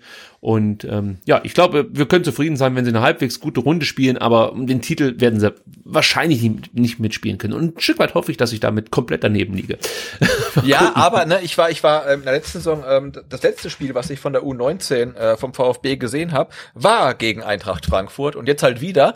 Ähm, und dafür, dass sie halt wirklich neu zusammengewürfelt sind ähm, und der Trainer sagt, ah, wir sind noch nicht so weit, ähm, fand ich die, die Leistung, also ich kann jetzt nicht einschätzen, in, in, inwieweit Frankfurt jetzt ähm, auch sich neu aufbauen muss, ähm, aber war die Leistung jetzt am Samstag ähm, überzeugender als in der vergangenen Saison. Und ähm, klar, da muss man jetzt mal zwei, drei Spiele sehen gegen andere Gegner, ähm, aber das, das sah nicht so schlecht aus, fand ich. Also, dann sind wir mal gespannt, wie sich das so weiter gestaltet und vielleicht schaffe ich es dann auch mal wieder äh, zur U19. Ich hätte auf jeden Fall Bock. Also, das fehlt mir so nicht. Nee, es hat richtig, äh, es hat richtig Spaß gemacht, ne? Und vor allen Dingen das Schliens ist halt geil, weil du halt das Neckarstadion im Hintergrund siehst und äh, du kannst da wirklich mit Abstand sitzen, es sind nicht so viele Leute da. Ähm, aber ähm, Prominenz, also ähm, Pellegrino Materazzo war da, hat sich die erste Halbzeit komplett angeguckt. Ähm, Klaus Vogt war da, ähm, äh, Sanko war da, der noch nicht spielberechtigt ist, also der saß am Spielfeldrand. Ich und äh, wen ich nicht gesehen habe, ähm, aber ich habe gehört, er war da. Ähm, Christian Wörns ist, glaube ich, DFB U18 Nationaltrainer, mhm. also war auch da. Ähm, also da, da geht schon was, ne? Ja, also ja, wenn ihr mal Zeit habt, guckt vorbei, lohnt sich eigentlich immer. Dann kommen wir zum Transfer-Update. Man merkt, es geht auf die Zielgerade, nicht nur hier bei STR, sondern auch in Sachen Transfers. Es wird immer ruhiger, aber so ein paar Sachen passieren dann dennoch. Also zum einen hat sich Thomas Hitzesberger vor den Sky-Mikrofonen geäußert und wurde da ja, für Stuttgarter Verhältnisse doch sehr konkret, denn er geht davon aus, dass sich auf dem Transfermarkt, also hier in Stuttgart oder für den VfB noch was tun wird. Für Missentat sagte dann zu dieser Causa, wenn wir nichts abgeben, dann nicht, also dann wird sich nichts mehr tun. Selbst wenn ein Spieler geht, werden wir erst bewerten, ob wir genug Alternativen im Kader haben. Und äh, es wurde auch schon konkreter über Erik Tommy gesprochen. Da gab es ja letzte Woche das Gerücht, dass er von Dynamo Moskau umworben wird. Und da muss man sagen, also Sven Missentat meint nichts, was man kommentieren müsste. Also er sagt, glaube ich, nichts, was kommentierenswert wäre oder sowas in der Art. Äh, aber ich habe gehört, dass da doch einiges äh, zu kommentieren wäre von Seiten des, von Seiten des VfB. Natürlich macht man das jetzt nicht vom Sky-Mikrofon oder vom SWR-Mikrofon, das ist schon klar. Aber was mir gesagt wurde, ähm, war relativ deutlich, Tommy sei weg. Das hau ich jetzt hier einfach mal so raus. Muss aber dazu sagen, dass derjenige, der es mir erzählt hat, jetzt nicht unbedingt die Transfers abschließt beim VfB. Also da kann sich schon noch was tun. Äh, von daher muss man diese Information natürlich immer mit Vorsicht genießen. Aber äh, also, dass da überhaupt nichts im Busch wäre, das äh, kann ich mir nicht vorstellen. Ähm, ich, ich gehe davon aus, dass Eric Tommy wahrscheinlich nicht mehr für den VfB auflaufen wird. Mal gucken, ob ich damit richtig liege. Aber wenn ich jetzt Geld setzen müsste, würde ich sagen, Tommy und der VfB, da kommt nicht mehr viel. Das ist natürlich die Frage, wird der VfB dann nochmal aktiv auf dem Transfermarkt? Eigentlich müsste man es ja fast schon, weil Tommy, du hast es ja, glaube ich, letzte Woche mal gesagt, äh, glaube ich, schon so ein, so ein Fixpunkt werden sollte für die neue Mannschaft. Man sprach ja auch oft davon, dass Tommy dann einer der Spieler sein könnte, der die Tore erzielt, sollte äh, zum Beispiel Nico Gonzales gehen, ja, für den es immer noch keine Angebote gibt, aber das Thema der Gonzales ist auch noch nicht ganz äh, durchgestanden. Ich glaube, da müssen wir wirklich bis zum 5. Oktober warten, um dann dahinter einen Haken zu machen. Ähm, ja, und äh, da sagt auch wieder Sven Missentat, dass es, äh, ja, wie gesagt, keine konkreten Pläne gäbe, aber man hört wohl, dass es äh, weiterhin Kontakt gibt zu Funtas von Rapid Wien, über den wir ja schon mal gesprochen haben hier bei STR in einer der zurückliegenden Transfer-Update-Ausgaben. Und Olienka, ähm, Peter Olienka von Slavia Prag soll auch Thema sein, hört man immer mal wieder. Aber es gibt dann auch immer mal so ein paar andere Namen, von denen ich jetzt persönlich keinen kenne, kann ich schon mal sagen. Deswegen brauche ich jetzt ja auch gar nicht viel über diesen Namen äh, hier rumposaunen, weil ähm, im Endeffekt könnten das auch Fantasienamen sein. Also ich habe natürlich die Spieler dann schon auf Transfermarkt mir angeguckt. Also es gibt die Spieler, aber ich kann halt nichts über, den, über die Spieler sagen. Äh, ja, mein Bauchgefühl sagt mir, dass der VfB noch mindestens einen Offensivspieler verpflichten wird und dann eher in Richtung Torgefahr gehen wird, als, ähm, sag ich mal, temporeicher Außenspieler. Vielleicht kann man es ein Stück weit kombinieren mit ähm, dem Kollegen aus Prag, aber ja, also da wird sich sehr wahrscheinlich noch was tun. Das war's eigentlich schon. Ja, ich meine, wenn, wenn, wenn, wenn, wenn, wenn Tommy geht und du bekommst halt fünf oder fünfeinhalb Millionen für ihn, die dann nicht zu reinvestieren, wäre ja fast schon fahrlässig, weil du ja tatsächlich noch ein bisschen Torgefahr brauchst. Also da kann ich mir nicht vorstellen, dass man ähm, einen geplanten Schlüsselspieler gehen lässt, bekommt für den fünf Millionen und sagt, okay, die legen wir aufs Sparbuch. Also die. Äh, das, die Option gibt's nicht. Es ist eher dann, damit tilgen wir Schulden. Ja, damit tilgen wir Schulden, okay, sorry. Ähm, aber ich denke, dass man die schon gleich wieder dann ähm, dem Markt zuführen würde, ja. wenn man halt einen Spieler findet, der, von dem man glaubt, dass er dem VfB hilft. Ja, es ist alles sehr spekulativ aktuell und hängt natürlich ja. immer an Abgängen. Also von daher, ähm, also was natürlich immer passieren kann bei Sven Missentat, dass irgendein ein Zweitliga-Franzose verpflichtet wird, von denen, von dem noch keiner was gehört hat. Äh, das ist immer möglich, aber so, äh, was, was Spieler angeht, die sofort helfen können, müssen wir, glaube ich, ähm, ja, davon abhängig machen, wen der VfB noch so verkaufen kann. Anders sehe ich da jetzt momentan nichts kommen, aber da, da scheint sich was zu tun. Lass es uns mal äh, so hier beschließen, was das Thema Transfer-Update angeht. Und ähm, ich würde sagen, wir sind dann eigentlich auch am Ende der Sendung. Es gibt noch ein ganz kleines Thema, das ich hier unterbringen möchte, in, äh, also aus persönlichem Interesse muss man sagen. Und zwar geht es mal wieder um VfB TV. VfB TV äh, genießt ja keinen guten Ruf unter den Fans äh, liegt hauptsächlich daran, dass der VfB so rein vom Dienst her irgendwann mal, weiß nicht, 2010 stehen geblieben ist. Also die Übertragungsqualität ist grausig. Es gibt keinen 720p, sondern so ein rotziges 480p, was man sich selbst auf einem halbwegs großen Bildschirm schon nicht mehr angucken kann. Dann gibt's manchmal Synchronisationsprobleme, sprich der Ton ähm, passt nicht ganz zum Bild und so Geschichten. Also gerade bei äh, Spielen, die man sich nachträglich nochmal anschaut, ist mir das schon ein paar Mal aufgefallen. In der Saison konnte ich noch kein Spiel des VfB auf VfB TV sehen, denn mein Abo, das ich abgeschlossen habe, das ich nach einem Jahr verlängern soll, äh, verlängerte sich nicht. Und das ist natürlich ein Problem, weil ich nutze VfB TV schon so als ja, häufige Quelle, möchte ich mal sagen, sei es jetzt Interviews oder eben dann Spiele, die schon absolviert wurden und die ich nur einfach mal ganz kurz äh, am Rechner mir reinziehen möchte oder einzelne Szenen oder Highlights oder so. Und äh, das funktionierte nicht. Und dann dachte ich mir, ah, so ein Scheiß, dann schließt er einfach das Abo nochmal ab, äh, das Jahresabo. Dann klicke ich drauf und dann sagte mir der Dienst, äh, ja, nö, brauchst du gar nicht abschließen, hast du ja schon. hab ich gesagt, ja, habe ich ja schon, aber geht ja nicht. äh, und dann hatte ich das Problem, hm, was machst du jetzt? Also habe ich gedacht, äh, es, da wo Service draufsteht, muss auch Service drin sein. Kontaktierst du einfach mal at VfB Service auf Twitter und ähm, die haben sich die Sache angeguckt und haben dann gesagt, ja, ähm, unser Service ist, dass äh, wir an der Stelle an den Service weiterleiten und bitte schreibt doch mal eine Mail an den Service. Dann habe ich gedacht, alles klar. Schreibe ich Mail an, an äh, den Service, aber vorher versuche ich nochmal, ob ich nicht doch einfach dieses Abo abschließen kann. Nochmal, ganz neu. Dann kann ich mir diesen Schritt mit äh, E-Mail und so ersparen. Also habe ich versucht, VfB TV nochmal zu abonnieren. Und Sebastian, was soll ich dir sagen? Es funktionierte. Das Geld wurde abgebucht von der Kreditkarte und ähm, ich war wieder neuer VfB TV-Kunde. Jedenfalls, wenn man den Daten auf VfB TV Glauben schenken sollte. Dann habe ich mir gedacht, jetzt gucke ich mir einfach mal so ein Interview an von Gonzalo Castro äh, als Einstiegsdroge. Äh, und das scheiterte dann direkt, denn äh, laut VfB TV, Achtung, Katze kommt wieder ans Mikrofon, laut VfB TV äh, bin ich nämlich doch kein Kunde. Also es war alles sehr verwirrend, sprich, wenn ich exklusiven Content mir reinziehen wollte, stand immer dran, nee, Sie sind kein Kunde, aber schauen Sie doch mal hier, da gibt's ganz klasse Angebote. Wollen Sie da nicht eins annehmen? und ja, in diesem Kreis des Todes befand ich mich dann und habe dann gesagt, komm, leck mir am Arsch, jetzt schickst du die E-Mail ab und hab die heute Morgen verfasst heute Mittag kam dann, nee, ich habe die gestern Morgen verfasst und heute Mittag gab es dann eine Antwort darauf. Und ich freute mich schon, dass das Problem gelöst wird. Aber da wurde mir gesagt, ja, ähm, danke für die Mail. Also wieder eine Mail an den Service, nachdem ich ja schon beim Twitter-Service keinen Erfolg hatte. Ja, danke für die Mail. Also ist uns auch ganz wichtig, dass dein Problem gelöst wird. Aber das können wir nicht machen, sondern das macht jemand anders. Und äh, der bekommt jetzt die Mail. Aber wir sagen gleich schon mal, das kann jetzt eine ganze Weile dauern, weil die haben echt viel zu tun. Und ich dachte mir so, das kann echt nicht wahr sein. Das ist der rotzigste Dienst, den es auf der Welt gibt. Es gibt eigentlich keinen Grund, VfB TV zu abonnieren. Wirklich absolut keinen Grund. Ähm, also, äh, diese Spiele, die man nochmal nachgucken möchte, ja, das ist günstiger als bei Sky. Aber ganz ehrlich, wenn ich die Wahl hätte zwischen VfB TV und nichts, nehme ich nichts. Ja, weil die Qualität ist scheiße, der Kommentar ist scheiße, äh, es ist einfach alles nur Mist. Und ich, ich abonniere es wirklich nur, weil ich ähm, die Jugendspiele in Zusammenfassung gerne sehe und ähm, manchmal halt dann ein schönes Interview abgreifen kann. Und weil ich meinen Verein so liebe und äh, unterstützen möchte. Natürlich deshalb auch. Aber der Service ist eine absolute Katastrophe. Ja, also wenn ich auf Twitter einen Service anbiete und der nicht in der Lage ist, mit den Daten, den, die ich weitergeben konnte, da irgendwie über DM oder so einen Kontakt herzustellen, dann läuft da schon was falsch. Da brauche ich es nicht Service nennen. Also für eine Info wie, ja, Sie können ab 14 Uhr ins Stadion, da brauche ich keine Service-Seite. Das kann, was weiß ich, äh, Fritzler auch äh, rausblasen oder so.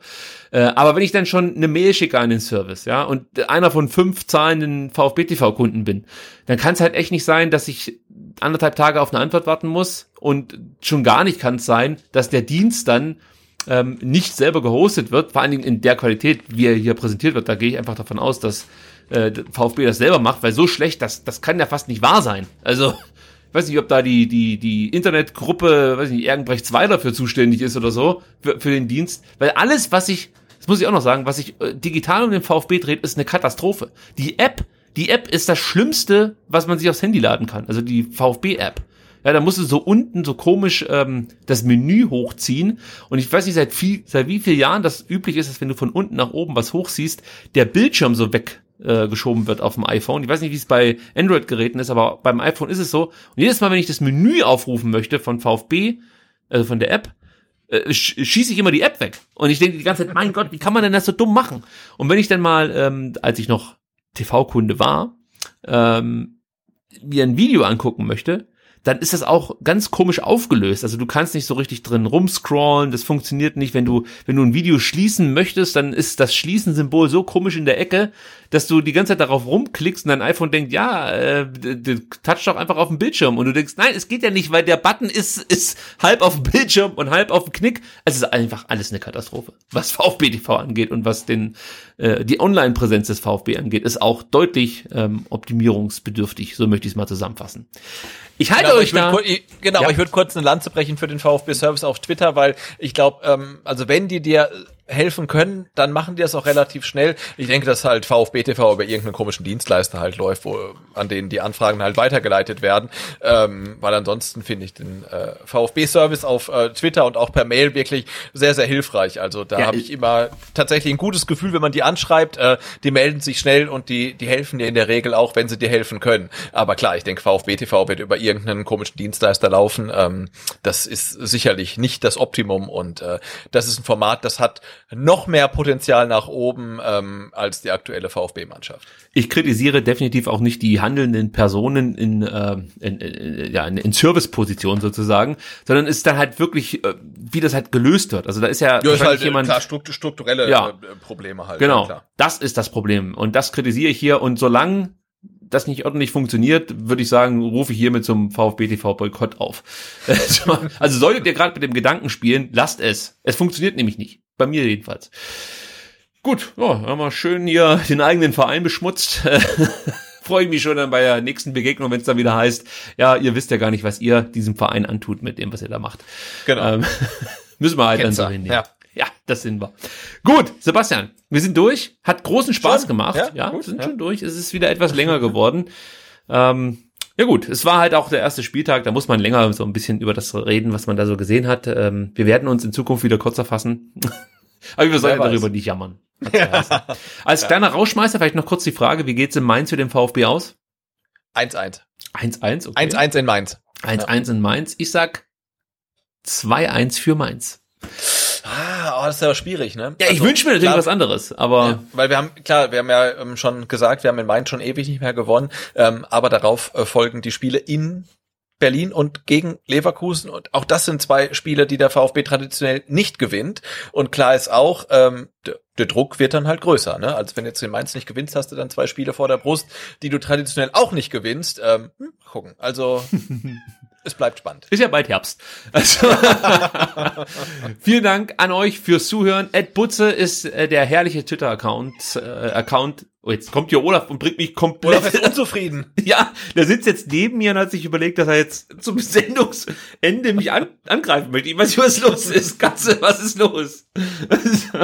Er schnappt die ganze Zeit nach mir. Also, Ed Butze, ich versuch's jetzt nochmal. Ist es dein Twitter-Account? Hast du irgendwas gegen Katzen gepostet?